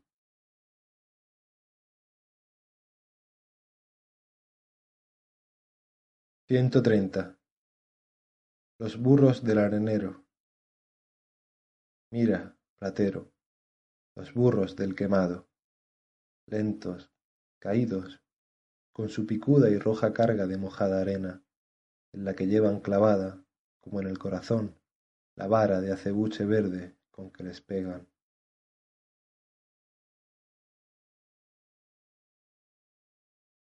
Ciento treinta y uno. Madrigal. Mírala, platero.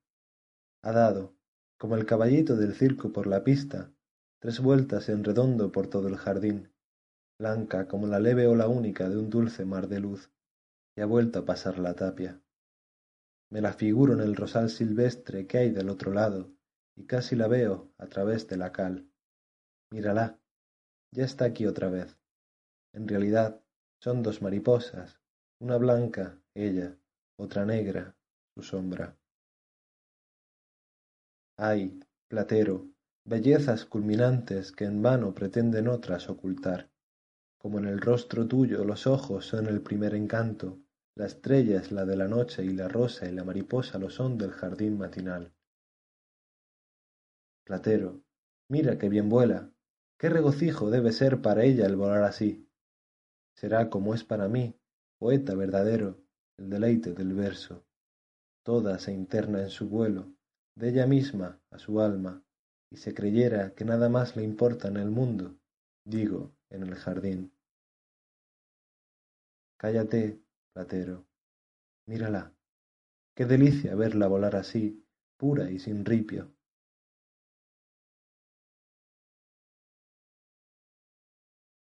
Ciento treinta y dos. La muerte.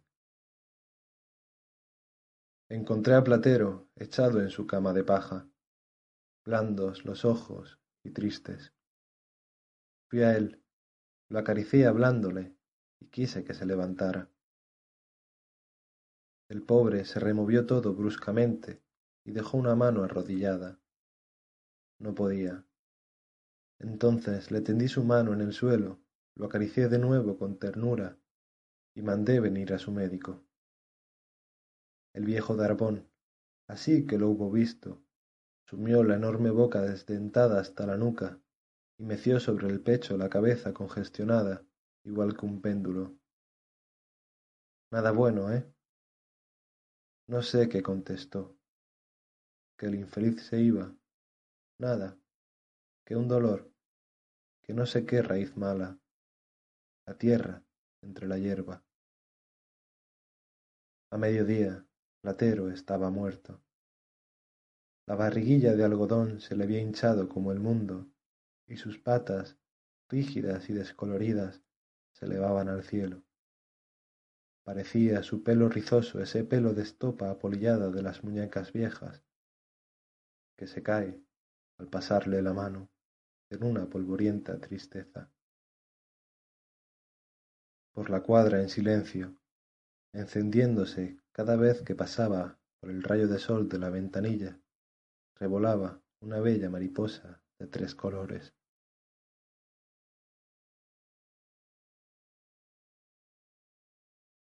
Ciento treinta y tres. Nostalgia. Platero, tú nos ves, ¿verdad?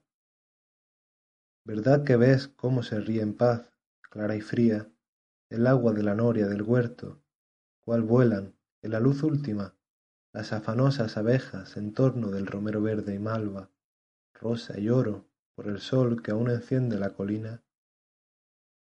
Platero, tú nos ves, ¿verdad?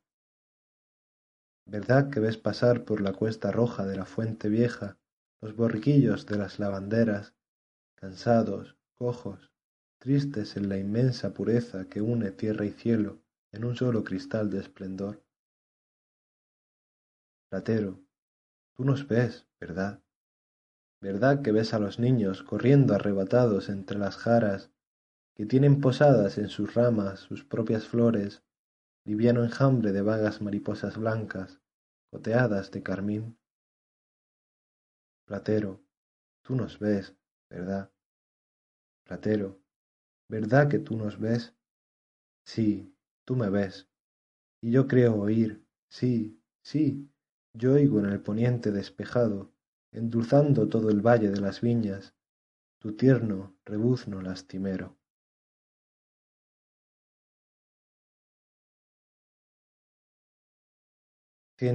Cuatro. El borriquete. Puse en el borriquete de madera la silla, el bocado y el ronzal del pobre platero, y lo llevé todo al granero grande, al rincón en donde están las cunas olvidadas de los niños. El granero es ancho, silencioso, soleado. Desde él se ve todo el campo mogreño, el molino de viento, rojo, a la izquierda, enfrente, embozado de pinos, Montemayor, con su ermita blanca, tras de la iglesia, el recóndito huerto de la piña, en el poniente, el mar, alto y brillante en las mareas del estío. Por las vacaciones, los niños se van a jugar al granero, hacen coches con interminables tiros de sillas caídas, hacen teatros con periódicos pintados de almagra, iglesias, colegios. A veces se suben en el borricote sin alma y con un jaleo inquieto y raudo de pies y manos trotan por el prado de sus sueños. Arre, platero, arre, platero.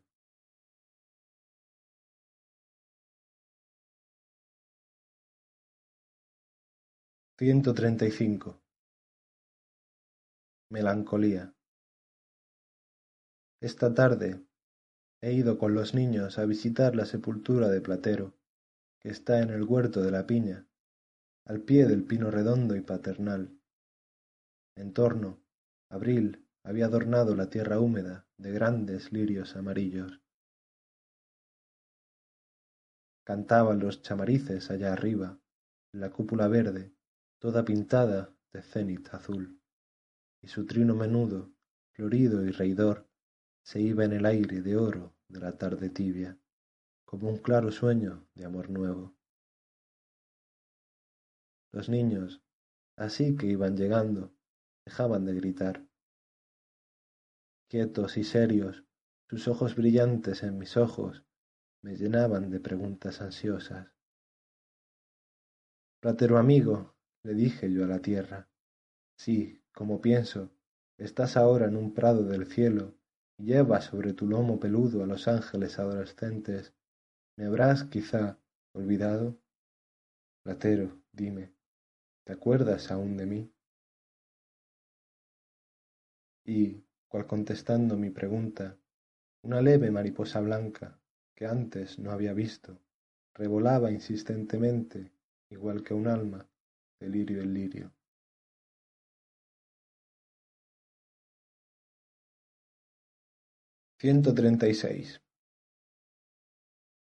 A Platero, en el cielo de Moguer. Dulce platero trotón, burrillo mío, que llevaste mi alma tantas veces, sólo mi alma, por aquellos hondos caminos de nopales, de malvas y de madreselvas, a ti este libro que habla de ti, ahora que puedes entenderlo. Pa tu alma, que ya pace en el paraíso, por el alma de nuestros paisajes moguereños, que también habrá subido al cielo con la tuya. Lleva montada en su lomo de papel a mi alma, que, caminando entre zarzas en flor a su ascensión, se hace más buena, más pacífica, más pura cada día. Sí, yo sé que, a la caída de la tarde, cuando, entre las oropéndolas y los azahares, llego, lento y pensativo, por el naranjal solitario, al pino que arrulla tu muerte, tú, platero, feliz en tu prado de rosas eternas, me verás detenerme ante los lirios amarillos que ha brotado tu descompuesto corazón.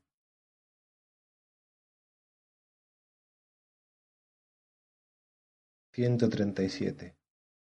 Platero de cartón. Platero, cuando hace un año salió por el mundo de los hombres un pedazo de este libro que escribí en memoria tuya, una amiga tuya y mía me regaló este platero de cartón. ¿Lo ves desde ahí? Mira, es mitad gris y mitad blanco. Tiene la boca negra y colorada, los ojos enormemente grandes y enormemente negros. Lleva unas angarillas de barro con seis macetas de flores de papel de seda, rosas, blancas y amarillas. Mueve la cabeza y anda sobre una tabla pintada de añil con cuatro ruedas toscas. Acordándome de ti, platero, he ido tomándole cariño a este burrillo de juguete. Todo el que entra en mi escritorio le dice sonriendo, Platero. Si alguno no lo sabe y me pregunta qué es, le digo yo, es Platero. Y de tal manera me ha acostumbrado el nombre al sentimiento, que ahora, yo mismo, aunque esté solo, creo que eres tú y lo mimo con mis ojos. ¿Tú? Qué vil es la memoria del corazón humano. Este platero de cartón me parece hoy más platero que tú mismo, platero. Madrid, 1915.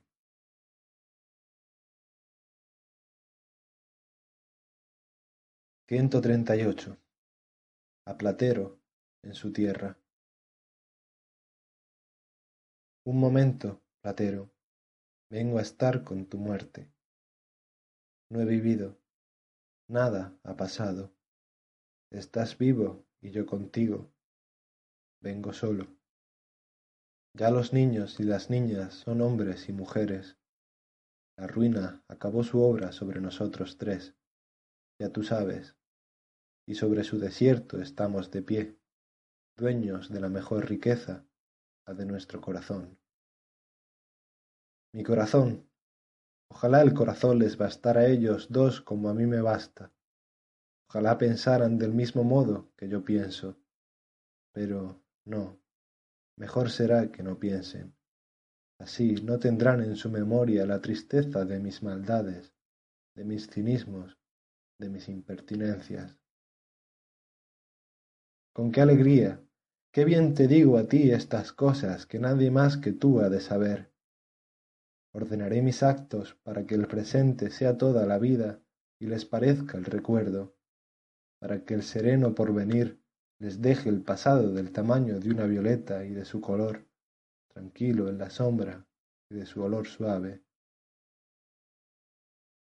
Tú, platero, estás solo en el pasado, pero ¿qué más te da el pasado a ti que vives en lo eterno, que, como yo aquí, tienes en tu mano, grana como el corazón de Dios perenne, el sol de cada aurora? Mover 1916